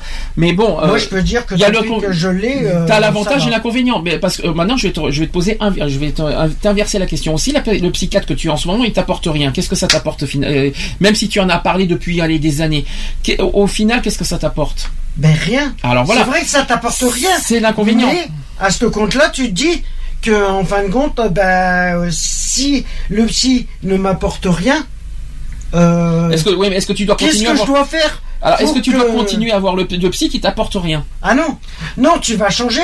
Mais si tu changes continuellement, si j'ai- si si le premier t'apporte rien, est-ce que le deuxième va être capable de te l'apporter Mais- C'est les questions. La question est aussi de savoir est-ce que toi aussi tu poses les bonnes, les, les bonnes questions aussi. au psy. Voilà, c'est c'est une Parce que si tu n'as pas de réponse euh, avec un, deux ou trois, c'est qu'il y a un problème, c'est que tu poses pas les bonnes questions. Excuse-moi, peut-être. excuse-moi Lionel, mais c'est pas, plutôt, double c'est sens, pas hein. plutôt au psy de poser les questions Oui, d'accord, mais moi tu sais, j'ai été obligé de euh, parce que si tu veux, donc le psy va te poser une question, Hmm. toi tu vas ramener une réponse, qui va ramener une question, forcément. Et Automatiquement. ben moi des fois je me suis retrouvé à lui poser une question, lui dire oui mais attendez vous me dites ça, mais alors pourquoi dans ces cas-là euh, euh, je réagis comme ça alors que j'aurais dû réagir comme ça Donc après c'est toi qui poses aussi des questions pour comprendre. Mais si tu, non, mais si tu affirmes, si tu dis des choses au psy qui te dit rien, qui te dit rien en retour, autant parler à son chien. Alors hein, comme ça au moins. Non mais c'est sûr, c'est sûr. Mais Ou après pas- faut, je pense que c'est un, jeu de toute façon. Hein. Hum. C'est un jeu de questions-réponses, hein, quoi qu'il en soit. hein. Ah bah. Mais après, enfin moi je sais que quand euh, on tourne autour du pot avec euh, une avec une de mes réponses. Euh, voilà, ben j'inverse le rôle, c'est-à-dire qu'après c'est moi qui pose les questions et c'est lui qui va me donner des réponses. C'est ce que je fais actuellement avec mon psychiatre. Sauf que hein, donc, euh, sauf, voilà. alors sauf qu'une fois j'ai- osé parler au psychiatre, il me dit ouais mais le problème, euh, moi je sais pas ce que vous avez, j'ai pas encore la réponse. Donc en gros, il faut que tu parles sans arrêt pour que lui ait la réponse. Mais au bout de combien de temps il va t'apporter la réponse C'est ça le problème. Euh, Tu Ah vas oui, sûr. Donc tu vas être, tu vas déballer toute ta vie de A à Z. Donc, Tu vas, autant que tu fasses, euh, euh, tu vas faire ton, planning. À 9h du matin, donc j'ai pissé. Euh, puis à 9h30, j'ai pris mon petit déjeuner. Donc en, en Voilà. gros, il faut, il faut raconter Moi, toute je- sa vie au psychiatre. Et puis voilà quoi. Moi, le, le, le, le psychiatre, euh, la dernière séance que j'ai eue avec lui, elle a, elle a été euh, très simple. Mhm. À, ma plus grande surprise, parce que déjà ça faisait un moment qu'on s'était pas revu, parce que lui il était parti en congé, moi j'avais raté des rendez-vous, enfin ça arrive, hein, personne n'est parfait, et euh, donc du coup je euh, du coup j'arrive à l'heure de mon rendez-vous, il y avait déjà deux personnes devant moi, il y avait personne, donc lui était pas présent. Il arrive avec euh, trois quarts d'heure, euh, voire une heure de retard. Donc j'étais commencé, je commençais déjà à bien ronfler quoi. J'étais bien remonté et tout. Il me fait ça fait longtemps que vous attendez? Je dis bah oui, ça fait à peu près bientôt une heure et pour Ah ouais. certains qui sont avant moi plus d'une heure et demie. Ça m'est arrivé. Ouais. Ah donc, euh, alors du coup ça a calmé un peu le, le machin. J'ai j'ai j'ai bien planté les bâtons comme il fallait. Et quand il m'a reçu, on a discuté. Euh, il m'a dit ah je vois que vous allez un peu mieux et tout. Je fais oui ça va et tout. Je lui dis je lui dis bah oui j'ai repris une activité euh, semi-professionnelle et tout. Donc j'ai discuté. C'est moi qui ai engagé la conversation. J'ai dit voilà j'ai euh, j'ai j'ai repris une, activité semi-professionnelle et tout. Donc euh, voilà je fais du bénévolat, je suis à la protection civile etc etc. Ah bon ben c'est bien et tout. euh, voilà, et, euh, et puis on en est venu au- à parler du mariage parce qu'il n'était pas au courant. Mhm. Et, euh, et je lui dis, et puis en plus, euh, ben voilà, je me suis marié et tout. Alors, et il me fait, ah ben, votre, euh, votre femme, elle doit être, elle, elle, vous- alors vous devez être bien avec votre femme. Je fais, ah non, j'ai dit avec mon mari, oui. alors du coup, il a eu un moment. Vas-y, vas-y. Ça a coupé. Lionel? Ouais, il a coupé. Lionel a, a coupé son micro. Ah, Bon, euh, Pardon. ah bon, c'est mieux. pour moi. Et donc, euh, je lui dis non, non, je lui dis c'est pas, c'est pas ma compagne, c'est mon compagnon, euh, voilà. Et je lui dis on est mariés depuis euh, depuis le 5 janvier et tout, euh, 5 juillet pardon. et euh, il me dit ah bah c'est bien et tout. Il me dit je vois que vous avez l'air heureux et tout. Je lui fais oui c'est vrai que voilà je suis bien, je suis épanoui, je- avec lui je m'entends bien, tout roule quoi je veux dire. Et puis voilà et il me dit mais il fait quelque chose et tout. Je lui fais bah pour l'instant il fait rien. Je lui dis mais il est en attente de formation et tout ça. Il me dit mais sinon vous en sortez et tout. Je suis oui, oui, on s'en sort parfaitement. Après ça ne le regarde pas non plus. Donc c'est pour ça que j'ai vite terré le, sujet. Mais euh, voilà quoi. Et il m'a dit alors qu'est-ce que vous pensez euh, euh, de, votre de votre de votre thérapie? J'ai fait bah écoutez, j'ai dit moi pour moi vous m'avez amené les réponses que j'avais besoin. Et euh, et puis voilà. Donc je veux dire c'est vrai que je lui dis au début vous avez été assez euh, assez euh, assez direct assez assez dur parce que j'ai dit hein, j'ai dit ça fait mal parce que forcément il a fallu que je redise tout à zéro. Donc euh, j'ai dit voilà c'était pas évident mais j'ai dit voilà vous m'avez apporté les réponses qu'il me me fallait et tout. Et j'ai dit c'est vrai que maintenant ça ça va mieux et tout. Et il m'a posé la question que pensez-vous de moi en tant que psychiatre? Alors là, c'est là que j'ai été un petit peu. Euh, euh, j'ai dit, ben, mis à part que que bon, ben des fois vous vous vous prenez pas de gants. Euh, vous prenez pas de gants pour poser certaines questions ou alors vous vous permettez des critiques euh, dont vous ne savez pas euh, comment la personne en face de vous va, va réagir. Donc là j'avais fait une, petite nuance au début qu'on s'était rencontrés. Euh, je lui dis sinon, ah, bah, enfin pour moi personnellement, je lui dis pour moi vous avez été un bon psychiatre. Voilà, c'est tout. Donc euh, voilà. Après, je dis pas que pour tout le monde c'est pareil. ça tombe bien. Euh, Je le conçois très bien. Ça mais tombe bon bien. voilà, pour moi, euh, nickel quoi. Ça tombe bien parce qu'il y a plein d'émissions télé. Je vais vous dire, vous, vous allez comprendre la transition. Euh, il y a plein de, de- de- d'émissions télé qui font des notations là. Vous savez, euh, entre les maisons, les gîtes, les, des presque parfaits. Maintenant aujourd'hui sur des euh. sur les mariages. Maintenant sur des 8 ils font maintenant sur les mamans formidables. Pourquoi aller inventer une autre émission que- qui euh, qui euh, on, on- on va on va inventer le- la belle émission le psychiatre formidable. On va lui faire une note. Vous allez voir. on va lui on va lui Ah bah attribuer bon, une sur note. la note, hein. Euh, et on va faire, on va faire le psychiatre le plus formidable. Vous allez voir, ça, ça va être sympa. Faites cette émission, ça serait sympa. Je pense que ça serait euh, très intéressant. Hein. Des fois, les psychiatres, ils donnent un peu, le- ils donnent un peu une idée de ce qu'ils pensent. Ils, euh, aussi, on ils est sont payés pour ça, heureusement. Non, attends, oui, mais non, je- non, pas heureusement, c'est nous qui payons. Donc, euh, excuse-moi, le psychiatre qui apporte rien, euh, il gagne de l'argent facile, on va dire. hein. Donc, oui, euh, celui, qui n'apporte rien, il gagne de l'argent facile. Le patient, c'est toi, c'est toi, c'est toi qui donne de l'argent. Enfin, oui et non pour sauf ceux qui sont à la CMU, euh, qui, euh, qui, euh, c'est voilà, c'est c'est un peu sûr. compliqué. Mais ce que je veux dire par là, ils sont payés à, normalement à traiter les patients. Ils sont pas là pour payer, pour garder en face. Bon, le, le soleil est beau, le- les, les oiseaux chantent, Mais en plus- les. Moi, tu, tu sais ce que j'ai fait une fois euh, à une certaine époque, c'était sur euh, sur un psychologue que j'avais fait ça. Et, euh, donc à l'époque, j'avais pas de CMU tout ça parce que je travaillais tout ça. Et euh, il se pointe en retard. Donc quand on connaît la durée de, l'entretien, hein, euh, il se pointe en retard, je sais plus, il y avait trois quarts d'heure de retard. Donc il arrive et tout, Ah, excusez-moi pour mon retard et tout. Je lui fais ben oui, bon ben vous pouvez me donner un autre rendez-vous? Je lui dis parce que là, l'entretien est fini, hein, on a euh, le, le, temps est passé, donc ah mais je vous ai pas reçu. Ben non, mais il fallait pas être en retard. Point. Je veux dire, moi je paye pas une personne pour que cette personne-là soit en retard. Tu vois? Donc du coup, je lui ai fait comprendre que ben, la prochaine fois, faudrait, faudrait qu'elle soit à l'heure si elle, veut- si elle veut, euh, si elle veut toucher son pognon. Et ben, je suis parti, j'ai eu mon autre rendez-vous et j'ai pas payé la consultation. D'accord. C'est une, c'est une, c'est une petite solution. Tu voulais dire quelque chose?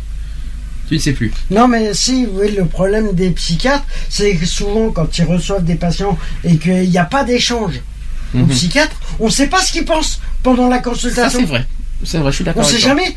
Pour un psychiatre qui parle pas à son patient, euh, on sait pas ce qu'il pense. Il se dit ouais c'est bon, allez c'est bon, ça va être encore le même blabla. Puis, regarde, je regarde la euh, montre, allez, vas-y, euh, vas-y, continue à parler. Continue euh. à causer, moi t'as C'est vrai que quand il y en a qui, qui ont un regard vachement impassible. Ouais. C'est-à-dire, tu, toi, tu le regardes parce que toi, t'a- t'attends la réponse. Ben ouais. T'attends qu'ils te disent quelque chose et tu te dis, qu'est-ce qu'ils pensent Vas-y, donne-moi la réponse. Bah écoutez, donnez-moi votre carte vitale et on, et on prend un mais- C'est vrai que moi, une fois, par rapport au psychiatre, j'ai- dit quelque chose, donc j'ai dé- j'ai déballé ce que j'avais à dire, Mm. et, je voyais, et je le regardais comme ça, et j'étais là, je dis, dans ma tête, je dis putain, vas-y, envoie, dis-moi quelque chose, je sais pas. Et j'attendais que ça en fait. Euh, et puis je me suis heurté en fait à un mur à ce à ce moment-là. Et euh, il a fallu que je reparte sur autre chose. On a continué à discuter, discuter, discuter. Et ce n'est qu'après que j'ai eu les retours de ma première plus ou moins question. Euh, question. Et du coup j'étais complètement paumé parce que ce que j'attendais n'est pas arrivé au bon moment. Donc moi je me suis focalisé sur autre chose. Et, et du coup je suis sorti de là-dedans mais j'étais euh, limite euh, désemparé. Parce que je sa- je savais plus je savais plus quoi penser est-ce que j'ai bien fait est-ce que j'ai mal fait comment il marchait tu vois. Et le pire c'est qu'il m'a dit euh, la dernière consultation que j'ai eue là, il m'a dit oui, j'ai eu votre conseillère d'insertion et de probation. j'ai fait oui, oui, je lui ai dit vous inquiétez pas parce que je savais très bien qu'elle allait vous appeler euh, pour savoir si effectivement je suivais bien mes rendez-vous tout ça. Il me dit ah, vous avez quand même pris les devants. J'ai fait ah, bah vous savez, je dis je commence à avoir l'habitude avec la justice. hein. Donc euh, voilà. Bref, euh, c'était autre chose. Mais euh, maintenant c'est moi qui prends. Euh, je suis limite à dire que maintenant c'est moi qui prends la, la thérapie en main quoi. Je veux dire c'est plus lui qui va me poser les questions, c'est moi qui va lui poser les questions et je veux des réponses concrètes. Revenons quand même sur le sujet de fond parce que j'ai bien aimé ce que tu as dit. Euh, quoi euh, le coup que le psy, on sait pas ce qu'il pense. Eh oui. Qu'est-ce que c'est vrai D'abord, c'est vrai qu'un psy n'a pas le droit de juger. Mais qui, c'est vrai qu'il n'y a rien qui nous dit qu'il juge pas intérieurement, euh, dans, dans son fond intérieur, en disant qu'est-ce qui, est la personne qu'il a en face, en fait déjà ça. Et moi, c'est vrai que déjà ça c'est le premier point. Et le deuxième point qui me qui me turlupine, c'est vrai que quand tu attends une réponse, et, et là je reviens à ce qu'a dit Lionel, tu attends une réponse. Dis, mais vas-y, donne-moi. Je, je, je, je vous demande de l'aide, aidez-moi, je, vis ça et à la fin il, il te dit bon ben écoutez, on se donne rendez-vous dans 15 jours. D'accord, ok, merci. Et tu repars euh, Et finalement. ta question, elle est où Tu repars, tu repars, tu repars. Tu tu t'es dit bon bah écoutez. Euh, À quoi tu- ça sert tu, tu sors de tu sors de la séance. Tu t'es dit bah écoute j'ai- j'ai j'ai tout déballé. J'ai dit ce que je pensais à un inconnu, mais je mais j'ai rien en retour. J'ai rien du tout. J'ai- j'ai- à part des médicaments. Et mais moi, je dis personnellement, j'ai pas trop, con- euh, j'ai pas trop, j'ai pas trop confiance euh, aux psychiatres, à me confier aux psychiatres. Je sais pas, j'ai déjà eu, je dis pas tous les psychiatres, mais j'ai déjà eu des mauvaises. euh, ça s'est pas, pas toujours, ça s'est pas, ça s'est parfois pas bien passé avec certains. Alors je me dis, je, je me rappelle parce que des fois il y a des psychiatres qui parlent en groupe aussi. Ah dans un groupe, dans un groupe, c'est un psychologue, bon, mais ça revient à Un la groupe de, thérapie pour lui-même, c'est ça Ah, que mais c'est dire une thérapie de groupe. Non, non, une thérapie de il, groupe. il a dit, je sais, plus- je sais plus pourquoi, il avait dit à l'époque, ça, ça doit remon- ça doit remonter entre 2001 et 2003. Oula. Ça ne peut pas dépasser 2003, c'était pas avant 2001. Je, je, je me rappelle, je me rappelle à un moment donné, il avait dit que c'était impossible justement qu'un homosexuel puisse devenir un jour président de la République en France. Eh oui, Ah bon pourquoi pas. Quel que, quel que soit la, donc écrit où, ça Ah ben de C'est la- écrit dans quelle loi C'est écrit où De la Noé aurait pu. Il était maire de Paris, alors il aurait pu. donc de la nouée, de la Non, nouée, mais comme c'est- tu dis, c'est- il aurait pu. Euh, Un homo ne peut, peut pas être président de la République. Est- C'est écrit où? Ah bien sûr que si. peut. Et Alors il suffit qu'un homme- il suffit qu'il le cache. Et après, et après surprise, je suis homosexuel. Oui, mais, mais, vous, vous, vous, oui, mais ça voulait un peu dire, c'était un peu une opinion qui disait. Mais pourquoi ça se voit sur, la, sur le front des gens qu'il est homosexuel, le président? C'est sa vie privée, à ce que je sache. Non, non, mais si c'était, mais si c'était dit Ah, avant, par, je contre, pense. par contre, je- par contre, un, président homosexuel, je serais très, con- très curieux de connaître sa première dame. Parce que ça doit être, ça, ça doit être très sympathique. ça, ça- ça- ça risque d'être comique. Euh, Bonjour, je vous présente la première dame de France, euh, Monsieur Robert. Salut. de la Noé, de la Noé, de la Noé, de la Noé en 2001, on, on sa- de la Noé quand il était nommé au le, le 25 août, il y avait comme maire honorifique de Paris, il y avait un peu, tu sais, des des ricaneries. Je sais pas si ça venait parce qu'il était homosexuel, je sais pas, mais ça, Hollande, il avait été applaudi, il était, il était, il était, il était pas spécialement, il est pas, il est pas populaire. je sais pas, je sais pas pourquoi. il Nico, Nico, Nico, Nico, je suis, euh, je suis sans Oui, obligé de t'arrêter. oui. Ce que je veux dire, c'est que les gens, ils jugent toujours. Il n'y a pas que les psychiatres qui jugent. Les, les psychiatres, c'est des gens comme les autres. Ah bon, d'accord. Euh, tant mieux si c'est les gens comme les autres, tant mieux. Non, c'est pas. C'est un peu compliqué, mais. Oui, mais justement, quand tu, tu en cherches des complications, surtout quand tu quand tu dérives sur la politique. Hein, donc, euh, On est sur la psychiatrie, pas sur la politique.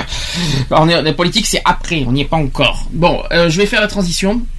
Euh, et là, c'est un petit coup de gueule, on va dire, personnel. Après, vous, en- vous direz ce que vous en pensez. Euh, Peut-être que certains d'entre vous ont vécu les hôpitaux.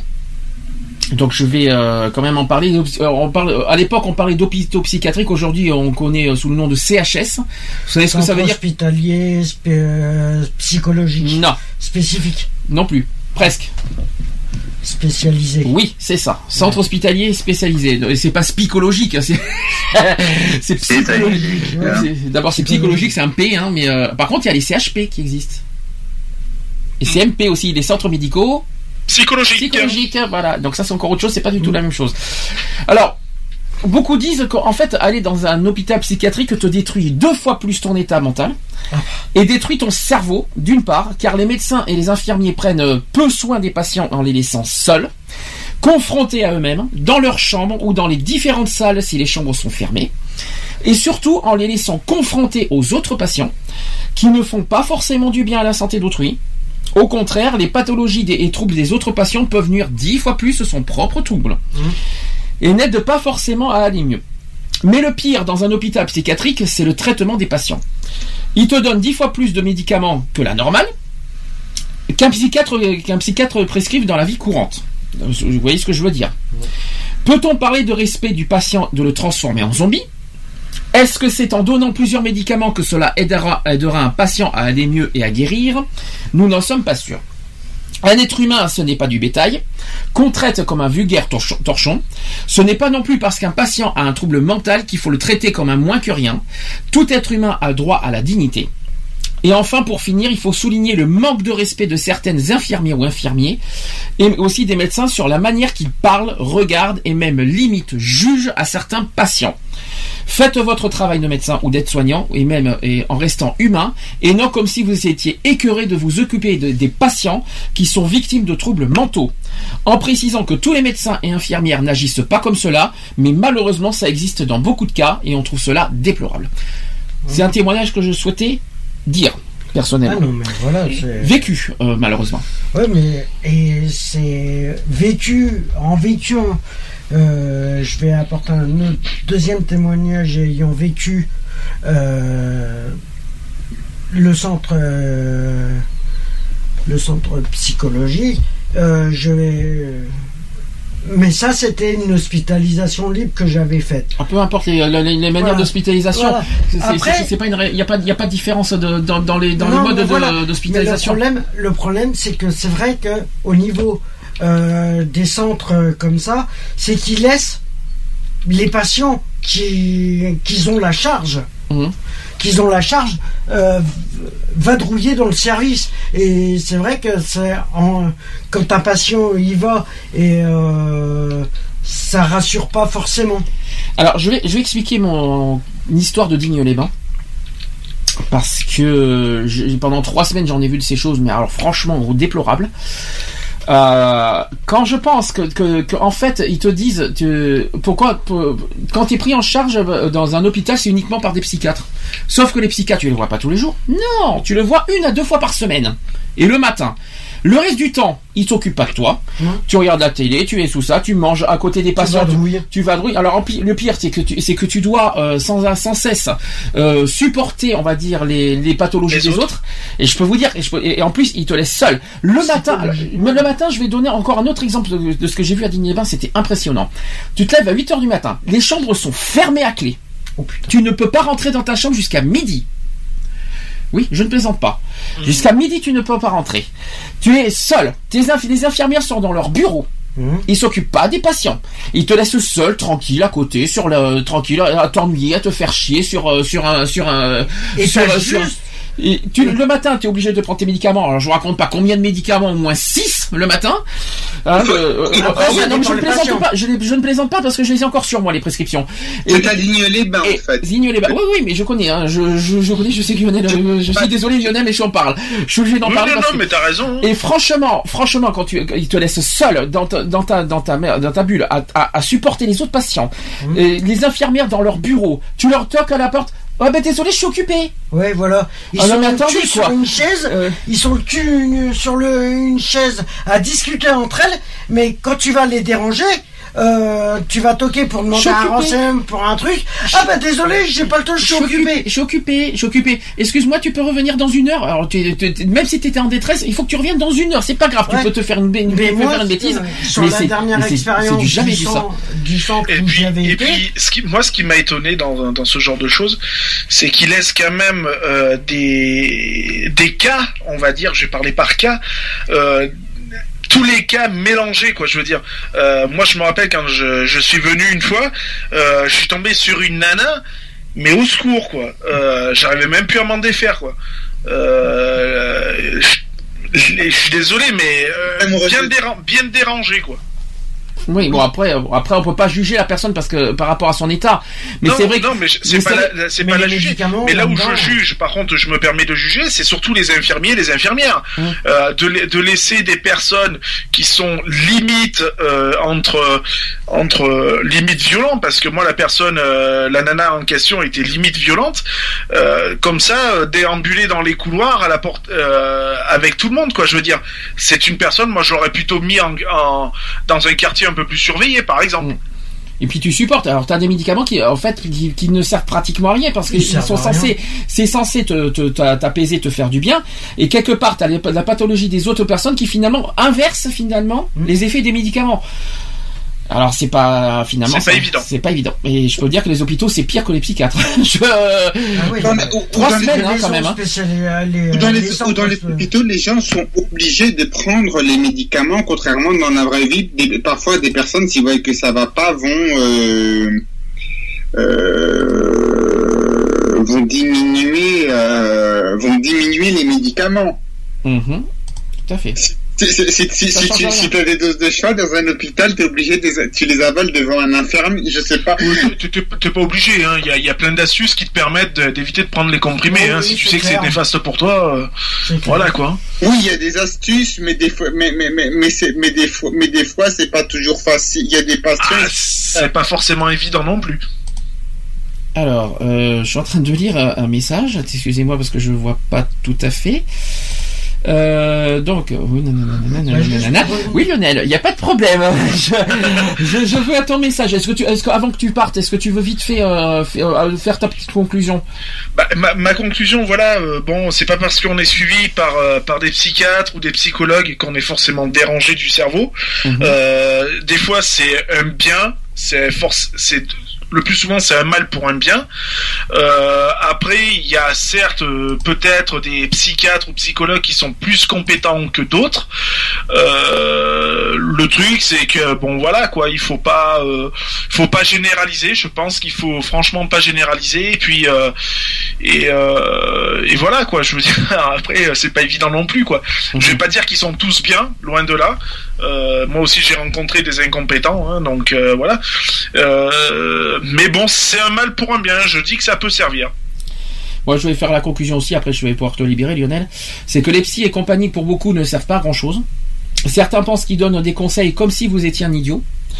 Mais il ne faut pas oublier que les psychiatres qui font bien leur boulot, donc un vrai psychiatre je parle, qui prend son rôle à cœur, sont censés être des médecins et qui sont censés être les plus compétents pour éventuellement déceler chez le patient une maladie psychique, chose plus difficilement décelable par un non-médecin, euh, c'est-à-dire euh, Ouais, voilà qui euh, euh, voilà etc. Voilà, Mais- mais on on a beaucoup de, de préjugés sur les sur les sur les psychiatres, mais malheureusement ça reste quand même la solution pour euh, pour malheureusement pour si vous si vous souhaitez connaître ce que vous avez, si vous souhaitez avoir de l'aide, on ce n'a que pas tu- le choix. Ce que tu racontais sur les ce que tu racontais pendant, je dis parce que pendant pendant la Seconde Guerre le, mondiale, on dit Ah. sur les, Oh, dans les on hôpitaux, sur des sujets comme ça. Dans les hôpitaux, dans les hôpitaux, dans les hôpitaux psychiatriques, les gens n'avaient pas à manger. Dans les prisons, les prisons, des associations qui allaient, qui vérifiaient, je ne sais pas lesquelles, genre Croix-Rouge, qui C'est la Croix-Rouge, oui. Oui, dans les prisons, dans les prisons, dans les hôpitaux, il y, a- eu des, famines en France. Les, gens, qui avaient des, les, gens qui avaient des tickets de rationnement qui étaient chez eux ou dans des hôpitaux ouverts, en tout cas qui étaient chez eux, ils pouvaient aller au marché noir. Quand on est quelqu'un qui était enfermé dans, un hôpital psychiatrique, il allait pas au marché noir. Il y avait aucune association qui n'allait vérifier. euh, je, je dis pas, euh, ça n'a rien à voir avec les hôpitaux de maintenant, mais ça veut dire quand même qu'il y s'est quand même passé des choses euh, pas toujours très nettes dans les les, les patients sont pas traités, sont pas forcément traités comme dans les autres hôpitaux. Ok Nico, ben écoute, je te remercie pour ta conclusion. Euh, et que et que j'ai rien compris, mais c'est pas grave. Et que et que euh, non mais Nico, Nico, Nico, je suis désolé de te couper. Je, je vois l'heure qui tourne. En plus, je dois, je vais libérer Lionel, donc euh, je vais je vais pas tarder à faire une pause. Euh, donc euh, Lionel, je te remercie. hein. Tu, tu, tu, tu sais dans combien de temps t'arrives ou? Ben, euh, s'il y a pas trop de monde, je serai là rapidement. S'il y a du monde, c'est pas gagné. C'est ce que je t'ai marqué, quoi. Ok, ça donc, marche. euh, Ben, voilà, écoute, donc je je vais essayer de faire le plus rapidement possible. Je te libère en tout cas et je te remercie euh, pour euh, pour, pour, ton, té- pour tes témoignages au sujet de la psychiatrie qu'on attendait tous euh, avec impatience. ça fait longtemps qu'on Ben, de rien, et puis euh, ravi d'avoir rendu service. De, de rien, de rien. Non, et mais bon, voilà. quant à nous à faire euh, pause, Kenji, Kenji avec la bohème. Ah. Ah Et avec sa reprise euh, sur l'album d'Aznavour. Et on va aussi faire euh, Mark Ronson et Bruno Mars euh, Uptown Fun, que j'aime bien ce titre, il est vachement bien fait. Et on se retrouve juste après, à tout de suite pour la suite, pour les actus. D'accord? Ça vous va? Bisous. À tout Oui, à tout de suite. Pour la suite.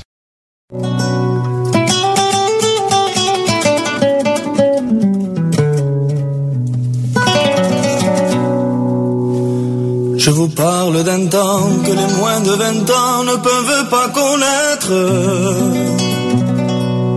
Montmartre en ce temps-là, accroché ses lilas jusque sous nos fenêtres. Et Chilem le garni qui nous servait de nid n'est payé pas de mine. C'est là moi qui criais famine et toi qui posais nu. La bohème, la bohème, ça voulait dire on est heureux.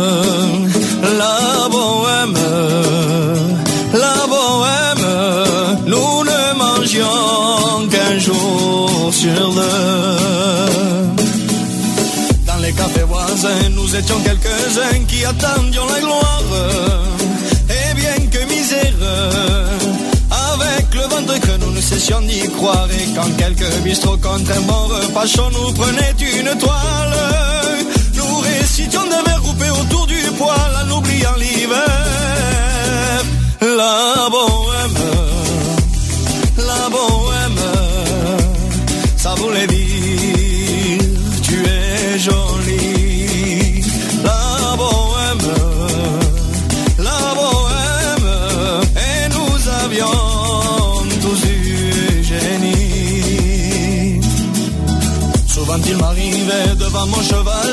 Passer des nuits blanches, retouchant le dessin de la ligne d'un du galbe d'une hanche. Et ce n'est qu'au matin qu'on s'asseyait enfin d'un matin café crème. Épuisé mais ravi, fallait-il que l'on s'aime et qu'on aime la vie? La bohème, la bohème, ça voulait dire on a 20 ans.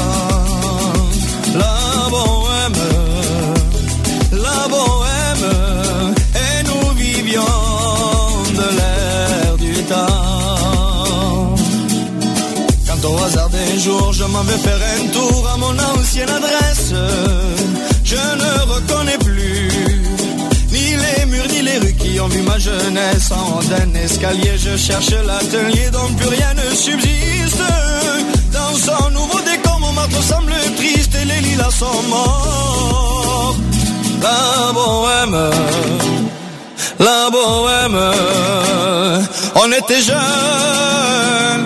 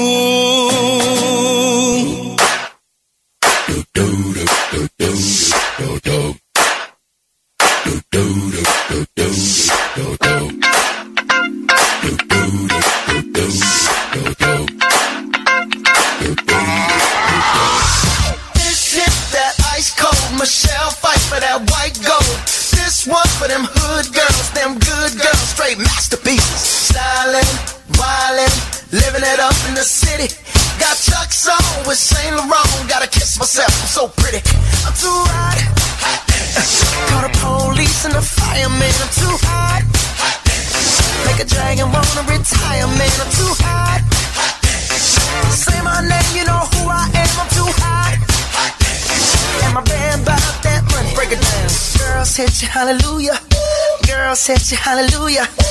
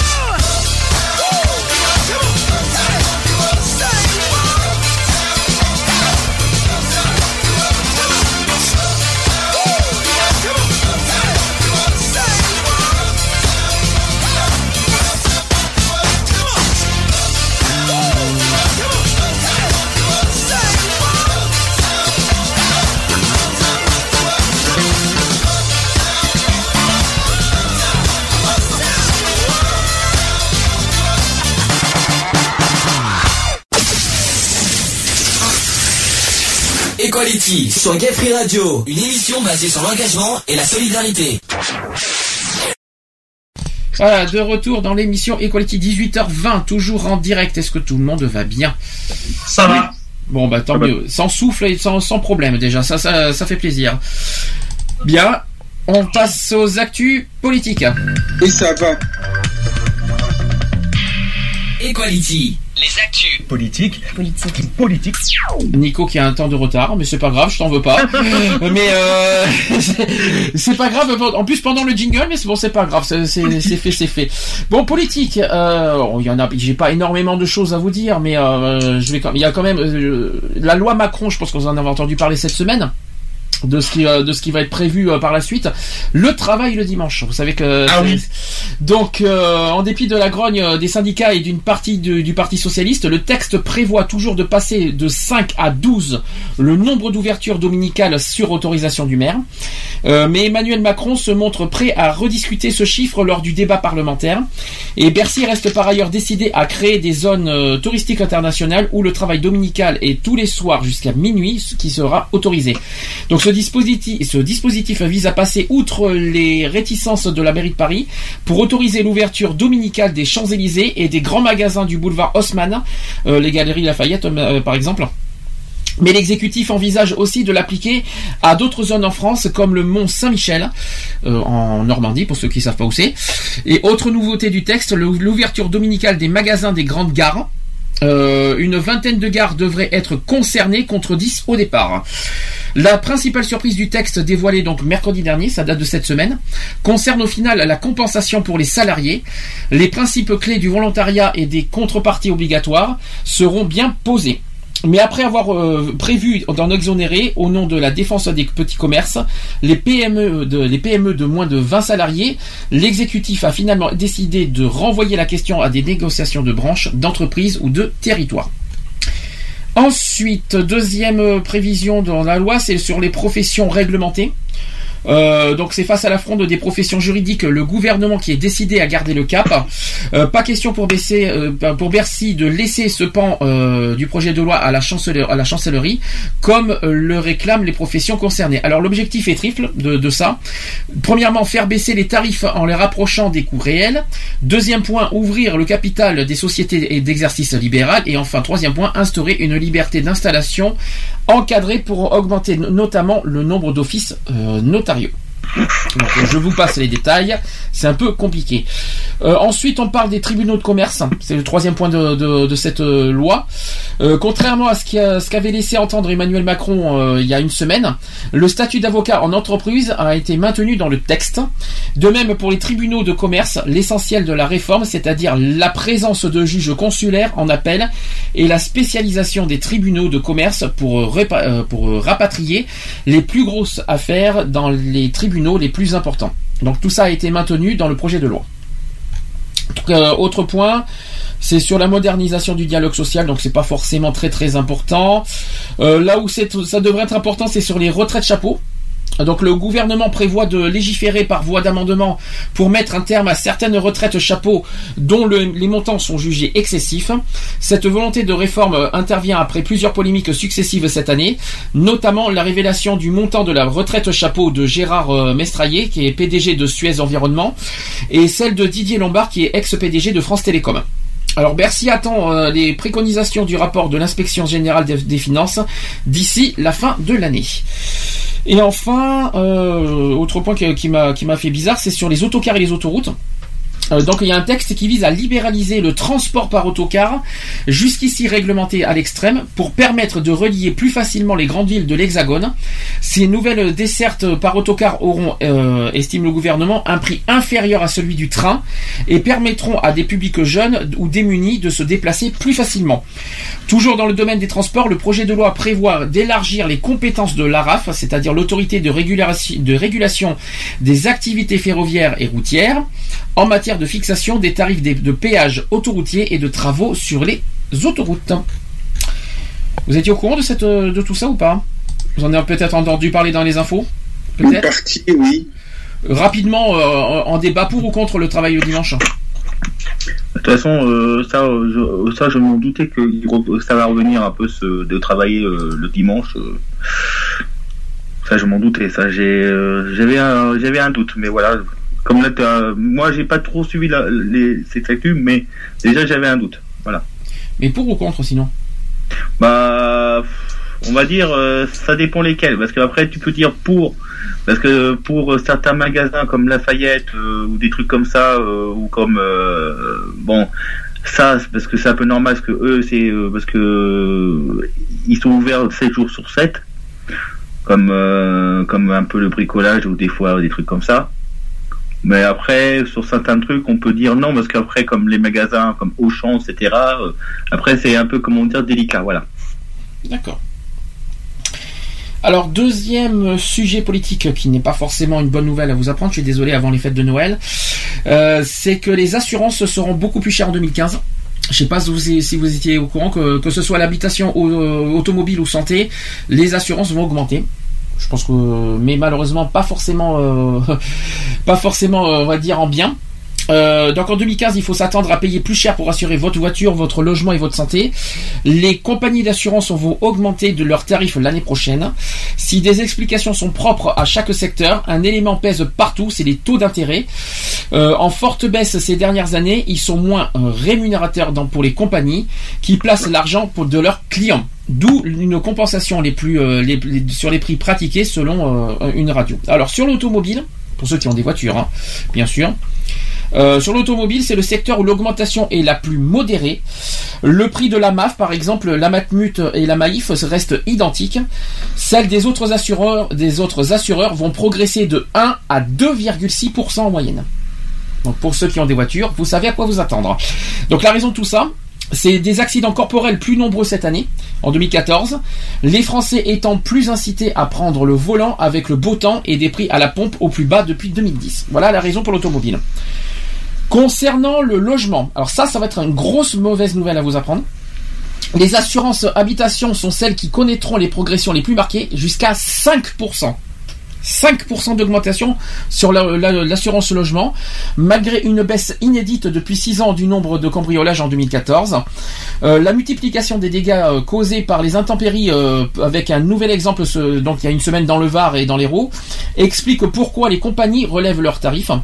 En 2014, le coût des éventuels euh, des événements climatiques sera supérieur de 50% à la charge moyenne des 20 dernières années. Ça, c'est ce qu'a dit, ce qu'a dit le directeur général particulier professionnel Donc ça, c'était sur le logement. Ensuite, la santé. Euh, L'augmentation tendancielle des dépenses de santé conduit fatalement à des prix plus élevés auprès des assureurs. La majorité des hausses se situeront entre 2 et 3 euh, idem pour les assurances collectives dans les entreprises. Désormais, un salarié peut bénéficier de son contrat pendant 12 mois, contre 9 auparavant, après avoir quitté sa société. Donc AG2R, par exemple, augmentera ses tarifs de 5% sur ses contrats, mais l'obligation pour les entreprises de souscrire à des complémentaires santé pour leurs salariés à partir de 2016 pourrait rebooster la concurrence et faire tendre les prix vers le bas. Bon, vous y attendez à, ces- à- à autant d'augmentation ou est-ce que vous, y étiez, vous étiez préparé à ça ou pas quelque part? Bah oui, comme d'habitude, hein. Hein. Oui, mais par contre, euh, c'est une augmentation euh, plus élevée que, que prévu. Hein. Je tiens. Et moi, j'attends, j'attends de voir ça. Notamment- Quand euh, ma banque, va, ma assurance va me dire que ça augmente, ben, je fais ben au revoir, je pars. en plus, moi, je suis un jeune conducteur, je paye euh, l'impôt encore. D'accord. Mais bon, j'attends ma, ma banque, ma, ma assurance au tournant. Selon ce qu'ils me disent, fais, ah ben, euh, moi, je, le prix, j'accepte pas de le payer. Ils font- J'en ai toujours un prix euh, sur, euh, avec, ma, avec mon assurance. Je négocie avec mon assurance. Ensuite, euh, alors on en a parlé il y a 15 jours, mais vous savez que comme il y avait comme c'était la centième, on n'a pas pu faire d'actu politique, euh, ni la semaine dernière d'ailleurs pour le Téléthon. Donc on va revenir sur ça. Ce qui s'est passé il y a 15 jours, c'est que Nicolas Sarkozy a été élu président de l'UMP. Oui. Euh, donc c'est c'est pas une surprise au passage. Non. Euh, mais euh, Nicolas Sarkozy sort vainqueur du scrutin dès le Quelle premier tour. quelle surprise, on savait, on savait bien qui c'était lui. Oh, et donc la surprise. oh là là. Et dès le premier tour, il est passé au fait. Hein. Mhm. Avec, vous savez combien de, avec combien de pourcents? De suffrages Euh, je pense dans les 40 ou 50 par là. Ah non, c'est c'est 40% qui passe pas au premier tour avec 40%. Euh, non, 60, 60. Dans les Il est 60, passé avec 64,5% des suffrages. Voilà. voilà. Et 64,5. après, Bruno Le Maire, je pense que c'était dans les 20 et quelques. 29, euh, 29,18 exactement. Donc Nicolas Sarkozy, il a recueilli. Alors sur euh, ça c'est, euh, je vais vous donner les détails sur 155 801 votants, c'est très détaillé. Hein.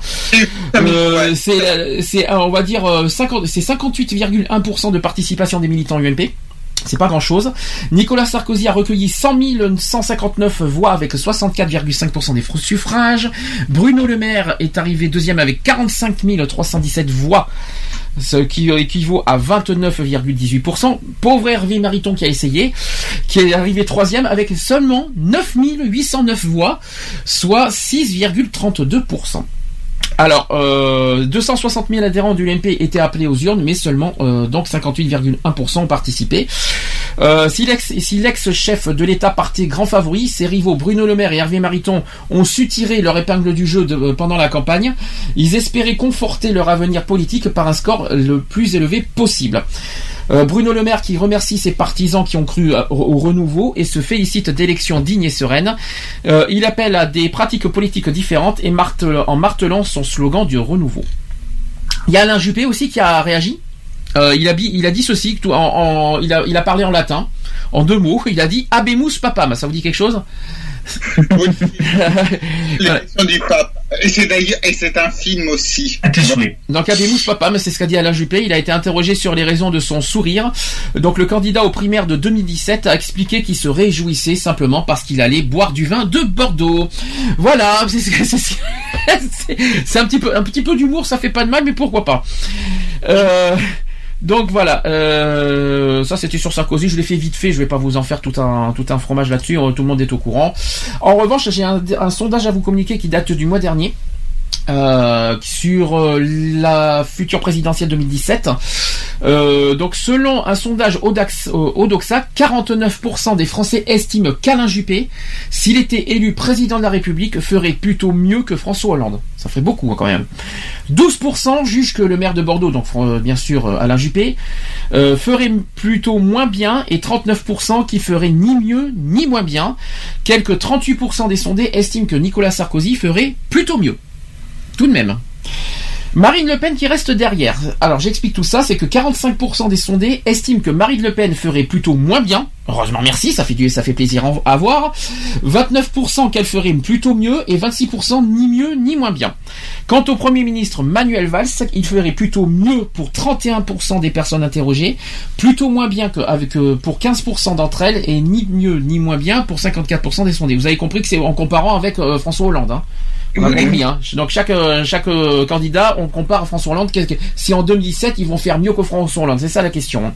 Oui, mais il y a la- la- le- ceux qui gouvernent parce, pa- parce que parce qu'il y avait un sondage qui était paru, mais je vais pas le qui était paru sur le euh, qui était paru sur les législatives sur en cas de législative.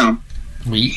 Qui donnait et qui donnait, je, euh, je, je te je te l'ai envoyé. Normalement, tu vois le, tu vois euh, tu vois grossièrement le, on, on voit un camembert, on voit un camembert où il y a où il y a un, euh, je l'ai envoyé par Geoffrey, ce qui, on voit à un moment donné un camembert où l'UMP aurait entre 485 à 555 sièges. Et il resterait qu'à la gauche 56 à 66 sièges. C'est quoi, c'est le, c'est quoi, c'est le sondage sur l'Assemblée nationale, c'est ça? Sur l'Assemblée nationale. D'accord, ok, d'accord. Donc l'Assemblée, euh, si, si jamais il y a les législatives demain, donc ça serait, ça serait ce sondage-là que tu viens de nous dire, c'est ça? Oui. D'accord, ok. Donc que l'UMP reprend finalement euh, l'Assemblée Oui, nationale. mais, mais reprend, mais reprend euh, en, oui, en cas de scrutin nominal, parce qu'ils mettent un scrutin proportionnel par liste régionale, mais ça, si ça changeant, en cas du scrutin, si ça ne change pas, et normalement ça changerait, il n'y a pas de changement prévu, l'UMP, l'UMP, l'UMP, ils auraient une énorme, ils auraient, euh, puisqu'il y a 577 députés, ils auraient euh, entre 485 et 505, si on prend mieux 500, si on prend mieux, je sais pas si c'est au mieux, ça, donnerait quand même beaucoup de pouvoir à un, parti, politique. Surtout que c'est pas du jour au lendemain. Je crois que François Hollande ne fera pas la dissolution de l'Assemblée nationale, donc je ne m'inquiète pas là-dessus. Ah, après, il faut pas oublier que, que- que François Hollande a encore deux ans pour prouver euh, sa, sa politique, savoir si, euh, si on peut lui refaire confiance. Et euh, on n'est pas encore en 2017, on, est, on, va être à peine en 2015. Il a encore deux ans et demi pour prouver euh, ça. euh, voilà, il faut. Moi, je trouve que ces, ces sondages ne servent à rien. Peut-être qu'à l'heure d'aujourd'hui, on fait, on ferait plus confiance à l'UMP, mais et là, j'insiste là-dessus. Mais euh, on n'est pas encore en 2017 et on ne sait pas ce qui peut se passer en 2017. Oui, mais s'il y a, oui, mais s'il y a beaucoup, s'il y a un fort, a un score, euh, comme dans ce sondage à, à droite, que, que la droite aurait quasiment euh, toute l'Assemblée nationale. Toute l'Assemblée nationale, faut pas rêver. Hein. Non, pas toute, ma- pas. Quand on parle de 500 députés, qu'il n'y en aurait plus que 60 à Non, gauche, c'est ils, sondage. ils- ils peuvent plus facilement enlever le mariage tous. Mais ce n'est que- ce n'est qu'un sondage. Non, l'Assemblée nationale ne virera pas le, le mariage pour tous. Je ne m'inquiète pas parce qu'après il faut passer par pas mal de points et, euh, et on sait pourquoi. Donc, euh, je- donc euh, non, mais je ne m'inquiète pas. L'UMP euh, n'aura pas 500 députés. Non, il faut, faut pas rêver. Je, je tiens à te le dire clairement. Euh, Jamais il y aura 500 députés sur Que des sondages, c'est que des sondages. Oui, en plus c'est des sondages. Alors je vous l'ai déjà dit 4 millions de fois, je pense, qu'il faut jamais se fier à un sondage. Voilà. Oui, mais il y a comme il y a quand même des il y a quand même eu l'élection qui aura lieu de- de- demain où à chaque élection euh, partielle à trois c'est une, c'est une ville de c'est à droite trois mais il y a quand- le Parti socialiste il est quand même éliminé au premier tour donc ça ça, ça, ça, ça ferait que le que le Front national risquerait de passer au premier tour. Il y a une chose qui est sûre, en tout cas, Nico, c'est que tu es très, très, très, très à fond sur la politique, que tu connais tous les chiffres et tout ça. Tu es très à fond là-dedans, c'est ce que je remarque. En tout cas, peut-être que tu nous feras tes, tes- propres chroniques politiques dans pas longtemps si tu continues. Après la météo, après la météo. la- Ah oui, et puis, tu, et puis à la fin, tu nous feras ta météo de la semaine. Ça sera, très, ça sera comique aussi, tiens, pourquoi pas? Mais justement, tu avais dit que, que- que les assurances augmentaient à cause de dégâts météo à cause de dégâts Pour météorologiques. l'assurance habitation, oui. Donc ça fait donc donc ces inondations qui font quand même des dégâts et en, ça- en plus ça fait trimer les- malheureusement ça fait des dégâts aussi financiers. Euh, ouais, oui, mais forcément, Bah, tout ce qui est catastrophe naturelle, euh, ça va pas, on on va pas les sortir comme ça. euh, L'argent va pas, va pas sortir, va pas pleuvoir comme ça. C'est, notre, c'est notre argent à nous qui, qui est dedans. Ben, Donc malheureusement, pour réparer tout ça, ben on va, y- on va être obligé d'y payer, quoi. Ces derniers temps, il y a quand même eu une, il y a, il y a- euh, pour l'instant, je sais pas, je sais pas si ça va continuer les autres années. Il y a quand même, on a quand même l'impression que ça aurait tendance à augmenter. Ça fait un peu peur pour euh, quand, euh, quand on voyait Ségolène, quand on voyait Ségolène Royal qui disait les, euh, le réchauffe, il faut faire quelque chose.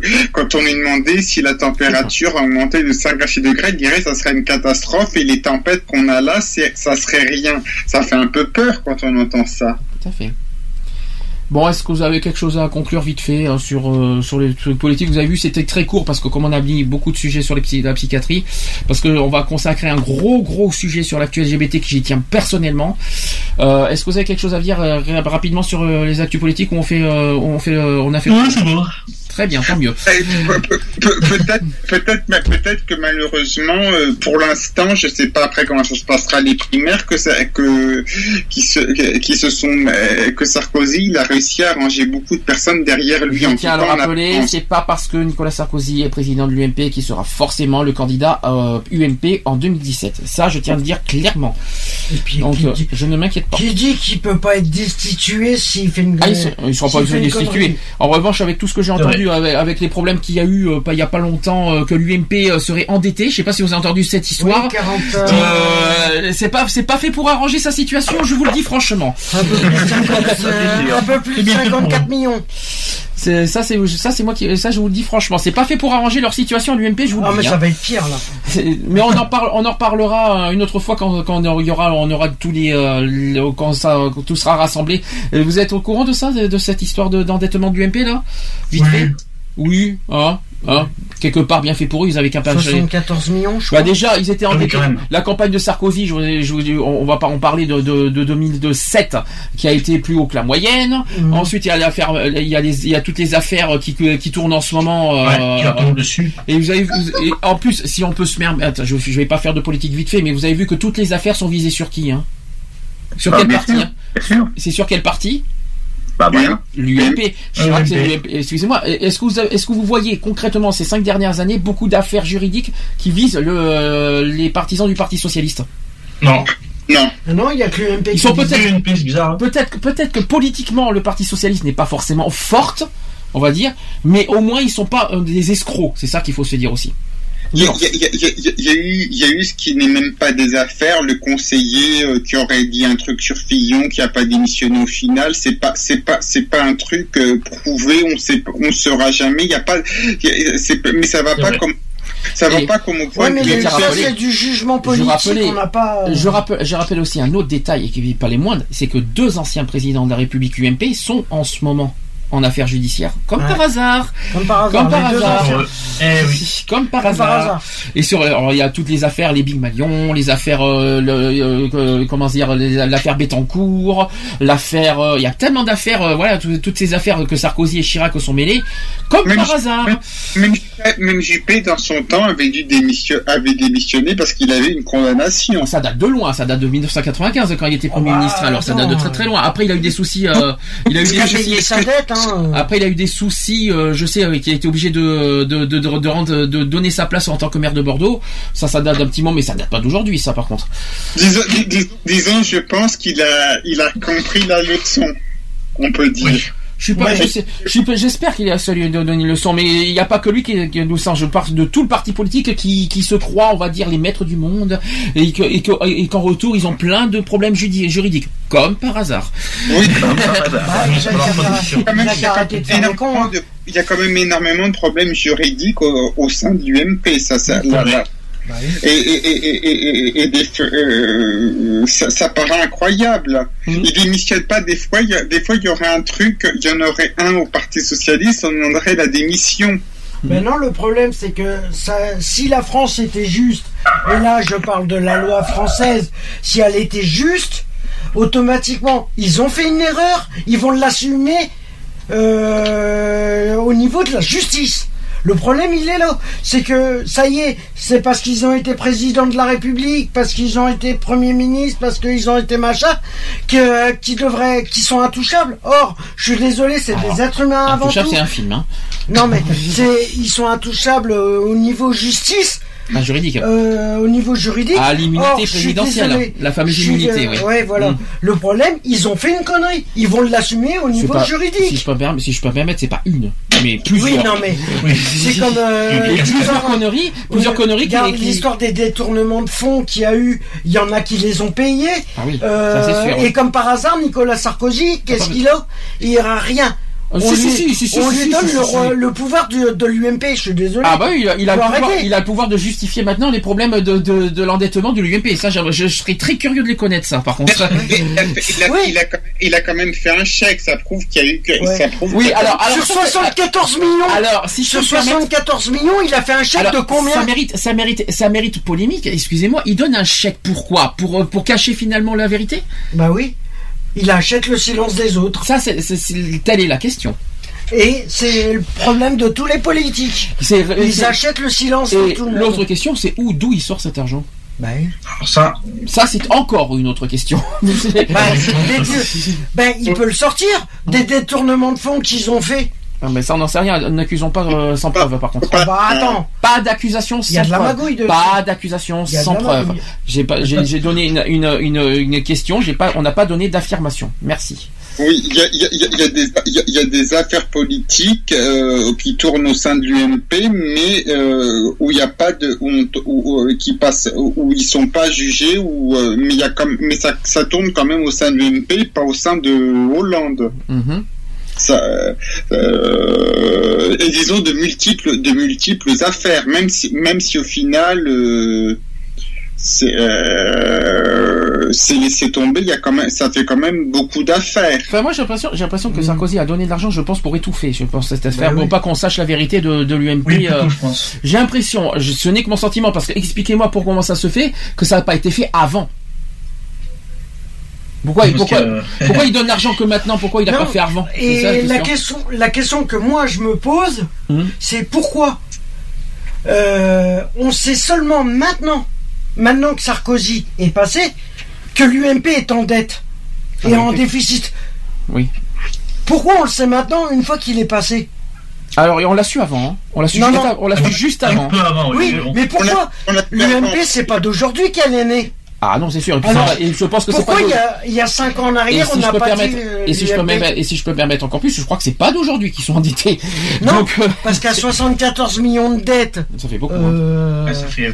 Surtout qu'ils sont pas au pouvoir. À savoir comment ils ont fait pote aujourd'hui avec 74 millions de dettes alors qu'ils sont pas au pouvoir. Oui. C'est ça que je comprends pas encore plus. Ben, Bah, C'est ça que bah, je comprends bah, pas. bah, C'est quand une t'as des, élus, ils touchent- on, touche, on touche des subventions. C'est bête à dire, ils vont toucher des subventions, mais Mhm. pas. C'est pas une bah, c'est association. les hein. voyages organisés, c'est Mhm. tout ça qui ont été payés sur les partis. c'est peut-être un peu normal que, que- que- que des partis politiques touchent de l'argent, pas, pas des subventions, touchent de l'argent quand ils se présentent, mais pas des subventions pour rembourser des dettes euh, faites n'importe comment. Mais tou- touchent de l'argent pour faire, pour ce, pour euh, quand ils sont candidats. Il y en a qui disent à part égale, mais c'est un peu c'est un peu compliqué. Parce qu'il faut qu'ils fassent des affiches, il faut qu'ils faut puissent, pas euh, par ils- égal, qu'ils hein, puissent. Donc voilà, on a donné notre opinion. Euh, Affaire à suivre, on verra ça la semaine prochaine si on a du nouveau là-dessus. Ou au pire, ou on au pire, euh, ou au pire milieu verra. janvier. Euh, on verra ça. Donc actu, on va poursuivre parce qu'on a un sujet assez long en, en- en actu LGBT et pas des moindres. Je, je vais vous poser la question après. C'est parti. Equality. Les actus. LGBT. LGBT. Actu LGBT. Une seule. Alors on a, on a, on- bon, bien sûr, on a parlé du refuge en début d'émission, euh, qui n'est pas la moindre. Là, on va euh, évoquer un autre sujet et pas les moindres. Est-ce que vous avez vu France 2 mardi soir? Alors moi j'ai commencé à regarder le, euh, les, euh, enfin, le, le replay parce qu'il y a le replay dispo. Mhm. Euh, et j'ai commencé à regarder, j'ai bien regardé la moitié du reportage qui est d'ailleurs très émouvant. Euh, et, vraiment, vraiment, je te conseille.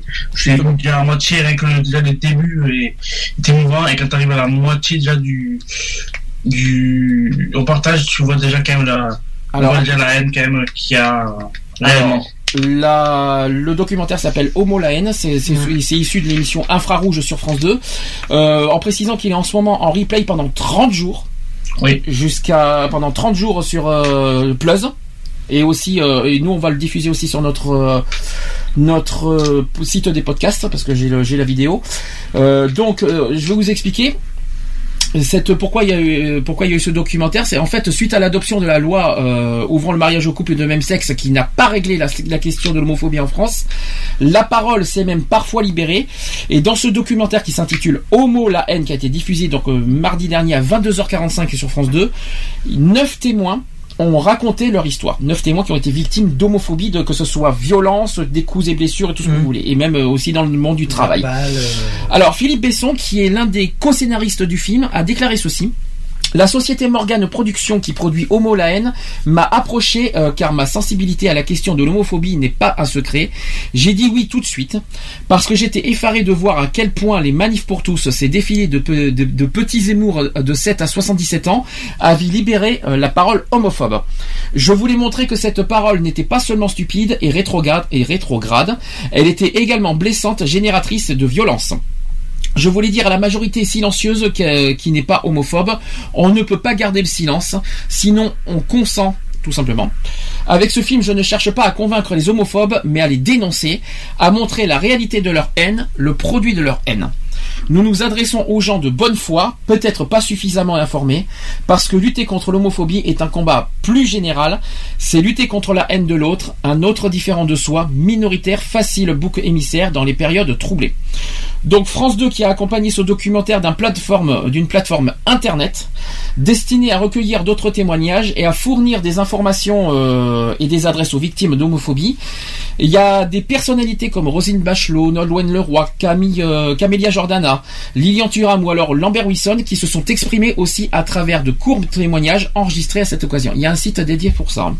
J'ai pas le site internet pour moi sur moi, mais euh, euh, si quelqu'un peut me le trouver, ça serait bien. Par contre, le site exact, on va, on va le communiquer.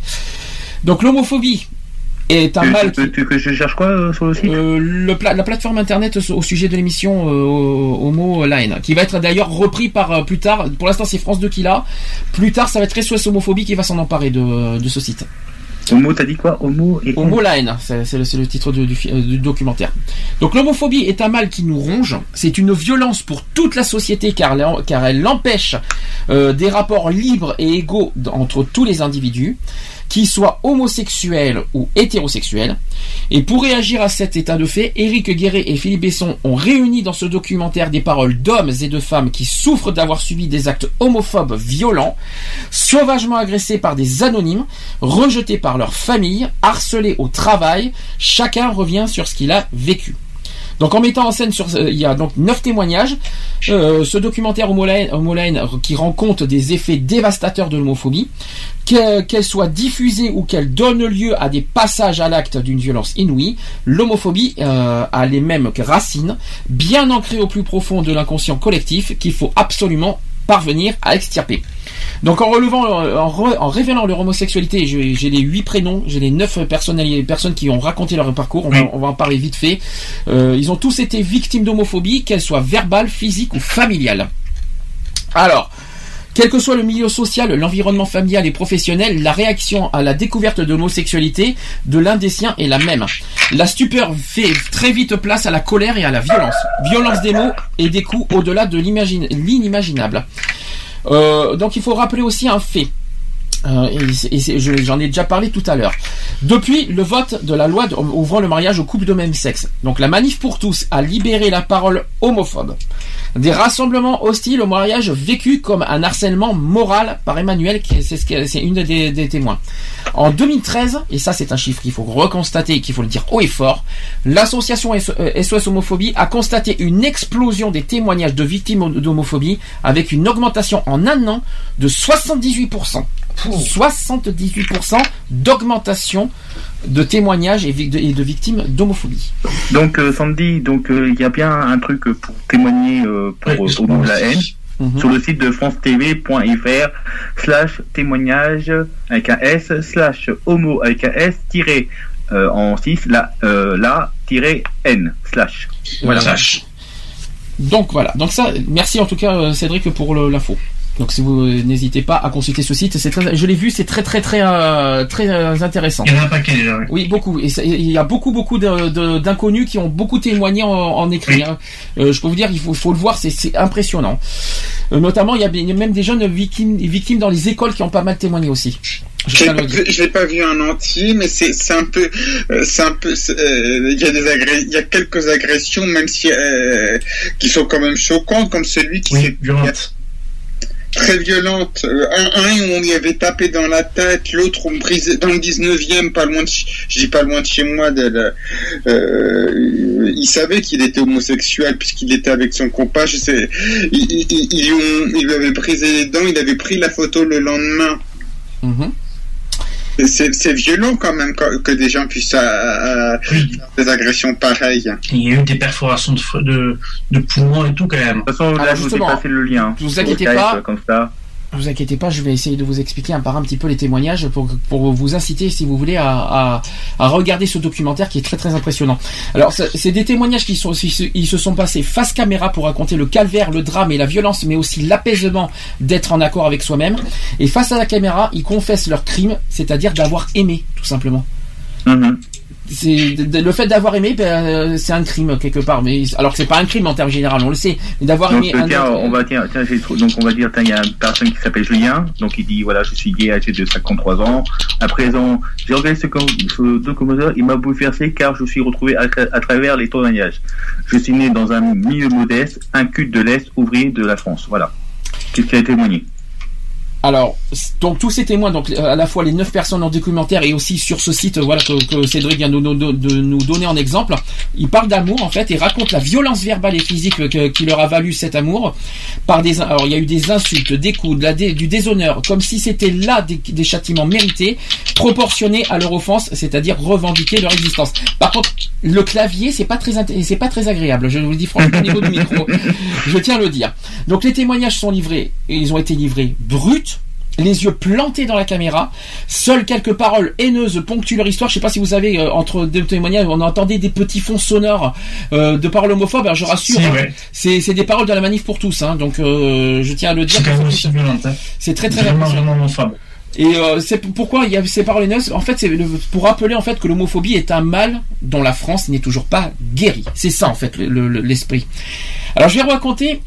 On va dire en bref, je vais pas vous dire euh, un par, euh, phrase par phrase les, les, non, les- neuf pas témoins. faire- pas- pas- parce que moi aussi, j'ai en train de regarder euh, les Alors. Les neuf, les neuf témoins, donc euh, il y a eu Bruno. Alors moi je le connais personnellement, Bruno, je l'ai déjà, je l'ai déjà rencontré euh, Donc, il y à a Paris. Gérard Jugnot. Euh, hein? Non, non, Oui, non, y je pas- Gérard- oui, je Gérard Jugnot qui a témoigné pour Jean. Si je peux me permettre, je parle pas des people, je parle des témoins qui, ont, qui sont passés Ah, dans le d'accord, vas-y, documentaire, vas-y, vas-y. qui sont passés dans le documentaire mardi dernier. Je vais vous don- donner un bref, un bref résumé pour que les gens, pour que les gens, pour inciter, si vous voulez, euh, les gens à regarder ce, ce documentaire qui est très très intéressant, qu'il faut regarder. Alors, je vais vous raconter les neuf témoins. Donc, Bruno. Bruno Villal, pour ceux qui est très connu, hein, il a été, c'est d'ailleurs le, le, le- le- on va dire l'acte homophobe le plus terrible de l'hi- de l'histoire en France. Lequel? Euh, Bruno Villal. Hmm. Donc en juillet 2006, on le connaît parce que je- on l'a rencontré à, à Paris euh, Oui. lors de notre manif euh, de, 2000 de 2010. C'était Euh, pas, c'était, il était laissé 2011. mort dans un bois, je crois. En 2011, on l'avait rencontré parce qu'il nous a rencontré pour, euh, pour notre manif à Paris, donc euh, il, est venu nous voir. D'ailleurs, la Et, euh, première qu'on a faite. En juillet 2006, il a été agressé de manière barbare, vio- violé, laissé pour mort pendant deux jours, simplement parce qu'il est homosexuel, qui énumère les tortures et qui a enduré un soir en sortant de boîte de nuit. Bruno qui a dit ceci Ils me sont tombés dessus à quatre, se sont amusés à m'écraser des mégots sur le torse. Ils ont tapé tellement fort qu'ils ont réussi à me casser la mâchoire. J'ai eu un poumon perforé. Ils ont pris ma tête pour un ballon de foot. Donc ces quatre agresseurs ont été condamnés, je ne sais pas si vous étiez au courant, il y a deux ans, euh, de 20 ans, mais bon, pas forcément pour acte homophobe. hein. Ils ont été sur, c'est sur les coups Pour et blessures, coups et pour, les coups et blessures, pour la, sur la torture et barbarie qu'ils ont été euh, en condamnés, et non sur le, pour le, le caractère homophobe. hein. Euh, donc ils ont été agressés, ils ont été euh, condamnés avec la circonstance aggravante d'homophobie. Donc c'est une première dans l'histoire quand même. Bruno a échappé de peu à la mort et a mis des mois à recouvrer un semblant d'autonomie. Il a également tenu à ajouter ceci, il a dit ceci Bruno, l'homophobie est loin d'être un recul, alors je continue de témoigner. Donc oui, ça, quand, il, quand il y avait eu ce, quand, quand, il, quand il avait été agressé, quand ils en avaient parlé dans le journal de l'époque, il mettait son pronostic, que son pronostic vital était engagé. Absolument.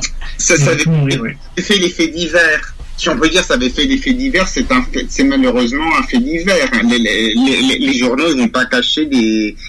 Euh, le Ah bah Parisien, je crois, que c'était, Bah, je crois que c'était, je crois que c'était, je crois que c'était dans la région parisienne, si je me trompe pas. Après, c'est peu, peu importe, mais, mais euh, euh, je crois que c'était, mais je sais pas comment il a, comment il, je sais pas si c'est dit comment il avait trouvé qu'il était homosexuel, comment il avait trouvé. Ça compte pas, je sais, euh, je sais que. Euh, Ça se voyait peut-être. Alors il le sait. Je pense, c'est en, boîte, agressé, c'est en boîte de nuit hein, que ça s'est passé, Ouais. l'agression. hein, donc Voilà, euh, on ne sait pas comment. euh, donc il En- faut. euh, En dansant ou. Peut-être. euh, Ou en alors- peut-être en train de draguer, peut-être aussi. Alors deuxième histoire, celle de Wilfried et c'est pas mieux parce que celle-là, ça, euh, vous la connaissez, c'est c'est ce qui s'est passé en avril 2013. Vous savez euh, le visage super, euh, Mhm. vous, vous avez dû le voir sur Yag avec le visage super euh, touché et marqué. Alors, alors lui a décidé en fait de montrer les effets de son agression qui donc a eu lieu en avril 2013 en postant des clichés de son visage tuméfié et en sang sur Facebook au départ. Euh, un acte qui a suscité dans euh, beaucoup d'émoi euh, et, euh, égard aux raisons de cette agression. Et aujourd'hui, Wilfried ne s'assied plus jamais dos à la rue, à la terrasse d'un café et évite de tenir la main de son conjoint dans le métro. Quelques années séparent ces deux drames, donc celle de, de Bruno et de, Wilfried, et quelque chose a changé, c'est que la haine homophobe s'est libérée. Depuis le début des, des débats sur le mariage en 2013, les agressions homophobes ont doublé. Euh, ça, c'est ce qu'a ce rappelé le documentaire, qui dit ceci ce chiffre a été un point de départ, explique le réalisateur Eric Guéret. Quand tout à coup la société désigne un bouc émissaire, il est de notre responsabilité de nous emparer du sujet. Bruno et Wilfried aussi représentent donc les deux cas extrêmes de la violence homophobe à leur égard, mais les témoignages des autres intervenants n'en sont pas moins éloquents. Alors je vais vous en donner d'autres, par exemple Irène qui raconte son histoire qui date de 1994. Euh, pour, Ir- pour Irène, c'est encore hier. hein, c'est pas parce que ça date de 25, de 25 ans que même de, de 20 ans plutôt que c'était que qu'elle a qu'elle a oublié ce, ce qui s'est passé. Donc au moment d'emménager en couple en 1994. Irène et sa compagne se heurtent à l'homophobie ambiante, dont celle de leur propriétaire qui est une femme. Euh, Irène a raconté ceci. Elle nous mettait des crottes de chat, de la javel dans, tous les plan- dans toutes les plantes. Elle nous coupait l'électricité. Elle nous insultait. On nous disait on ne veut pas de gens comme vous. Ça existe aussi dans les, dans les, dans les logements. Ah, mais comme ça. il y a beaucoup de. Vous, euh, par exemple, toi, puisque je, je- sans préciser, toi, toi, euh, beaucoup de gens n'ont pas ces problèmes-là, heureusement. Non, ça existe, heureusement. ça existe, ça existe. Malheureusement, si t'as des propriétaires homophobes, je vous plains. Mhm. Je vous raconte pas, je vous raconte pas la galère, mais euh, ça date de 20 ans, mais aujourd'hui ça existe encore et peut-être pire encore. C'est Euh, pire, ouais. Oui, des, des propriétaires, des propriétaires, des voisins, des voisins peut-être, des voisins peut-être qui se, Alors bien sûr qu'il y a des problèmes de voisinage, bien sûr. Euh, dans Mais les grandes villes, peut-être. mais y a- attention, attention, c'est pas des soucis de voisinage que je que je viens de raconter, c'est un souci, c'est un souci entre propriétaire et locataire. Ah pire. oui, un, propri- un C'est propriétaire, pire. il a beaucoup de, il a beaucoup de pouvoir. Oui, parce qu'entre voisins, c'est c'est encore, ça va, ça peut passer encore. T'es encore protégé, mais entre propriétaire et locataire, c'est beaucoup plus délicat quand même. hein. Euh, dire. alors, ça veut dire qu'en gros, ça veut dire qu'en gros, le propriétaire peut tenter, tenter de faire partir la personne. Ah bah il ferait tout pour euh, faire partir la personne, bien sûr. Bien sûr que oui. Autre histoire, euh, il faut- rappelons aussi que, que la famille est la première source de violence envers les, les jeunes lesbiennes, mais aussi, euh, pour illustrer euh, une autre réalité alarmante, c'est que l'homophobie, c'est la première cause de suicide chez les jeunes. Déjà, faut quand même le ressouligner. C'est vrai.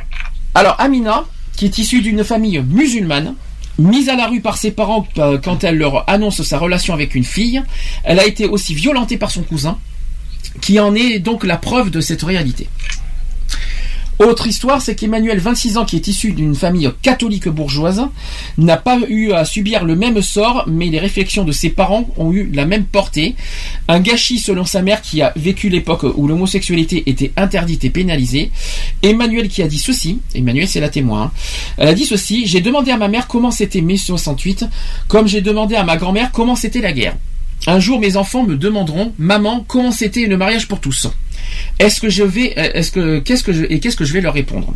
Selon Emmanuel, les manifs pour tous, les mariages pour tous, c'est du harcèlement moral 24 heures sur 24. Tous les soirs, on rentre chez soi, on regarde le journal de 20 heures et on voit des millions de gens qui crient que vous êtes une abomination. Ces gens-là, manif pour tous, c'est des gens comme moi, des gens que je fréquente, avec qui j'ai grandi. Nous avons la même éducation. Jusqu'où ça va aller?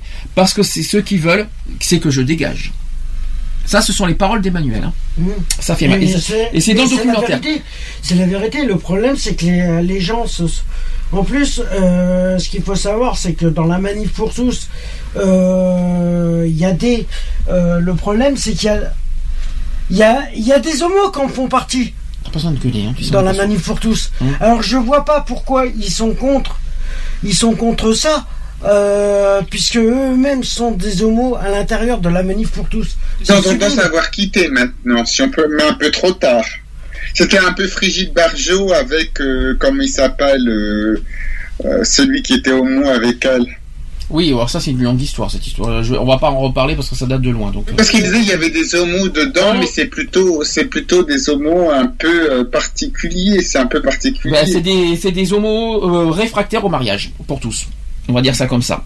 Ils auraient, ils auraient pas dû manier. On peut pas. Il n'y a pas d'interdiction de manifester en France, mais ils, ils auraient pas dû. C'était, euh, ça, ça, ça, ça, ça peut- ça- ça faisait peut-être remonter une pas.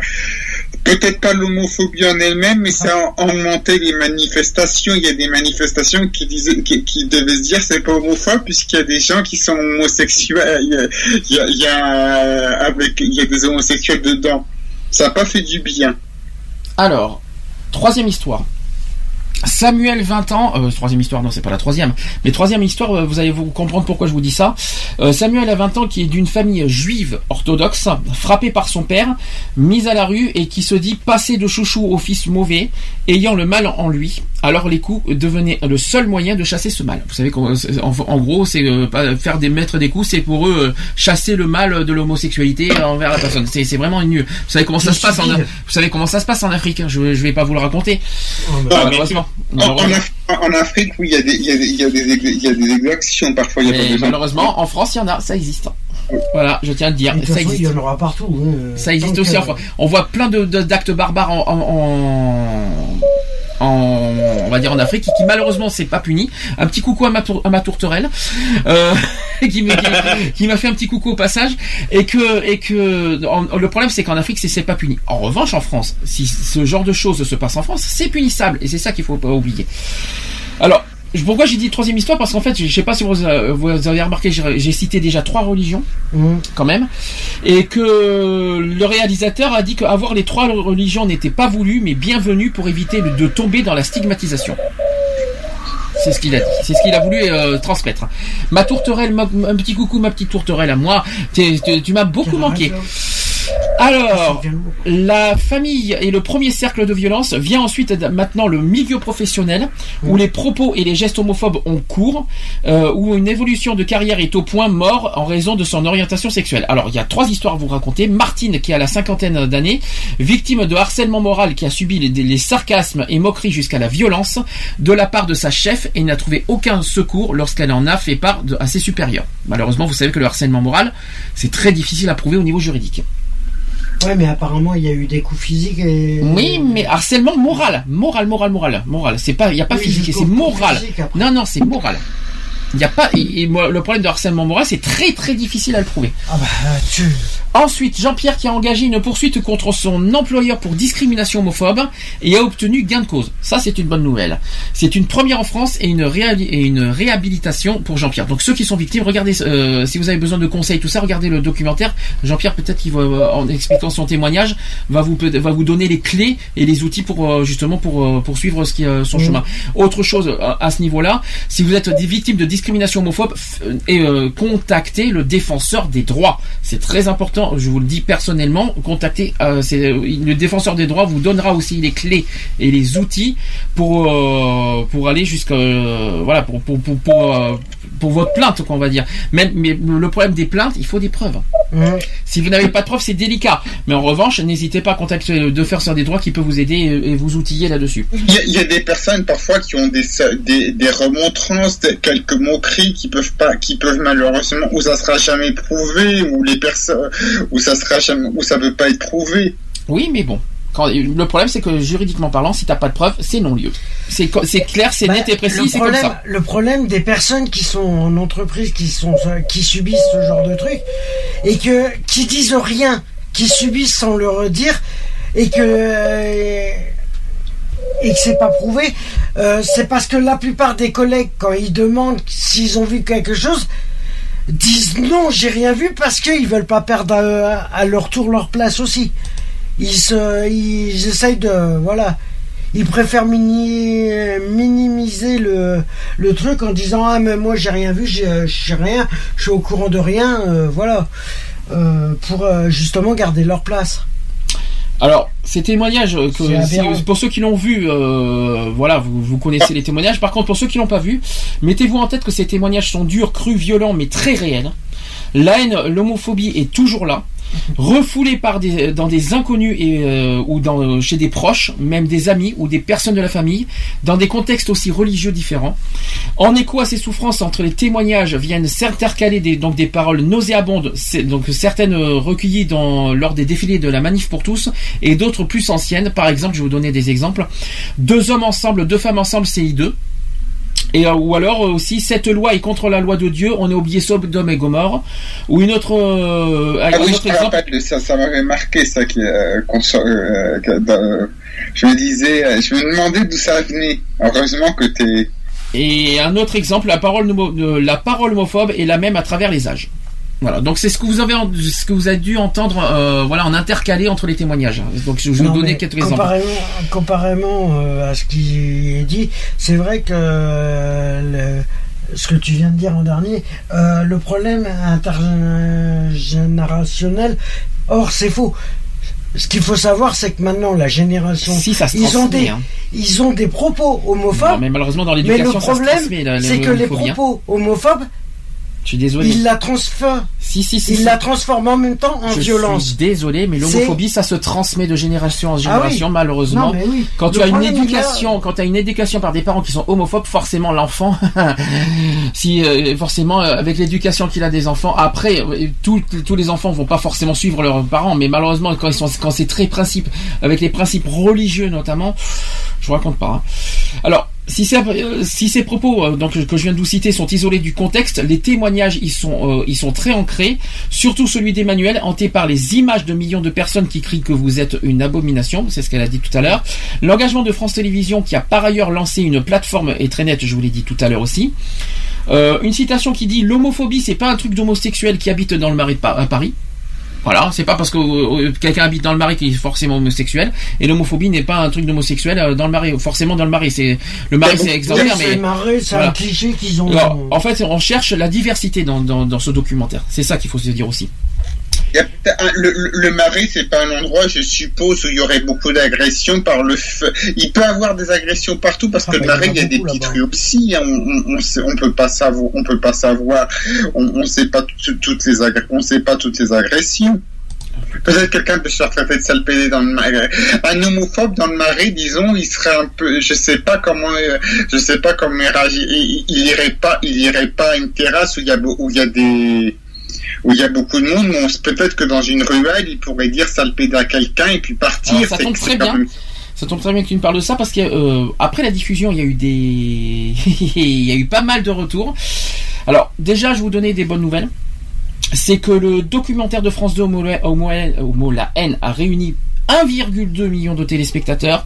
En deuxième partie, c'est beaucoup, hein, je dis franchement. Euh, C'est-à-dire 9,1% du public, quand même. Ah, quand même. Il C'est- et a suscité près de 13 000 tweets lors de la, de- en même temps que la diffusion.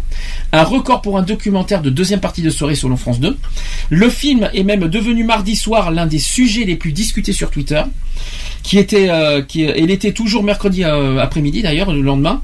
Et d'après nos constatations, un docu donc, qui a suscité de nombreux commentaires sur les réseaux sociaux et a de nouveau permis de constater le climat délétère que les débats autour de, de l'ouverture du, ma- du mariage aux, personnes de même sexe qui ont participé à installer donc pour le meilleur et pour le pire. Donc il y a- il y a- en fait il y a des, du positif et malheureusement du très négatif. Ouais, ouais, voilà. Il y a eu des c'est comme tout. hein. Il y a eu encore- du positif et du négatif. Voilà ce qui s'est passé le lendemain, même le, en même temps que la diffusion. Voilà ce qui s'est passé.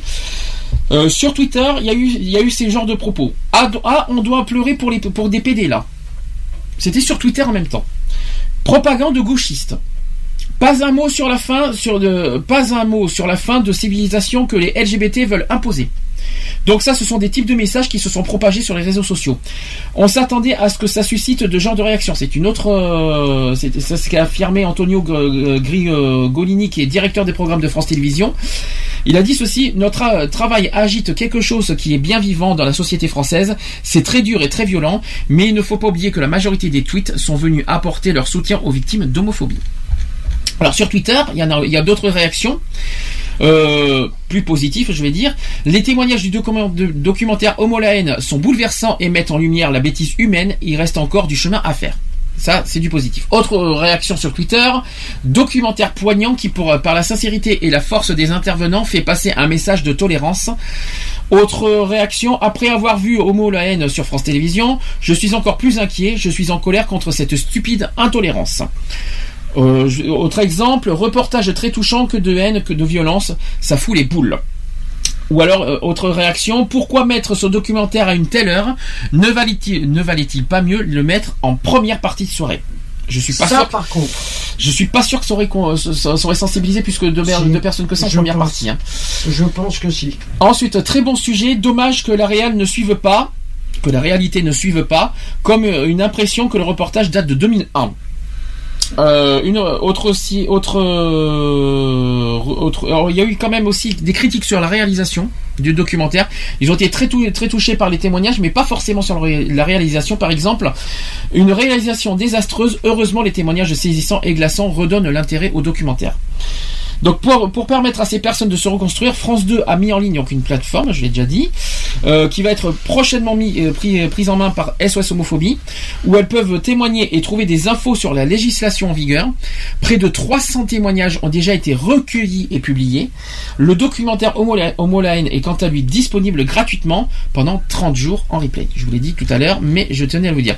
Pour finir le sujet, je sais pas si vous avez vu un, un autre documentaire qui, est- qui est diffusé sur euh, Facebook cette semaine. Je pense que vous avez vu euh, ça Euh, concernant les people, les, les, les personnalités, que ce soit au niveau de la musique, que ce soit au niveau politique. On a un condensé voilà de, de people qui, qui mettent ouvertement des paroles homophobes. Mhm. Ça a été publié par le site Femspot. Est-ce que vous avez vu ce, cet article ou pas? Est-ce que vous en avez entendu parler? Est-ce que vous savez quelles- qui, qui sont les personnalités qui sont homophobes euh, Oui. euh, Euh, je l'ai perdu, je l'ai vu tout à l'heure en plus, parce que j'étais dessus justement, je tu allais en parler. Mhm. J'étais dessus, mais j'ai perdu le la personne.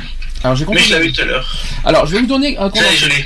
Alors, je vais vous donner un exemple. Pareil, euh, 50 Cent, vous le connaissez? Oui. 50 Cent, c'est un, un chanteur, un rappeur, on va dire américain. Écoutez ce qu'il a dit. Si tu es un mec de plus de 25 ans et, et que tu ne et, et que tu ne bouffes pas de la chatte, suicide-toi bordel, le monde sera meilleur. Et avec ça, ça, je n'aime pas les pédales, je n'aime pas qu'il y ait des homos autour de moi, je ne les respecte pas et je ne me sens pas à l'aise de- de- à leur côté. Je ne suis pas un connard, juste un petit peu quand même. Et c'est juste que je ne, c'est juste que je ne peux pas les blairer, surtout quand ils s'enculent entre eux. Nous n'avons rien en commun, mais par contre les femmes qui aiment les femmes, c'est cool. Ouais, voilà. Il est. euh, Oui, les hétéros aiment bien les, les lesbiennes, j'ai remarqué. Ça a été dit Beaucoup, avant. hein. Et à part ça, tout va bien et on, et on soutient ce genre de paroles. Il y a- Ouais, j'ai- euh, je- j'ai l'impression, je sais pas sur Twitter parce que j'ai Twitter, mais je pense, euh, euh, je vois qu'on dit du bien déjà. dé- dé- dé- déjà sur Twitter, j'ai plutôt des associations gays, donc forcément ils diront du bien. J'ai pas des. euh, et après, je suppose que Twitter, ils avaient déjà eu un scandale à un moment donné. Ils avaient déjà eu un scandale où il y avait eu des propos homophobes. Ouais, oui. Moi, d'ailleurs, d'ailleurs, la seule chose que je peux rajouter par rapport à ces réseaux sociaux, euh, par rapport aux réseaux sociaux, je trouve ça abject que les réseaux sociaux laissent paraître des actes homophobes, que ça soit Oui. homophobe, raciste et tout ça. Pourquoi ils laissent faire? Ils ont une déontologie. Normalement, c'est de supprimer C'est pas tout for- truc. les propos Voilà. des artistes, c'est pas forcément sur les réseaux sociaux, il y a leur film aussi dans les magazines ou Non dans mais, d'autres choses aussi. non hein. mais même, même sur toutes les, les annonces que tu vois, c'est ça qui est, qui est chiant. Ne parlez pas en même temps parce que c'est très crispant. Euh, donc Nico, tu voulais dire Oui, sur, sur les réseaux, les, les réseaux sociaux, ils peuvent pas, il faut quand même le reconnaître, ils peuvent pas, et par, parfois, il y a des, il y a des, il y a des, il y a des liens qui sont envoyés sur Facebook, j'ai- je me, je me rappelle, ou surtout, ou, ou même sur Twitter, des fois, qui envoyaient euh, sur Facebook, des fois, des trucs homophobes, où c'est pas, où c'est pas retiré, il y a peut-être des trucs où c'est retiré rapidement.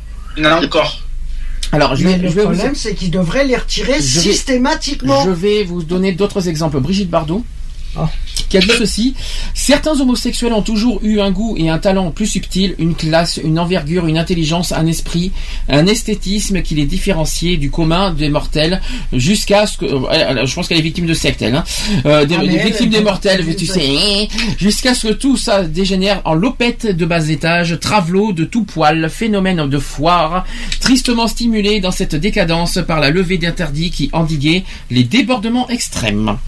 Est-ce que je peux- eh, après, je vais vous donner deux exemples. Mel Gibson qui dit, qui dit ils se font prendre le cul alors que ça sert juste à chier. Vu mon look qui peut, me, qui peut croire que je suis gay, il n'y a pas de confusion possible. Est-ce que j'ai l'air d'un homosexuel? Est-ce que je parle comme eux? Est-ce que je bouge comme eux? Je on, on ne sait pas si vous. C'est peut-être un homo refoulé. hein. Oui, je Euh, pense. Il y a La aussi France plupart, Gall. non mais la plupart des personnes qui sont homophobes, je suis désolé, c'est que c'est des homos non reconnus. Alors, après section d'assaut, vous savez qu'en Ah. 2010, on s'est approprié du sujet. Ils ont dit on est homophobe à 100%. Le fait d'être homosexuel est une déviance qui n'est pas tolérable. Le pape Benoît XVI qui a dit, qui, qui qualifie d'homosexualité euh, d'in- d'intrinsèquement mal. Euh, ensuite, je, bon, je vous passe euh, quelques personnalités qui datent de 20 ans. Hein, Ça, Éric Zemmour, forcément. Oui, Euh, Éric Zemmour, C'est homophobe de- Éric, Éric Zemmour qui a dit ceci la norme, c'est la majorité, c'est comme ça. Ça permet la reproduction de l'espèce, donc c'est pour ça que je suis devenu, euh, de- donc c'est pour ça que c'est devenu la norme. Je pense que les religions monothéistes euh, sont très sévères avec l'homosexualité parce qu'à l'époque il y avait très peu de monde sur la terre et je pense que d'ailleurs que je pense que d'ailleurs que la tolérance moderne pour l'homosexualité vient de la surpopulation actuelle. Mais bien sûr, philosophique quand même. hein. Il y a aussi Madame Boutin. Alors Boutin, je l'ai La plus vieille Boutin aussi, quand elle veut. Christian Van Est, alors ça on le connaît, hein, Monis a d'ailleurs fait un, un très, très, une très très belle euh, chanson contre lui d'ailleurs. Euh, l'homosexualité, il a dit ceci, l'homosexualité est inférieure à l'hétérosexualité. Et, et- et alors on s'en fout, c'est pas, c'est, c'est- c'est pas, il n'y a pas une histoire d'inférieur ou supérieur. C'était Euh, leader de l'UMP parce que c'était pendant, c'était aussi pendant la campagne de, 2000 de 2012. Donc ça, c'est- euh, ils en avaient peut-être marre de lui. Il a dit ceci aussi, Christian Van Est, les gays sont une secte. Ah bon, première nouvelle.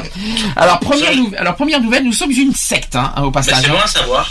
Euh, il a dit ceci, ce n'est pas possible d'être gay et catholique. Quand on est catholique, on doit obéir à l'Église, oui bien sûr, qui condamne le divorce, l'homosexualité, l'avortement. Non mais attends, on va pas obéir, on va pas obéir. Hein. Non mais euh, on n'est pas non plus dans l'ordre. Hein, euh, on n'est pas sous les ordres de la Bible non plus. Hein. Même le, même le pape, le, dernier, le dernier pape essaye de, me- essaye de mettre de la tolérance. Alors, euh, Parce qu'il n'y a rien marqué sur la Bible, enfin, soi-disant, il n'y a rien marqué sur la Bible qui parle d'homosexualité. Oui mais sauf que la Bible, la Bible date de, Ouais, 2000, de c'est 2000 ans. euh, faut arrêter un C'est petit peu. une euh, faut arrêter quoi euh, là-dessus. Et apparemment, il y a aussi eu, il y a eu aussi des gays pendant la période où Jésus était vivant, d'après Bah, ce que j'ai lu. La Bible, c'est la Bible, c'est- comme si qu'on respectait la loi aujourd'hui, mais euh, la- la- la- la- les lois se changent. Donc pour moi, pourquoi, pourquoi la Bible ne se changerait pas? Si on peut changer une loi, on peut changer une Bible. Hein. Bien sûr. Bon, bon, c'est- ce ce n'est que ma façon de penser, mais euh, voilà quoi. Euh, tu parlais de Christine Boutin, ça tombe bien. après, une tolérance aussi. il y a- après, Vas-y, c'est. Euh, on Nico. va y aller. Après, il y a une, après, il y a une tolérance aussi qui est no- norma- normalement, même s'il y avait des textes qui datent de 2 ou 3 000 ans où on trouverait des trucs contre l'ho- l'homosexualité ou, co- ou contre autre chose, normalement, il y a une tolérance. Oui, mais il n'y a rien marqué sur la Bible qui précise l'homosexualité. Il y a un petit passage. Vous savez, que, mais- vous savez qu'il y a 15 jours qu'on a fait la centième. Il y a 15 jours qu'on a fait la centième, on a parlé clairement sur ce que les religions pensaient de l'homosexualité. Euh, le- les catholiques ne condamnent pas l'homosexualité. Je sais pas où c'est que vous avez, où c'est qu'on a vu ça. Les- on, euh, ils disent que euh, voilà, c'est juste un homme, une femme, mais on ne condamne. Mais est-ce qu'ils condamnent pour autant l'homosexualité? Non. Où c'est que, où c'est que. Il n'y a rien qui prouve comme quoi que. Enfin, c'est- Et puis de toute façon, euh, Et puis, les de toute façon, les catholiques n'ont pas à Et juger si- l'orientation sexuelle Oui. des gens. Et troisième Point et troisième point, la Bible, c'est pas les lois. hein. Non. Non. C'est bon quoi. Euh, je- on est pas- on peut être catholique et croyant et ne pas forcément et ne pas forcément. euh, moi je suis désolé, on peut être croyant et catholique et pas forcément respecter la Bible. hein. La Bible, euh, où c'est qu'on a vu que les, être catholique, vous êtes catholique, alors lisez la Bible et respectez-la. Non mais c'est pas, on n'est pas une dans. question qui me vient. Oui. Parce que s'ils disent qu'il faut respecter la Bible, alors pourquoi les prêtres qui font des les prêtres pédophiles, pourquoi ils respectent pas la Bible alors à ce compte-là? C'est vrai. Joker et et ça ça et ça ça mérite ça mérite ça mérite euh, effectivement le Mais débat la mais question- je vais, je vais pas je- on va pas on Non, va pas rentrer débat, dans mais- le débat. Mais c'est la question qu'il faut se poser. Si, si les chrétiens, si les chrétiens doivent respecter la Bible, pourquoi les prêtres le font pas? J'ai l'impression qu'ils arrangent un peu à leur sauce quand ça les arrange en fait. La Bible est arrangée à leur sauce. C'est qu'ils se mêlent de quelque chose qu'ils connaissent. arrangé à leur sauce, Max? Ah oui. Oui, voilà. Alors. Elle à leur sauce, façon, on le sait. Ah bah. Je continue. Christine Boutin, c'est- je- il y en a qui vous qui en a parlé. Toutes, Ah, les, moi. ci- toutes les civilisations qui ont reconnu et justifié l'homosexualité comme un mode de vie normal ont connu la décadence. Ah bon Alors elle, avant de parler, il faudrait qu'elle arrête de laisser marier avec son cousin. Donc euh, Boutin va se la fermer parce que quand on est marié avec son cousin, on, on- eh ben, en plus dans la religion, il est bien marqué, c'est bien précisé sur la Bible qu'on ne peut pas se marier avec son cousin. Et ça c'est marqué euh, sur la Bible. Ça c'est Donc fait. avant, avant de dire des conneries comme ça, elle va regarder sa gueule, euh, la vieille Boutin. Ça c'est fait. Suivant. Jean-Marie Le Pen, l'homosexualité n'est pas un délit, mais elle constitue une anomalie biologique et sociale. Pire que. Bah, lui, il ferait mieux de se regarder. hein. Alors, si. Il a alors, une anomalie biologique, euh, je croyais, alors, on va répéter à nouveau, l'OMS, l'Organisation mondiale de la santé, déclare ouvertement et clairement que l'homosexualité n'est pas d'une part n'est pas biologiquement on va dire un délit ni euh, on est l'homosexualité c'est pas un, un, euh, mentalement euh, un, un problème quoi on va dire Comme on parlait tout à l'heure de la, de la psychiatrie, c'est sorti de la psychiatrie. Non, mais c'est pas ça, mais c'est que l'homosexualité, voilà, l'OMS a bien déclaré que l'homosexualité n'est pas une maladie. Donc, Pas une maladie donc- tout court, voilà. Et- euh, Est-ce que, est-ce que vous avez déjà entendu parler une fois dans la vie que l'homosexualité c'est une histoire génétique? Non. Euh, ça, moi je suis sur une, une, euh, un groupe homophobe que j'essaie de faire supprimer depuis bientôt un mois, qui est toujours en place d'ailleurs sur Facebook. Euh, qui disent que certains disent que ça vient, euh, que c'est génétique, d'autres qui disent que ça vient. Est-ce que vous pensez que c'est une anomalie? Non. Est-ce que est-ce que c'est prouvé médicalement parlant? Non. Alors qu'ils se ferment leur gueule. Voilà. C'est ça que- De toute façon, le, le problème, euh, le problème ne se pose pas. C'est simplement que dire que ça y est, ça serait génétique. D'où c'est génétique euh, l'homosexualité Mais ils ont fumé ou quoi euh Alors c'est pas fini, c'est pas fini. Alors, on- Faut un- arrêter. Un, qu'on connaît bien il y a deux ans, David Douillet avec le Ah. mariage pour tous. Il a dit ceci on dit que je suis misogyne, mais tous les hommes le sont, sauf les tapettes. Ah bon? Oui, j'avais, j'avais, j'avais, j'avais été étonné parce que je, parce que je m'étais dit quand j'avais vu David Douillet, je me suis dit oh, à l'UMP il y en aura quelques-uns pour le mariage pour tous. D'ailleurs, euh, on l'a revu, on l'a revu récemment pour euh, le, vous savez, la réunion UMP là avec Sarkozy. On l'a revu. tiens, J'ai revu sa tête. Dis donc, je, je me suis dit, oh là là, dans quel pétrin on est encore J'avais pensé, j'avais pensé que lui il aurait été plus. euh, Et comme les autres. Si je peux me permettre, si je peux, per- si je peux permettre pour un homme politique, parce que malheureusement, vous savez que David Douillet est devenu un homme politique. ouais. Euh, il est, il est d'ailleurs dans l'Assemblée nationale. Et euh, les tapettes, c'est une injure. Ah bah, là, oui. Une Et- l'injure est bien punie par la loi. Bah oui. Oui, Et- et pourquoi a dit que c'était euh, une abomination. Voilà. Non, mais voilà, c'est c'est C'est ça comme- le problème. C'est qu'il y en a qui se permettent, au niveau politique, de de de- d'injurier Mais il a Une été, euh, orientation il a été, sexuelle il a été remis à sa place, David Douillet à l'époque. hein, euh, Ah oui, à l'époque, mais maintenant. Ah bah aujourd'hui, je me, je me doute bien entre UMP ce qu'ils doivent se dire entre eux et qu'on ne le sait pas. Alors je Oui, ne non, préfère même mais pas voilà. savoir. hein. Et- Mais même, mais même au sein de l'Assemblée nationale, on n'a pas le droit de des propos C'est homophobes. dégueulasse. Et en plus, eh, David Douillet, c'est l'UMP. Hein. Ouais, il fait partie. C'est terrible, hein, c'est terrible ce que je vous dis. C'est beaucoup issu de l'UMP. On parle, on dit beaucoup du mal sur le le, le, le- le Front National, mais alors l'UMP ils sont Ils sont pires. très très loin d'être exemplaires Ils sur sont l'homosexualité. Mais alors très très Ils mal. sont pires. Pire oui parce que ils sont ils sont pires parce C'est qu'ils les sont- premiers. Je crois qu'ils ont dit il y a, il y a il y a plus de représentants UMP que Front National dans la manif pour tous. Ouais. C'est pour ça que c'est vrai que c'est pire J'ai l'impression que le j'ai l'impression que le, le- que le Front National ils ont laissé tomber euh, en disant C'est laisser stratégique. tomber pas, pas forcément C'est stratégique, hein, euh, Nico. C'est stratégique. C'est stratégique. Dis- dis- dis- disons Marine Le Pen, elle a dit on n'y touchera pas. C'est une stratégie, c'est-à-dire elle dit euh, il y a des électeurs aussi. C'est stratégique parce que le jour qu'on me fera croire que le Front National n'est plus homophobe, les poules auront des dents. Je vous le dis franchement. Donc, euh, je vous le dis franchement. Donc, le jour que Il y, a- il y a des homos, il y, en a peut-être, il y en a peut-être qui sont homosexuels au Front National, mais Ah, la il y en a, il y en a, majorité je te des rassure. militants doivent l'être. Alors, Je te rassure, il y a des homosexuels qui sont. Alors, je ne dis pas, je ne dis pas que tous les euh, tous les euh, militants Front Nationalistes sont homophobes, mais on va pas faire croire Ah, que le programme, que le programme du Front National que va porter Marine Le Pen ne va pas y avoir de l'homophobie dedans. Ou alors stratégiquement, ou alors stratégiquement, elle va pas le dire pour que, imaginons qu'elle sera élue en 2017. Ah, tiens, je suis élu, je vais pouvoir faire tout ce que j'avais dit depuis des 10 ans, c'est-à-dire flinguer tous les tous les euh, les musulmans, les machins, comme comme a voulu faire son père, c'est-à-dire euh, sans commentaire. Alors, euh, je continue. On va changer. Euh, je continue. Euh, tiens, un ancien député de Haute-Savoie qui dit les homos, je leur pisse à l'arrêt. C'est charmant hein, pour un député. Excusez-moi. Ou alors euh, un député du Cher qui dit les tantes vont pouvoir se marier. Les tantes, ça veut dire les tantouzes. Hein, euh, excusez-moi. Euh, rappelons aussi que PD euh, veut pas dire homosexuel. Hein. Non. Je tiens à le redire. Vous savez que PD ça veut pas dire homosexuel, les amis quand même. Non, Hein non, ça veut pas dire, ça, ça ne veut pas dire.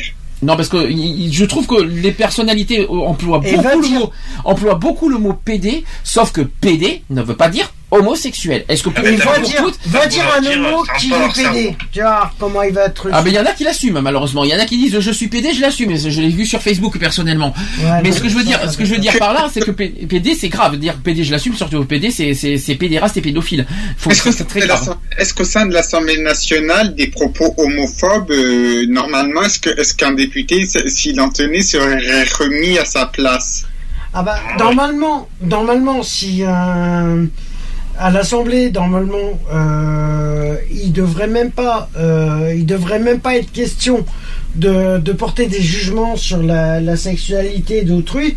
Euh, or que voilà le problème il est que il lance des trucs, il lance des paroles qui sont même pas sûres de savoir correctement les définitions.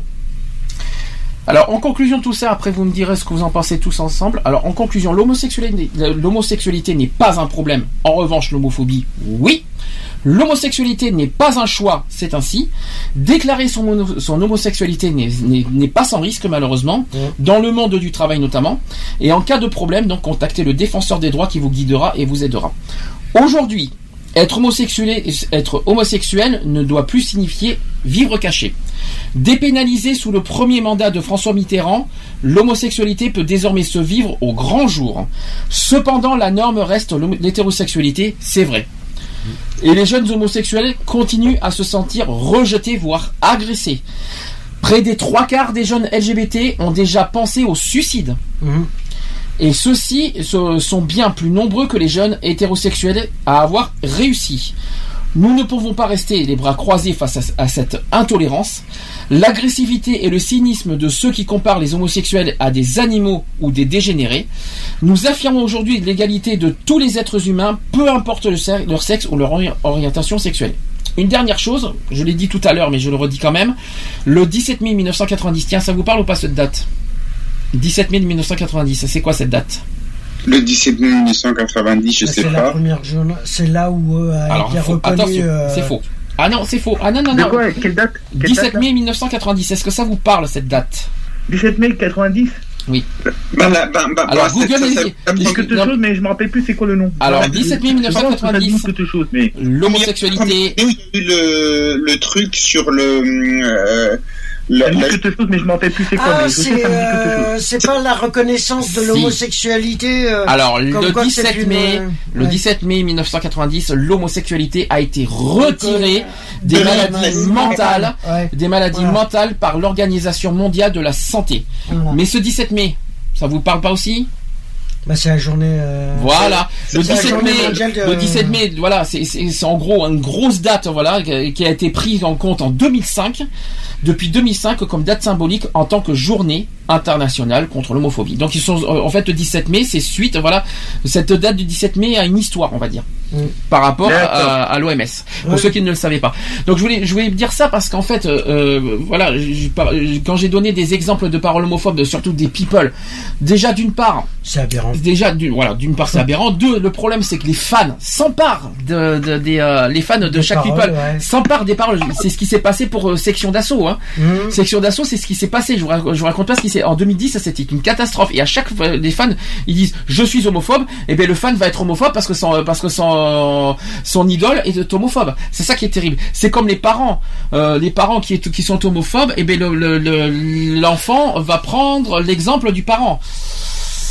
C'est terrible, malheureusement, mais il faut être honnête. Quoi. Le- c'est un fait de société. Euh, le problème qui est, c'est que déjà, euh, les homophobes se permettent de juger. C'est un jugement. Mhm. C'est un jugement personnel. Le problème, c'est qu'ils arrivent même pas à se, à se dire. euh, les homophobes se disent, euh, se, se mettent pas à la place des personnes qui subissent ça. Ils balancent ça comme si c'était un fait divers euh, normal. Ils balancent comme un normal, sujet normal de discussion. Non, mais- non, normal, mais voilà. hein, euh. Ce que je voulais dire, c'est simplement. Pour eux, c'est normal, mais pas. Pour mais- eux, voilà. pour, Pour eux, c'est normal. C'est, c'est eux. Et puis- y a- pour eux, il y a que les hétéros. Le reste, c'est que de la Et merde. le pire, sans retenue, sans rien. Mais, non, mais ils s'en foutent. et hein, le de- de- problème, de- c'est que c'est, c'est, Mais euh, c'est banni, c'est même pas banni des. En passage, chers homophobes et surtout chers people, n'oubliez pas que l'injure c'est puni par la loi. À méditer s'il vous Mais plaît. ils s'en foutent, ils se disent. Non mais ils s'en foutent pas. mais- euh, people ils ou sont pas people. couverts. Mais non, ils sont couverts. Ils ont, ils ont pas à être couverts. L'injure est punissable par la loi. Une, une- toutes, toutes les personnalités que, que je viens de vous citer. Bon, bien sûr, ceux qui sont en Amérique, les lois sont différentes, mais en France, euh, en France d'ailleurs, section d'assaut ont, ont échappé belle. Là, ça, heureusement que, heureusement Ouais. qu'il y a eu, un, on va dire. Ben, il y a un procès qui a mal Euh, tourné. Non, il n'y a pas eu de procès. Ça, ça- Ça a fa- failli- ça a failli ça a tourner en failli procès. finir en procès. Il y a eu un accord entre l'inter-LGBT et section d'assaut. Heureusement, sinon Ils ça ont aurait été. payé. Il y a eu, il y a eu un, non, il n'y a pas eu de, il y a pas eu de paiement. C'était une charte qui a été signée. Euh, après, il y a eu voilà plein d'autres personnalités. Zemmour, je sais pas comment il fait pour s'en sortir, par exemple, avec toutes les paroles qu'il dit à la télé. Je sais pas comment il fait lui, hein, mais. Euh...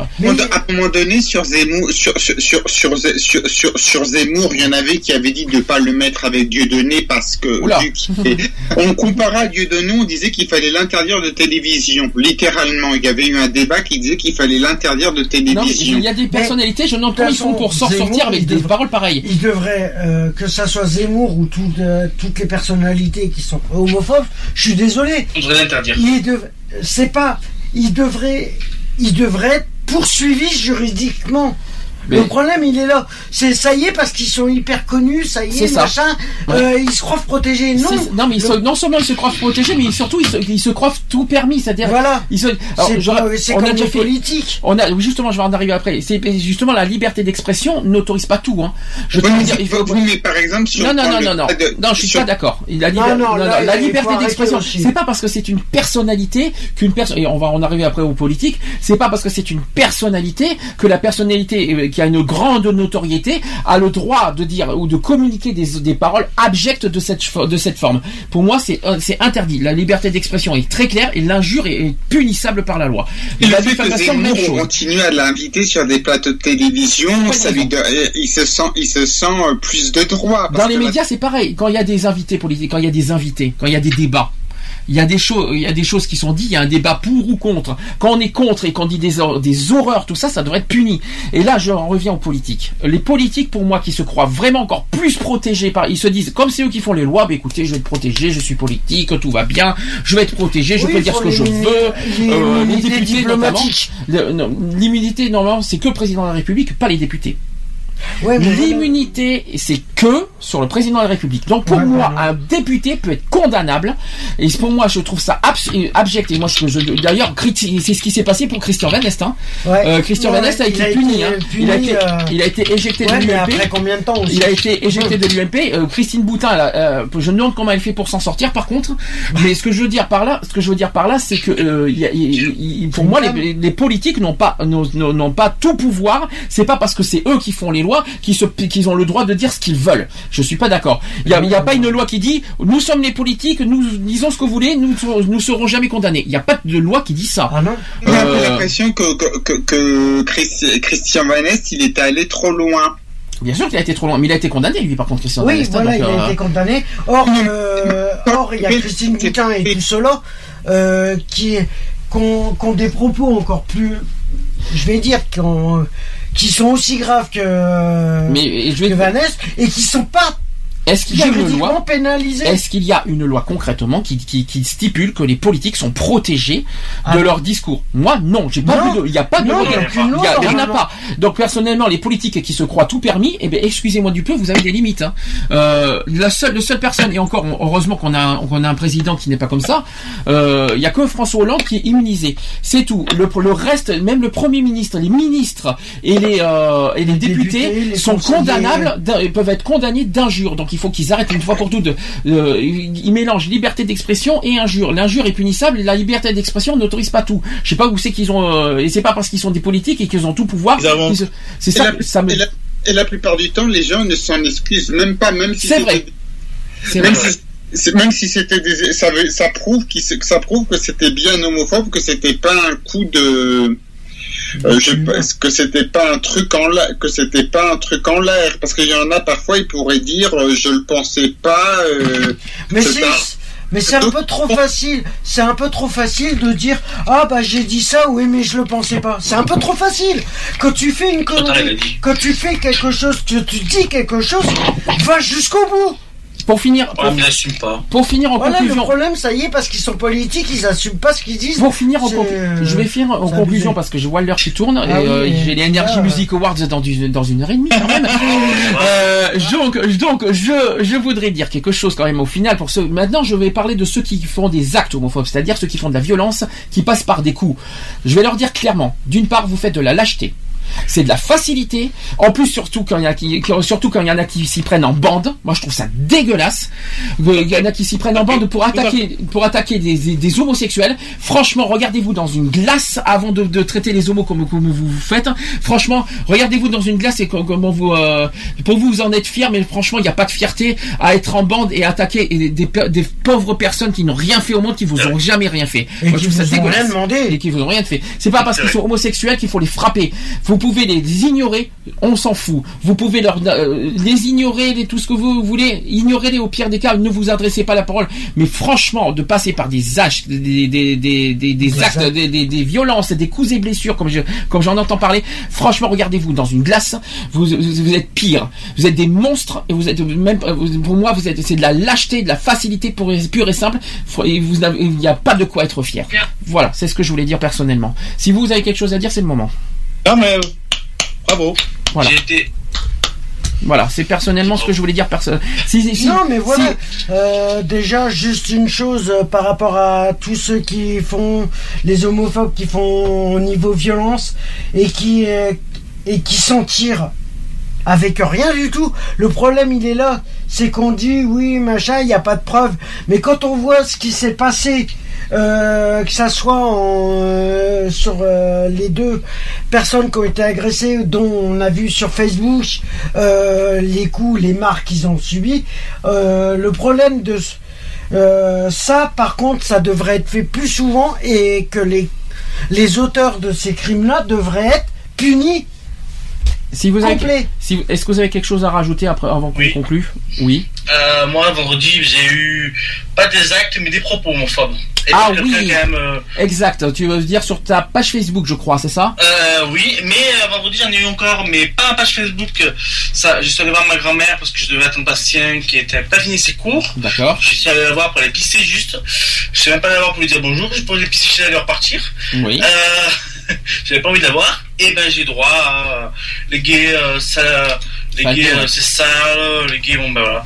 Donc dégoûté de d'avoir ma ma grand-mère. Donc du coup ben Attends, je- j'aimerais comprendre quelque chose. T'as été, euh, t'as eu de l'homophobie pour quel motif hein? Euh, parce que ma grand-mère suis gay de toute façon. hein. Et euh, parce que j'ai dit que j'attendais Bastien pour, euh, pour partir jusqu'au chez mes beaux-parents. Et là, de suite, euh, c'est parti. hein. j'ai une question. De quoi il se mêle? C'est ma grand-mère. Et du coup, ben, j'ai fait à mon père, je n'ai plus de grand-mère, elle est morte. Ah parce que est. c'est- un conflit familial. T'es en train de me dire là? Ouais, là, j'ai, euh, c'est ma grand-mère qui s'est remis. Euh, je, pensais, je la pensais plus ouverte, et en fait, euh, elle, comme le reste euh, Oui, de ma bah. famille. de- Parce enfin, qu'elle est entrée dans le. D'accord. Elle est entrée. euh, Mes parents m'ont bien pris parce que ma mère s'en a rendu compte et mon père aussi, se voyait, euh, parce qu'ils me voyaient souvent sortir à droite à gauche, c'est pourquoi c'était faire. Donc je faisais Bastien, j'allais faire euh, ce que j'avais à faire et et là je suis allé vendredi juste pour aller chercher Bastien qui était à juste à 10 minutes euh, de son de ses cours. Donc je suis allé pisser pour et lui dire bonjour quand même pour montrer que je suis pas mort. Et bien franchement si je reste su, j'allais pisser euh, ailleurs que que chez elle. J'ai attrapé des, des propos. Euh, bon, faut- on est resté 10 minutes et pendant 10 minutes, j'ai eu droit que à ça. Et les messages que t'as Euh. eu, c'était qui exactement? Ma grand-mère. C'est ta grand-mère qui- c'est ta dit ma mère avec. Donc, Les mes parents messages- ont, ont été témoins. Les messages que tu as publiés là sur Facebook, c'est ta grand-mère? Euh, lui, un homophobe d'une page que j'essaie de faire supprimer depuis, euh, depuis, depuis, depuis presque trois semaines déjà. Je suis dessus la page. Elle est toujours, les propos ont été enlevés. Ouais. Signaler. Du coup, ben, il va pas le supprimer. J'ai comme quoi, c'est jamais, euh, c'est pas bon, ça rentre dans leurs critères. Bon, c'est toujours les mêmes euh, commentaires de Facebook, quoi. Et c'est quoi le motif Euh, mes motifs, j'ai mis euh, incitation à la haine, orientation sexuelle, puisque c'est presque tout le temps ça. Oui, mais bon, comment ça, pourquoi il s'en prend à toi exactement? Il y, a, il, y en a, il y a tellement d'homosexuels, euh, pourquoi il s'en prend à Ben, toi? parce que moi, en fait, ils m'ont accepté dans la page et d'entrée, quand je suis rentré là-dedans, j'ai marqué que j'étais gay. Ouais. J'avais rien à cacher. Donc, Ouais. ça a titillé un petit peu. Alors, les premiers, ça allait. Le second, ça allait. Et les derniers commentaires euh, d'une personne qui s'est rajoutée, on sait pas pourquoi, a été, euh, ont été un peu homophobes. Donc, du coup, ben, je j'ai pas répondu. Je, je réponds pas aux gens euh, comme ça. Du coup, ils me voient en privé en m'expliquant. Et donc, les privés euh, qu'on voit sur mon Facebook, euh, c'est c'est les privés que j'ai, qui sont sur mon Facebook. Euh, un chauffe là. Ça va mieux sinon, il y a, y euh, ça va, t'as plus de problème en ce moment, ça, ça s'est calmé? Là, ça va. Euh, bah, vu que je l'ai bloqué, ça va. À part ma grand-mère hier, enfin vendredi, bah, Ça m'a fait mal, mais bon, à part ça, ça va. Ben, le problème, c'est que tu vas pas t'empêcher de vivre pour, pour ta grand-mère. Ah non, là, j'ai fait à mon père, ma, ma grand-mère est morte, ça y est. J'ai envie d'avoir l'héritage. Elle sera vraiment morte. Je sais pas, je, je t'avoue, je t'avoue, je t'avoue que je cautionne pas trop, mais je ne cautionne pas trop ce genre de paroles, mais euh, Le problème, le problème, c'est que Bastien, c'est pareil. Ses deux grands-parents l'ont appris. Ils l'ont accepté au début. Et après, ils ont appelé sa mère pour lui dire Ah ben non, c'est quoi qui on dérange accepte- On n'accepte pas ni Bastien qui soit gay, ni son, co- son Mais copain. Donc, moi, bien mais- sûr, parce qu'ils m'ont vu. Ils m'ont vu, hein.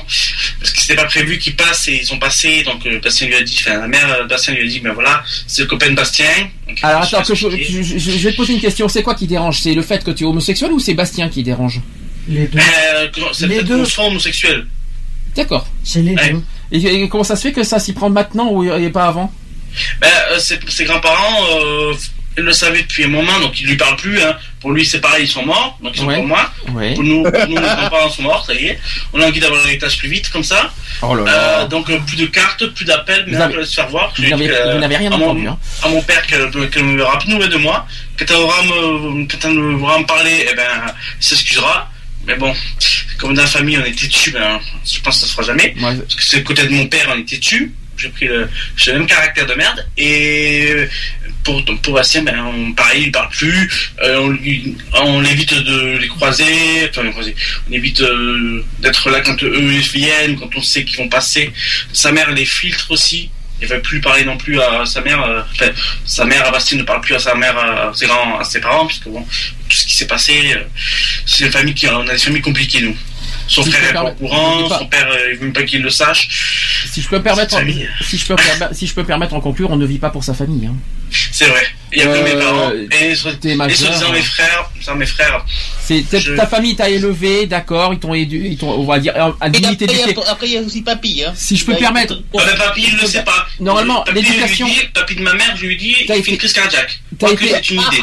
C'est une idée pour avoir le, pareil, pour avoir le pactole. Si je peux permettre, pour, si je peux me permettre, pour- si je peux me permettre pour répondre à cette question, pour ceux qui vivent un petit peu le- la vie similaire, n'oubliez pas que même si on est élevé par sa famille, l'éducation c'est par soi-même. L'éducation, tu, tu, tu, ne vas pas, euh, tu, tu ne prends pas l'éducation de tes parents. Et c'est pas, c'est pas, c'est pas les parents qui t'éduquent, c'est la vie qui t'éduque.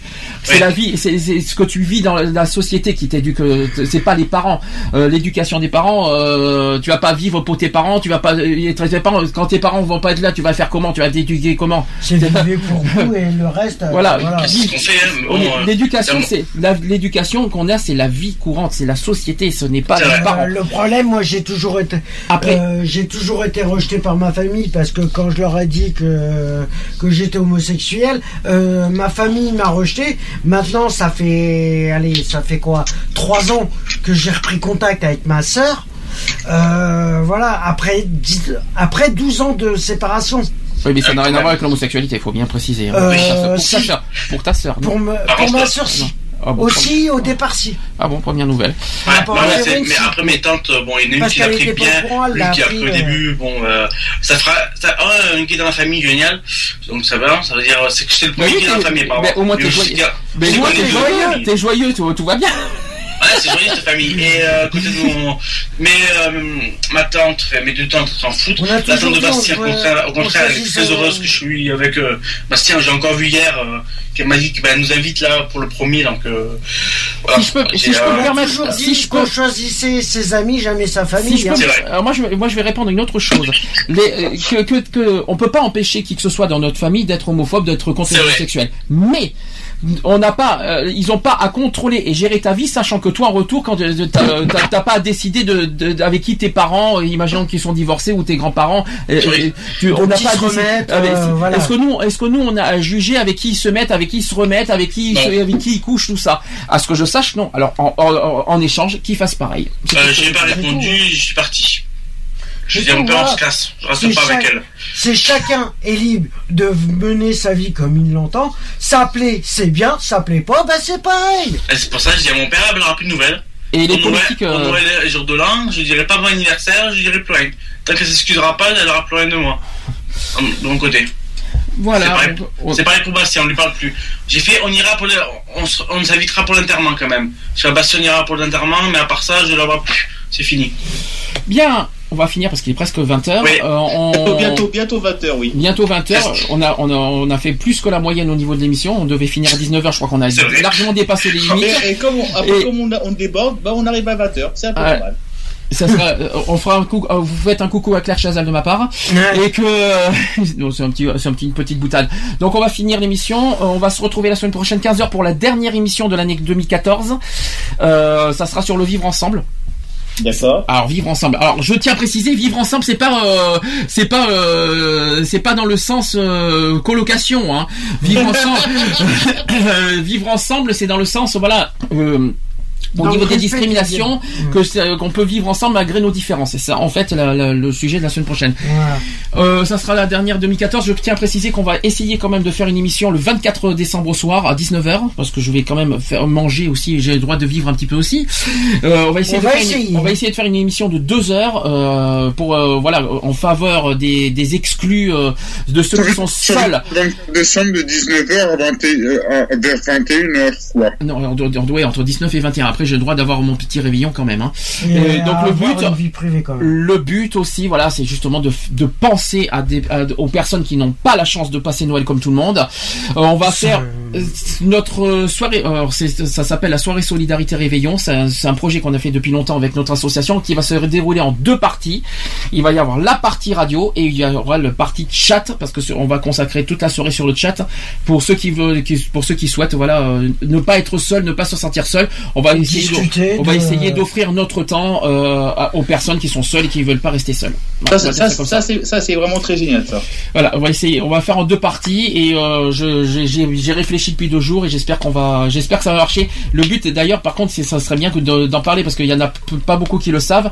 Euh, c'est un, projet qu'on a à peine depuis une semaine et j'espère que, j'espère qu'on- qu'il y aura du monde. J'espère qu'on aura- qu'on fera. De toute façon, on va faire du mieux qu'on peut. Hein, et on va, mais on va On faire. va nos- faire remonter la- l'info un peu partout. Voilà, il faudrait euh, que ça soit- Au niveau Bah, des réseaux Voilà, sociaux. euh, On peut faire, voilà, par là, par là, par là et par là. Voilà, et le chat tout nouveau, tout beau, hein, pour ceux qui savent pas, euh, www. T'as pas tort de mettre 19h, 21h parce que aussi une radio. où tout le monde peut être là. pour la radio. Après, c'est le chat qui prend le relais. Hein. Ça se fera en deux parties. hein. Euh, on- donc voilà, et que et que Nico, t'as un peu, t'as- bu, hein, je pense, hein. et que et que voilà, nouveau chat aussi pour ceux qui veulent re- nous rejoindre pour voilà euh, juste après notre émission par exemple, juste après notre émission pour ceux qui veulent nous rejoindre 3W. Je sais pas s'il est activé parce qu'aujourd'hui il était il avait pas réussi. www.equaline-chat.fr chat T C H T C H A T Equaline c'est E Q U E Non, il est toujours pas disponible. L-I-N-E, c'est bizarre, c'est pas normal. Pourtant, je les ai contactés ce matin vous avez l'autre, hein, sinon vous avez l'autre, Equaline, euh, vas-y, euh, Pour avec- faire pour acheter, mais il n'est pas activé.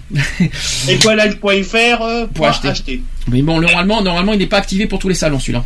Donc, mais sinon, au pire des cas, vous essayerez de nous joindre. Dans la semaine, ça va être réglé, ne vous inquiétez pas, pour ceux qui vont nous joindre. Voilà. Et on essaie, on, on fera des petites soirées sympathiques, euh, dans la bonne humeur, de l'ambiance, de, avec, voilà, c'est, hein, Tu as, raté, tu as raté des choses avant l'émission. Ah, je vais, euh, j'aimerais j'aimerais bien le savoir pendant l'after alors. euh, autre chose, les podcasts www.equality-podcast avec un s.fr et aussi sur Digipod, Digipod slash equality pour ceux qui veulent euh, avoir leur euh, leur podcast sur eux, parce qu'il y a plusieurs moyens de, de nous écouter. J'ai tout dit, ça va, c'est bien comme ça. Oui, Bon, c'est la fin, merci, bon Ouais, bah, week-end à ça- ça veut dire tous. que samedi, voilà, on, a- on, serait, on, serait, on serait paré. Bah, Mais- samedi 15h, ça sera la dernière Equality classique de la de l'année 2014 et bah, après il y aura une petite émission spéciale le 24 décembre prochain euh, entre 19h et 21h exceptionnellement hein, par contre. hein. C'est ça, voilà. Allez, bisous, bon week-end. Merci à merci merci les Skyper. Est-ce qu'il faut que je vous remercie.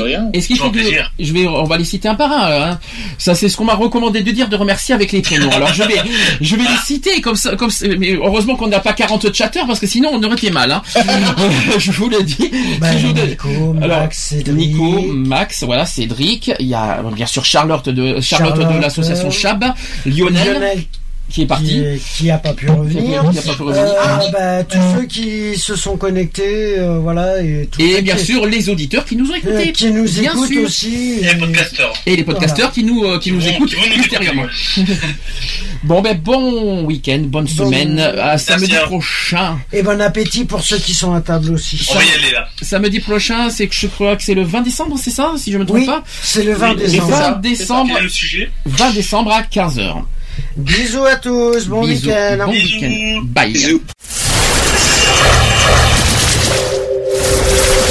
Retrouvez nos vidéos et nos podcasts Sur www.equality-podcast.fr On ne choisit pas sa couleur de peau,